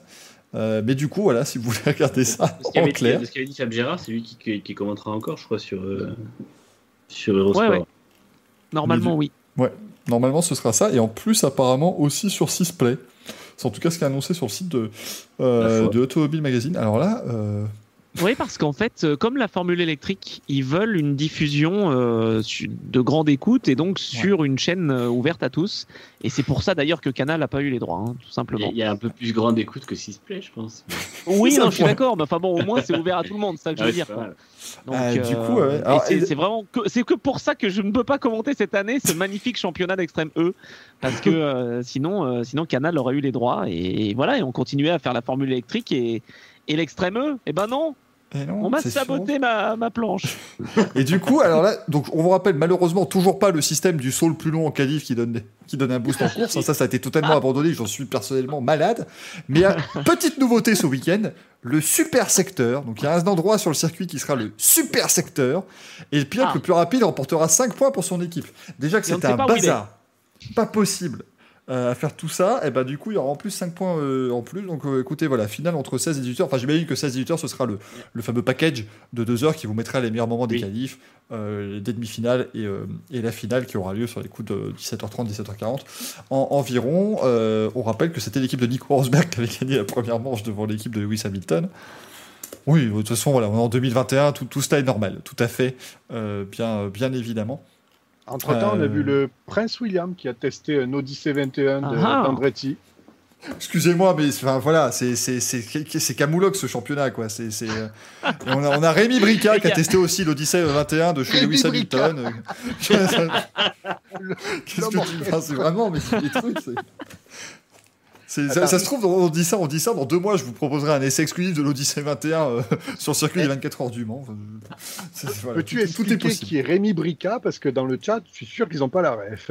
Ah bah, si vous n'avez pas Rémi Brica, euh, vous êtes- beaucoup trop jeune, évidemment. Rémi Brica, le, le- c'est la vie en couleur. Voilà, merci, moi, les développeurs, évidemment. Le- L'homme orchestre, Rémi Brica, qu'on qu'on salue parce que c'est un spectateur assidu du, du Racing Café, certainement. Et bientôt Jeff Panaclock qui sera dans l'Odyssée 21. Et non, ce sera Jean-Marc, la- ce, sera la, plus grand cabaret. ce sera la marionnette qui fera le, qui sera au volant, ce sera extraordinaire. Ce sera génial, putain, j'adore. J'adore, testé aussi un 21, c'est génial. Ça va être extraordinaire. Enfin bref, les amis, c'est ce week-end, hein, euh, l'extrémie, bien sûr. Voilà. On, on vous en parlera la semaine prochaine.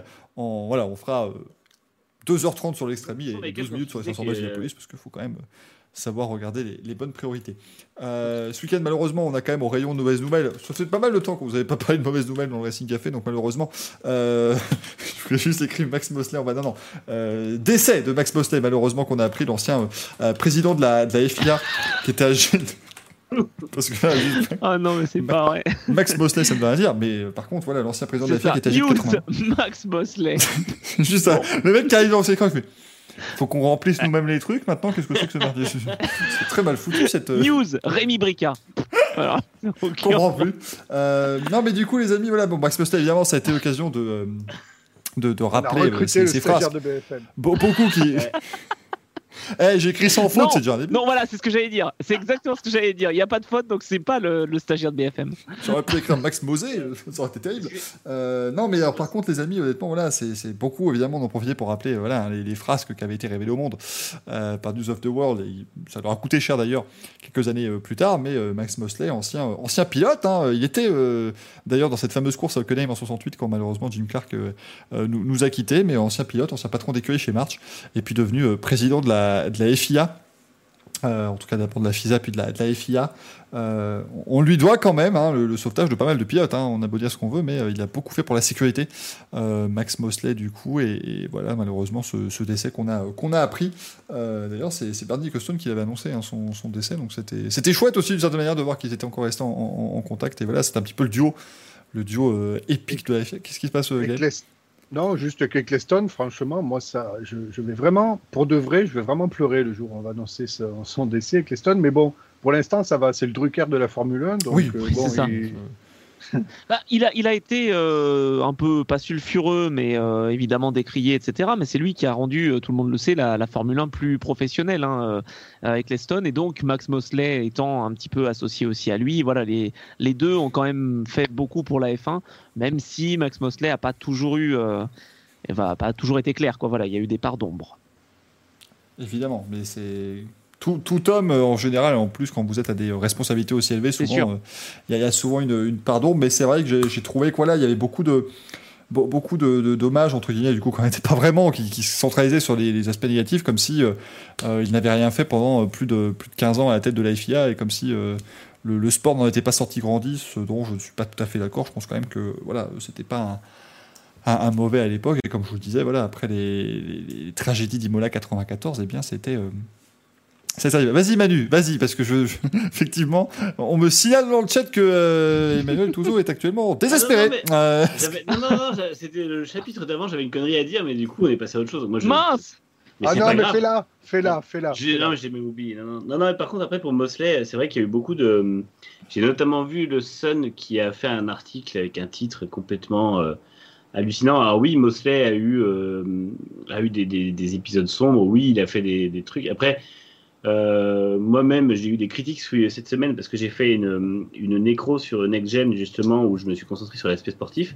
On m'a plus ou moins fait comprendre que j'étais. euh, que je cautionnais euh, les, les- les- comment dire, les idéologies nazies et fascistes. Ah, Après, t'es pas obligé de revenir tout le temps, quoi. Enfin, C'est ça, en fait, moi j'ai marqué qu'il y avait eu des, des, des, des affaires extrasportives. Euh, au bout d'un moment, on en a parlé, reparlé, re-reparlé en 2014 quand il y a eu le procès. Une nécrologie, c'est pas fait pour ça. Il faut Mais non, vraiment, exactement. euh, et, puis, et puis, en fait, enfin, on en a tellement parlé qu'il suffit de taper Mosley et affaires extrasportives, tu trouves tout ce que tu veux sur Google. oui. bien sûr. Maintenant, ce mec a quand même eu une carrière de euh, 60, euh, 60, 50 ans en, en sport auto. Il y avait énormément à dire sur l'aspect sportif, notamment de la période March, euh, qui était quand même un, un grand artisan de la F1 euh, dans les années 70. Euh, et puis son, son, passage à la FIA qui, euh, qui a été à la fois marqué par le. le, le enfin, avant la FIA, il y a eu la FOCA, l'association des constructeurs, qui a donné lieu notamment à la grande grève des pilotes euh, en 82 à Kialami. Ouais.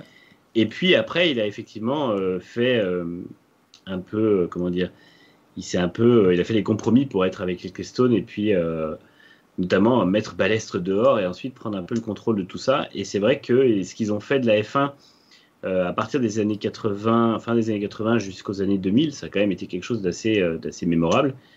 Et euh, il a fallu qu'il y ait des drames pour que Mosley bosse sur la sécurité. Par contre, Siciliani, il n'a pas fait semblant.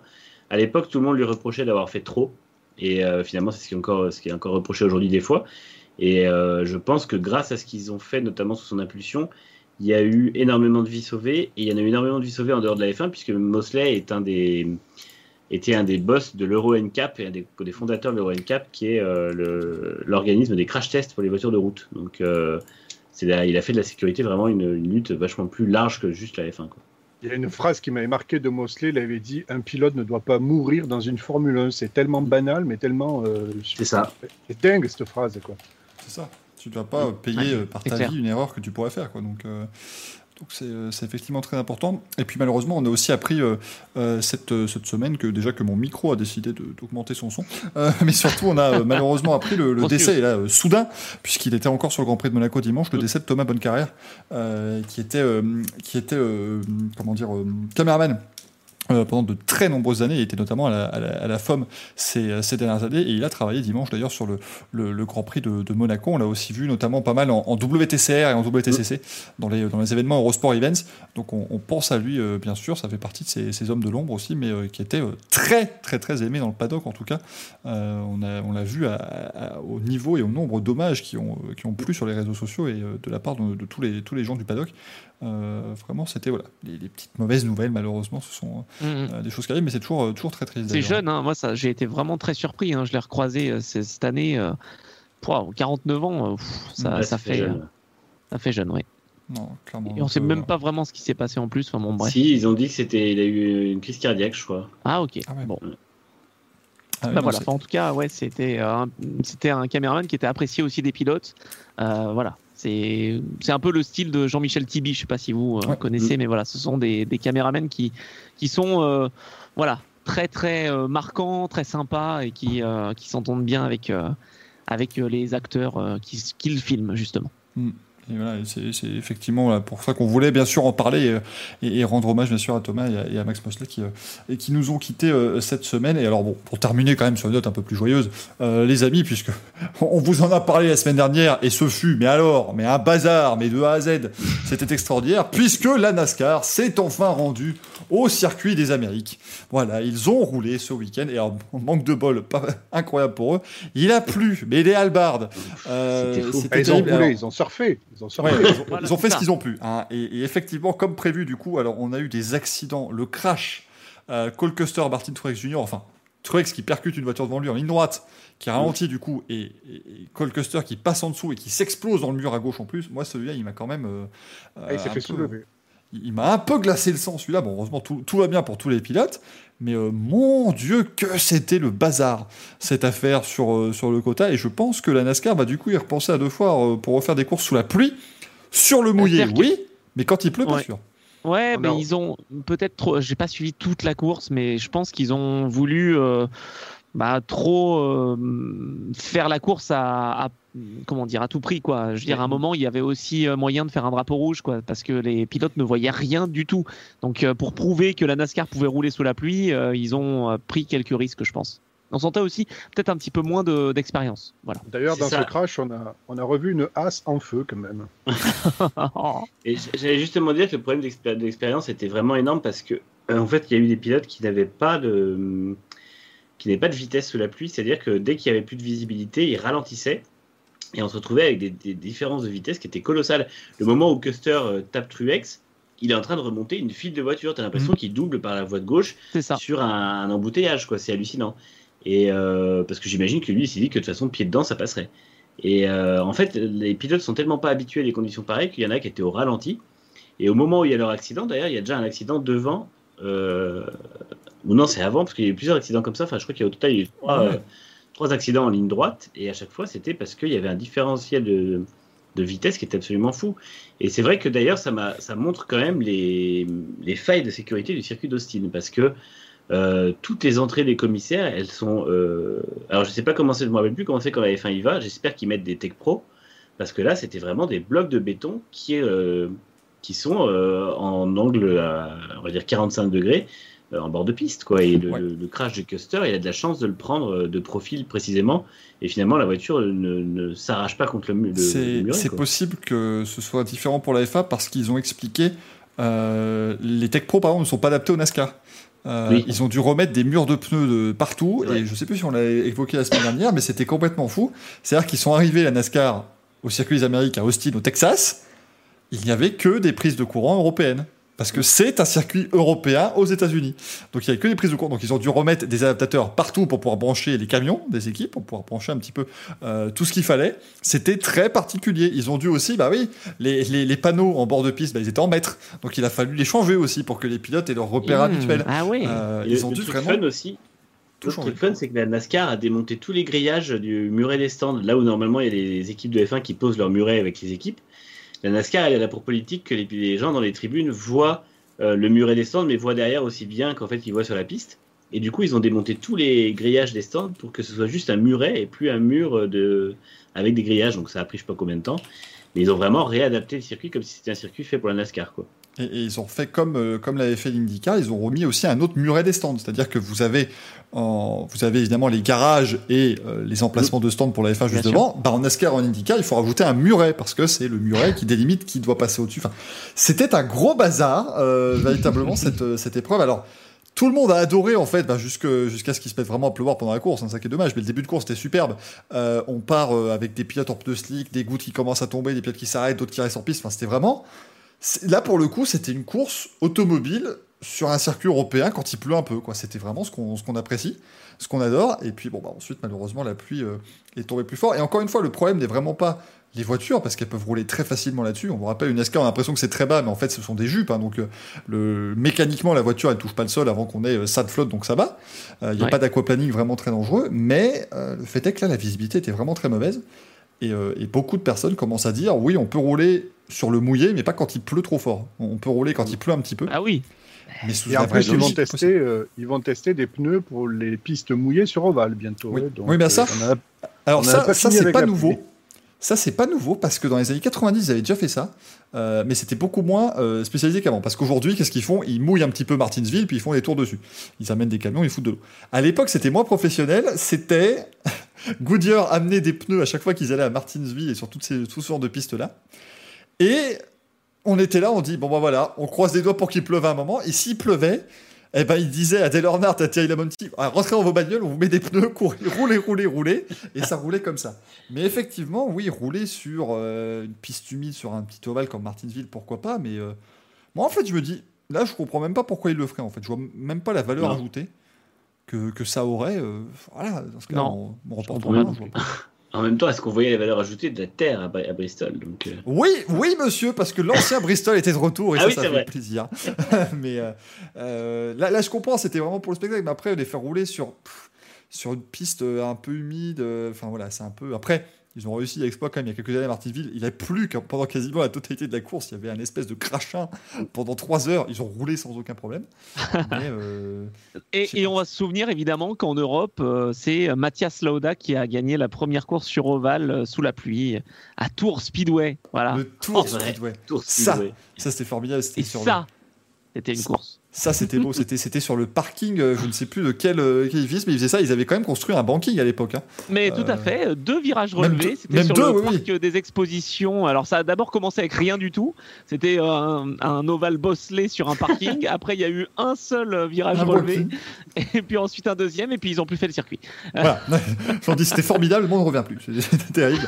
Euh, effectivement, en, en Euro NASCAR. D'ailleurs, tu avais Ander Villarigno il n'y a pas longtemps, mon cher Anthony, Tout à fait. sur ta chaîne Twitch. Eh, eh, on salue tout le monde, Eh, on est là. Tu suis, tu suis. Hein. Je, vois ça. Mais bien sûr, bah, à un moment donné. Hein, faut- j'aime bien mes petits, euh, mes petits entretiens. Voilà, je me dis que c'est sympa de pouvoir découvrir des, des pilotes qui sont plus ou moins connus. Donc, euh, Mais exactement. T'as tout à fait raison, et nous d'ailleurs on l'a fait aussi hein, dans le Racing Café, bien sûr, ce, ce jeune diable de, de Simon Pagenaud qu'on connaît pas trop. Bien sûr.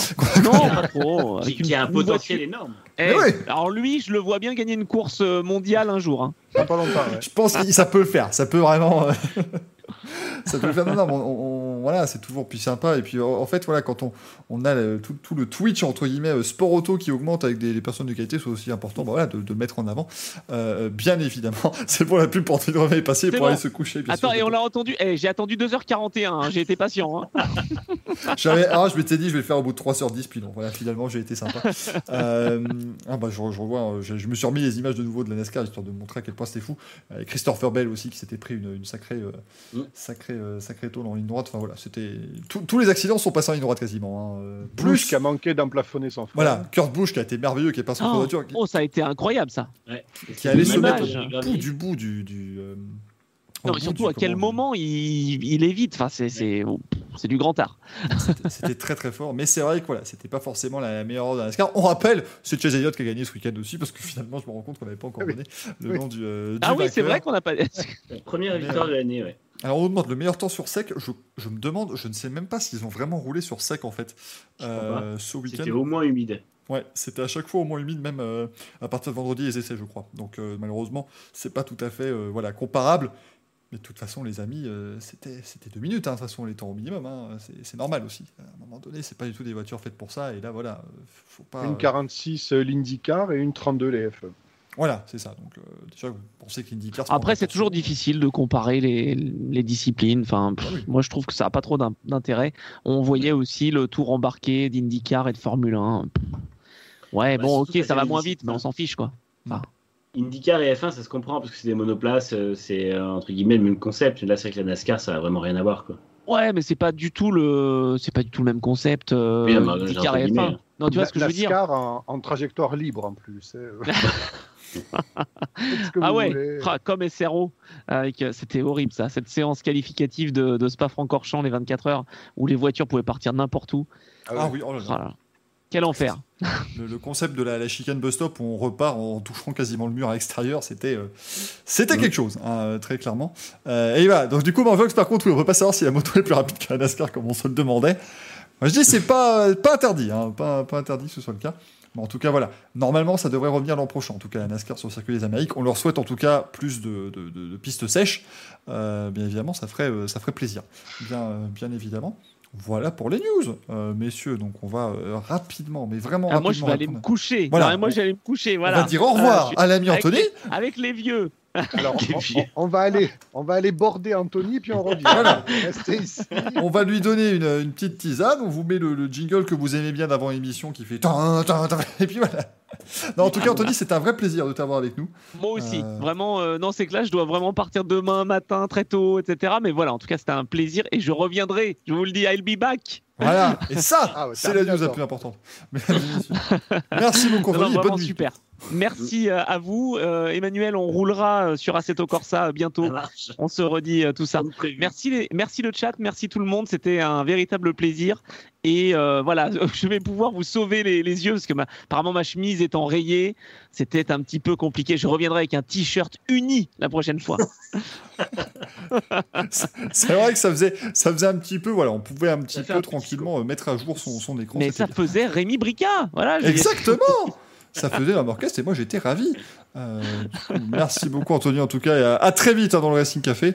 Eh ben, Rassurez-vous avec les. grand plaisir. Bonne nuit les amis, merci Maxime, Monjox, euh, One, euh, Frascar, tout le monde, Racing, euh, Alex B, évidemment je vais en oublier, donc euh, voilà, vous étiez tous euh, super, euh, super cool et je suis ravi d'avoir fait partie de l'aventure et donc euh, voilà, on se recontacte et je reviendrai. Eh ben, avec grand plaisir, on a été vraiment ravis de t'avoir avec nous en tout cas, Anthony. Merci beaucoup, bonne nuit les À amis. plus. Bonne nuit et attention mesdames et messieurs, magie, magie de la technique. Nous sommes trois, c'est exceptionnel. Si c'est pas merveilleux ça. Ah, Joséphine. Joséphine. On n'est pas très bien calé par contre. Oh, je fais ce que je peux. Hein, eh oh. Ah, Merci. Qu'est-ce que qu'est-ce qui se passe? Qu'est-ce que j'ai? Ah, Ah, tu, voilà. as- tu avais le bas de mon écran en fait. Ah, tu, tu veux t'inviter chez moi quoi. c'est toujours là, c'est hop là, voilà Manu, oh, Manu, Manu qui prend, euh, qui prend beaucoup de place maintenant dans cette émission. Voilà, il prend, euh, il, il est devenu taille patron. Manu, il prend beaucoup plus de place dans cette émission et ça fait plaisir. Euh, on va continuer bien évidemment les amis hein, avec euh, avec et bien du coup maintenant le euh, courrier rose d'Elos View Veritas et puis alors, du coup maintenant il va falloir que je fasse tout ça à la main. Donc on va mettre euh, voilà courrier. Euh, merci les amis. Oh, quelle masse d'armes Le courrier des viewers, du coup, euh, les, euh, les amis, bien évidemment. Alors maintenant, attendez, parce qu'il faut que je, il faut que je rouvre d'autres fichiers, rassurez-vous. En tout cas, c'était chouette d'avoir l'ami Anthony. hein. Vraiment, on, est, on a été très content de, de l'avoir. Bien évidemment, les amis, que mon micro veut toujours se remettre à fond. hein. Ça, c'est un petit peu gênant. Mais du coup, voilà, il reviendra, bien sûr. Catégorie, c'est courrier. Voilà, courrier, mesdames et messieurs. Et du coup, la première euh, question qui nous a été posée, vous pouvez toujours hein, nous envoyer vos questions, bien évidemment. Euh, il n'y en a pas eu beaucoup hein, cette semaine, donc on a un petit peu allé piocher sur des questions un petit peu plus anciennes aussi, qu'on s'était gardé sous le coude. Euh, bien évidemment, on s'est dit le jour où le Racing Café fait un bid total et où ils sont 8, eh bien, nous pourrons retrouver dans cette question. On plaisante bien sûr les amis, mais c'était Vermissio qui vous avait proposé il y a pas mal de temps déjà. Il nous a demandé est-ce euh, il y avait déjà eu des femmes qui étaient ingénieurs de course? Ray Singer, alors il y en a eu, euh, bien évidemment. Aujourd'hui en F1, il y a plutôt des femmes qui s'occupent de la stratégie. Euh, Rose Buscombe notamment chez, chez Alfa Romeo. Niveau ingénieur de course, la plus célèbre, je pense que vous allez être d'accord les amis, c'est Lina Gale. Euh, Oui. avec Audi aux 24 heures du Mans. Elle a gagné plusieurs fois les 24 heures du Mans en étant l'ingénieur principal de chez Audi. Elle était en NASCAR aussi. Euh, en IndyCar, pardon. Tout à fait, elle était partie. en F1, en F1 qui a eu du succès, il y a eu, qui n'était pas ingénieur de course, qui était euh, ingénieur performance. Il y a eu euh, Bernadette Collins qui était avec euh, Button chez McLaren. Oui, qui était euh, ingé performance, donc euh, qui est de, on- de- qui est pas On, loin on de- la cite assez souvent. Une autre ingénieure aérodynamicienne, Antonia Terzi. Oui, oui, alors oui, on la cite pas forcément pour des bonnes choses, mais oui, oui. En ingénieur aéro, il y a eu Joséphine Lissner aussi qui a bossé chez Mercedes. Et il y a eu Diane Hall qui a été chez. euh, alors je sais plus si c'était chez euh, McLaren ou Williams avec, euh, avec Newey. Et euh, tu parlais des stratégistes, il y avait des responsables stratégie. Il y a Anna Schmitz aussi chez Red Bull qu'on avait vu sur le podium l'an dernier. euh, je ne sais plus. Non, qu'on avait vu au podium euh, Brésil 2019. Voilà, donc ça, ça s'ouvre. On parlait tout à l'heure évidemment de l'équipe euh, Paretta Autosport hein, euh, qui, euh, est majoritairement féminine en IndyCar. Bah, bah là, ça s'ouvre évidemment de plus en plus aux femmes et, ça fait plaisir, bien sûr. Et vous avez aussi dans d'autres styles, par exemple en 2014, pour la première fois au 500 Masiapolis, une femme qui avait changé un pneu à l'avant gauche sur la voiture de Jacques Villeneuve chez Schmidt. Et avant ça, vous aviez aussi une ingénieure chez, Panther Racing. Donc voilà, il y a- pas mal de femmes évidemment. De plus, on parlait de Suzy Wolf aussi, bien sûr, en, Formule 1. Suzy Wolf qui gère l'équipe Venturi, hein, si je ne dis pas de bêtises. Ouais, Euh, bien évidemment. Sarah Fischer qui avait son équipe aussi en IndyCar. Euh, bien sûr, voilà, on peut en, en citer pas mal. Euh, mais c'est vrai qu'en ingénieur, on a la, la plus connue, c'était vraiment Lina Gate, celle qui a en tout cas eu le plus de, de succès, euh, surtout à l'époque des, des 24 heures du Mans chez Audi. Euh, ça Comment va, il s'appelle Euh, euh, Chez. Panis Racing, on a Abadi. Comment elle s'appelle déjà Je ne me rappelle plus. Euh, Sarah. Sarah. Enfin, il y a le frère et sœur qui sont euh, Mm. aux commandes du Panis Racing. Abadi, je crois. Je... Son nom m'échappe.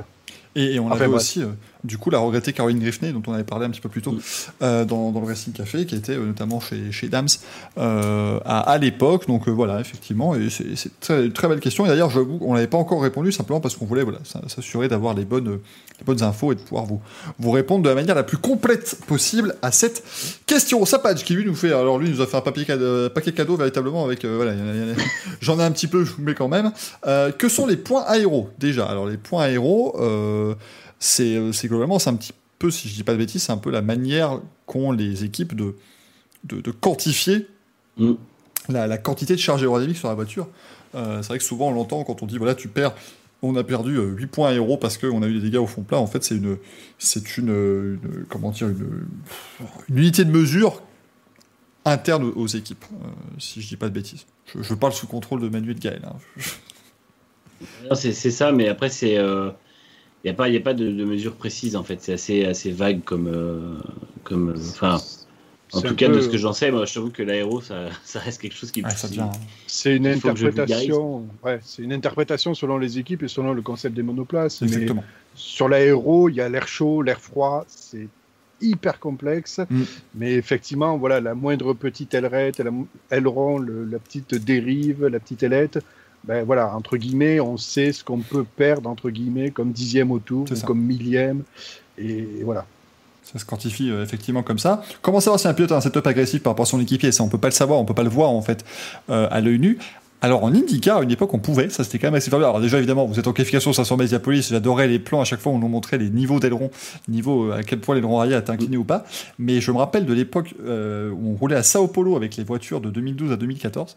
Euh, et c'était extraordinaire. Regardez par exemple, mettez-vous les derniers tours de Sao Paulo en 2013 en IndyCar. Déjà parce que la course était extraordinaire, la fin de course est merveilleuse, avec une lutte entre Takuma Sato, Joseph Newgarden et, et James Hinchcliffe.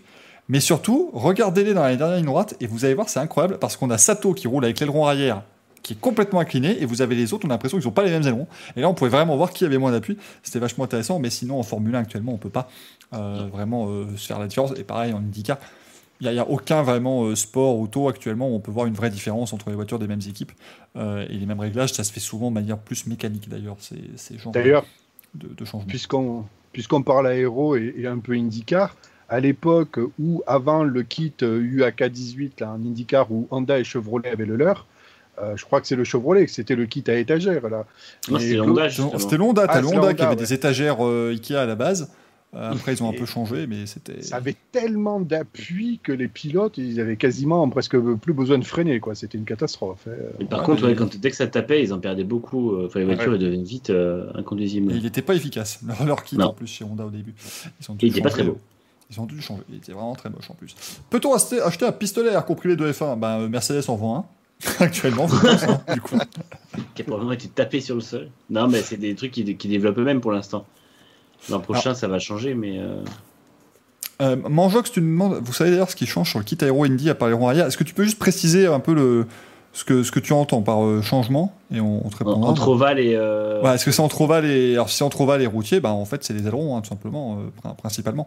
Euh, c'est c'est les ailerons et puis le reste, bah voilà, hein, c'est il y a pas de. De sur différence. on a déjà, déjà on n'a pas le push to pass sur Oval, on a le kit aéro spécifique, on a aussi le réglage carrossage comme- Ouais. ça, Avec le volant comme ça dans la ligne droite. et le volant comme ça pour aller tout droit, c'est magnifique.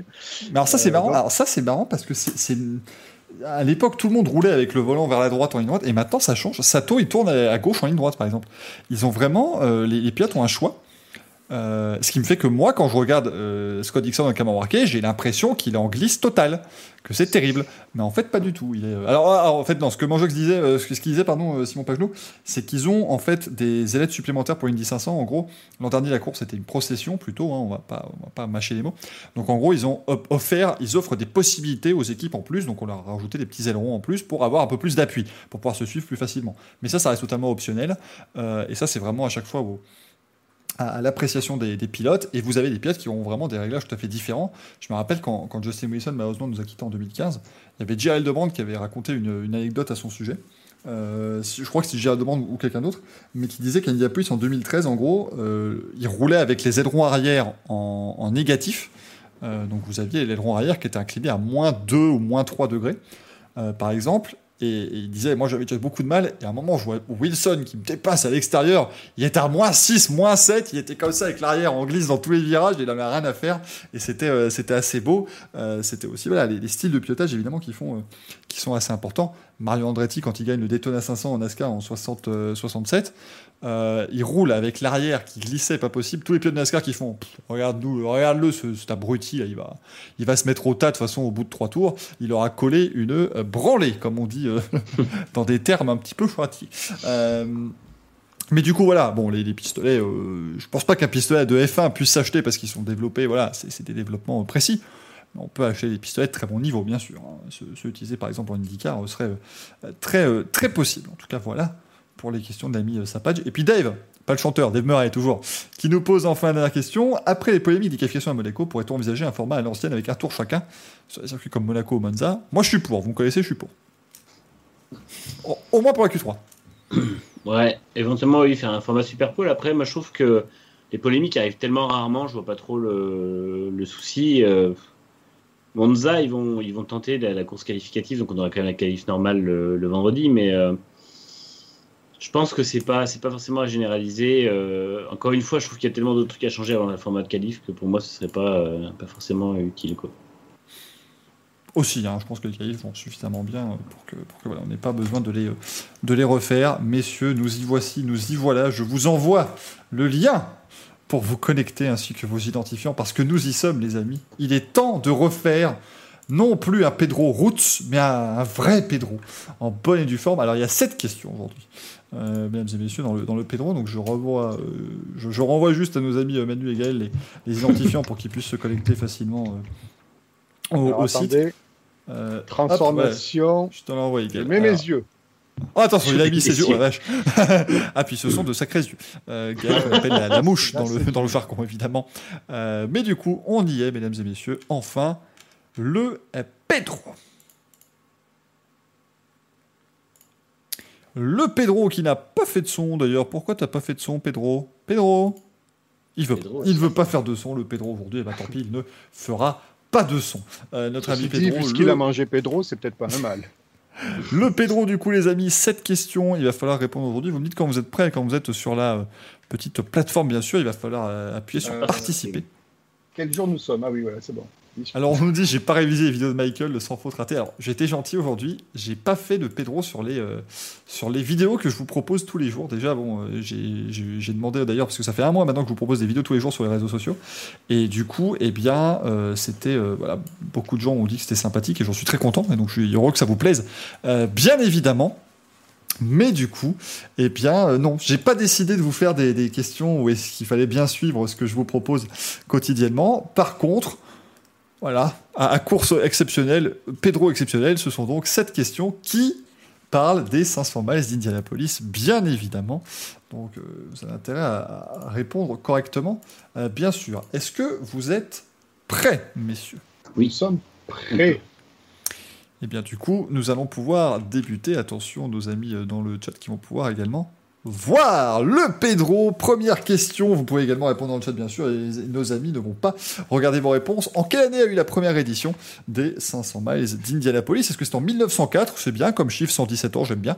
Est-ce que c'est 1911 Ça ferait 110 ans tout pile, c'est quand même fou. 1923 comme les 24 heures du Mans. Ou 2020 Quelle popularité en seulement un an quand même pour cette course, c'est complètement fou. Allez-y les amis, vous me dites quand c'est euh, bon bien sûr. J'ai commencé plutôt facilement. Même si je dis ça, on n'a pas encore répondu correctement dans le chat. Moi, c'est bon. C'est bon euh, Gaël aussi? Je, je passe pas à l'antenne, là. Non, non, non, non, tu peux, tu peux te curer Je bien peux sûr. poser ma poudre blanche, du coup. Oui, tout à fait. Ça y est, on commence enfin à mettre des bonnes réponses. C'est bon Gaël, tu as, t'as répondu? Oui, c'est bon, c'est validé. Et oui, évidemment, Gaël et Manu qui répondent correctement, ça fait euh, 110 ans, 1911, la première édition des 500 bases Diapolis. Vous avez ici Ray Haroun, le premier vainqueur de l'histoire de l'épreuve, avec un rétroviseur. Regardez, c'est un rétroviseur. Ça paraît con, mais c'était le seul à l'avoir, d'ailleurs, euh, sur, euh, sur, euh, sur ces 500 miles. Les autres avaient un, un mécanicien embarqué qui leur disait, qui leur servait de spotter. La deuxième question, les amis. Que boit habituellement le vainqueur des 500 bases Diapolis après sa victoire Ici, vous avez Simon Pagenaud en 2019. Est-ce qu'il boit eh bien du champagne, comme partout Est-ce qu'il boit de l'eau Dans 20-30 ans, il n'y en aura plus. Tort l'eau. Est-ce qu'il boit du lait pour avoir les os solides Ou est-ce qu'il ne boira rien parce que ce sont des bonhommes? Ils n'ont pas besoin de boire après 3 heures d'efforts intenses. Je tiens à dire que les commentaires sont, euh, avec les réponses sont superbes. merci beaucoup. Enfin, merci pour Pedro. 30 ans, il y en aura. Si vous avez la ref, évidemment, des 20-30 ans. Ah, c'est mais je le vois, putain, je le vois. Alors, c'est bon, c'est répandu. C'est validé. Et bien joué, euh, Gaël et Manu du lait pour les solides. En photo, je vous mets Emerson Fittipaldi qui lui a bu du jus d'orange. du jus d'orange. Ce salaud. Il a bu du, du lait, jus d'orange. plusieurs, euh, plusieurs sélections. ouais. Il avait bu du jus d'orange parce qu'il avait une. bah, en gros, c'était du jus d'orange de sa, sa plantation euh, au Brésil. Et il voulait en faire la promotion. Euh, pendant les 500 bases Diapolis, c'était pas top. C'était vraiment pas top. C'était pas passé du tout. La troisième question, les amis. Capiote français a remporté les 500 bases Diapolis en s'enfilant 6 bouteilles de champagne pendant la course.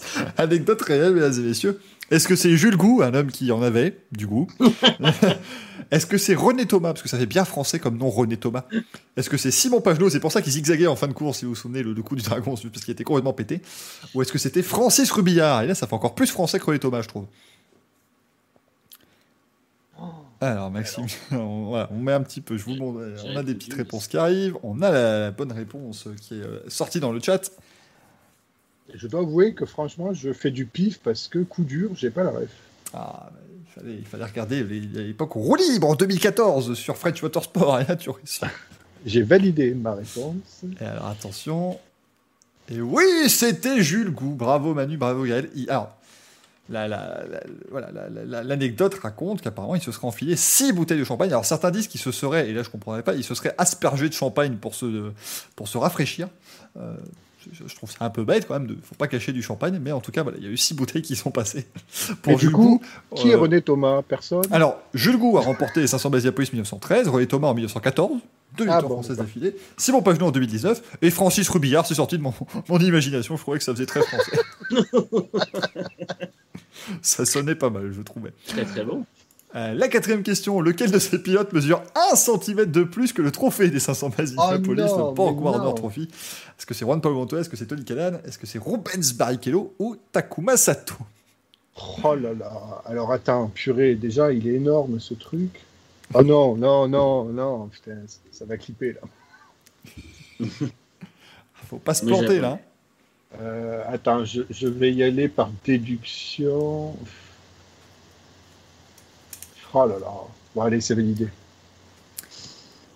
Combien Yuki le trophée Et oui, ils ont trouvé que c'est Takuma Sato. Regardez, hein, il fait littéralement un centimètre de Incroyable. plus. Je trouve cette photo exceptionnelle. Euh, le trophée fait 1m63 et Takuma Sato 1m64. Euh, Quel enfer. donc, Cette euh, Ah, euh, toujours plus. Ah, mais Tsunoda serait. Tsunoda est plus petit que le une trophée. 500. hein. Tsunoda est plus petit que le. Le trophée fait 1,03 Yuki à peu près. Euh, C'est ça. Effectivement. Et dans les quatre, le plus grand, c'est Rubens Barrichello qui fait 1m72. Euh, tous les autres sont dans les 1m60. Euh, Montoya, Ah, Barrichello. Montoya est plus et- petit kilo, tu vois. Ouais, ouais, ouais. Eh ouais. Pour tous les jours. Montoya fait un kilo de moins que le trophée, c'est méchant. C'est très méchant. Mais c'est vrai que le trophée est assez. Pour, l'avoir vu, euh, c'est impressionnant. C'est vraiment fou. euh, de se dire que c'est un trophée euh, qui, vaut des, millions d'euros, bien évidemment, parce qu'il est en argent. en argent, c'est assez incroyable, avec tous les visages des vainqueurs qui sont gravés dessus. La cinquième question, les amis. Quel pilote a dépassé le Pescar à l'Indy 500 en 1995, offrant la victoire à Jacques Villeneuve? Il est sur la photo, le pilote qui a dépassé le Pescar dans les derniers tours. Bon, alors, elle est facile celle-là, parce que est-ce que c'est est-ce que c'est Scott Goodyear qui, C'est la question plaisir pour toi, celle-là. Complètement. Est-ce que c'est Scott Goodyear, Jean-Jacques Firestone, Frédéric Evan ou Gérard Michelin, bien sûr? Quel enfer. Je me suis fait plaisir sur celle-là. J'avais envie d'en mettre une comme ça, totalement bête. Euh, Très très bon. Ah, putain, clipé là, c'est là. Du coup, c'est évidemment Scott Goodyear qui roulait avec des pneus Firestone. Faut le dire, franchement, c'est assez Coup incroyable. dur. Coup dur, coup dur. Euh, et donc Jacques Villeneuve, que vous voyez avec le Pescar, qui a donc euh, permis, euh, qui lui a permis de gagner la course en 1995. La sixième question. Elles sont plus compliquées les prochaines. Alors, quel est le point commun? Ça, je trouve qu'elle est assez sympa celle-là. Quel est le point commun entre les trois victoires de Dario Franchitti aux 500 miles d'Indianapolis? Est-ce qu'il a gagné les trois fois le même jour, c'est-à-dire le 27 mai? Est-ce qu'il a gagné ses trois courses au drapeau jaune? Est-ce qu'il pilotait à chaque fois avec le même numéro sur sa voiture? Ou est-ce qu'il a terminé à chaque fois devant le même pilote en deuxième position? Ah, Oh là. eh C'est plus Ah, compliqué ça celle-là. Elle est pas mal celle-là. Je crois que je l'ai. J'ai répondu. Alors Manu a répondu, euh, Gaël. J'arrive, j'arrive, j'arrive, j'arrive. J'ai validé. Eh bien, vous êtes trompés tous les deux, mais pas avec la même réponse, euh, puisque il a remporté ses trois courses au drapeau jaune. Euh, Dario Franchitti, puisqu'en C'est pas les trois 2007. le 27 mai? Alors non, non, non. Alors en 2007, il gagne euh, donc sous drapeau jaune parce qu'il pleut. En 2010, il gagne parce que Mike Conway fait de la voltige aérienne dans les grillages. Oui. Et en 2012, il gagne parce que Takuma Sato part en tête à queue en essayant de le dépasser. Ah Euh, ouais. Il gagne le 27 mai en 2007 et en 2012, mais pas en 2010. Ah, Il avait trois numéros de voitures différents puisqu'il gagne avec la 27 en 2007 qu'on a à l'image. Il gagne avec la 10 en euh, 2010 et avec la 50 en 2012 pour fêter les 50 ans de, de- de Target si je dis pas de bêtises. Ah ouais, purée. Et il a terminé deux fois devant Scott Dixon en 2007 et en 2012 et une fois devant Dan Weldon en 2010. Voilà messieurs. Ah là là. Comme quoi donc là on est mal. Et mal, du coup. Dernière question maintenant, les amis. Cette femme que vous avez à, à l'image est la première à avoir pris le départ des 500 masses d'Indianapolis, mais comment s'appelle-t-elle? Est-ce que c'est Janet Guthrie? Est-ce que c'est Lynn St. James, Danica Patrick ou Sarah Fisher? Répondu. Ah, Je suis déçu, on n'a même pas eu droit à, à notre cher et tendre dans le décor du Louise. Non, bah non, quand même, on se doute bien que ça n'est pas notre cher Abidigan.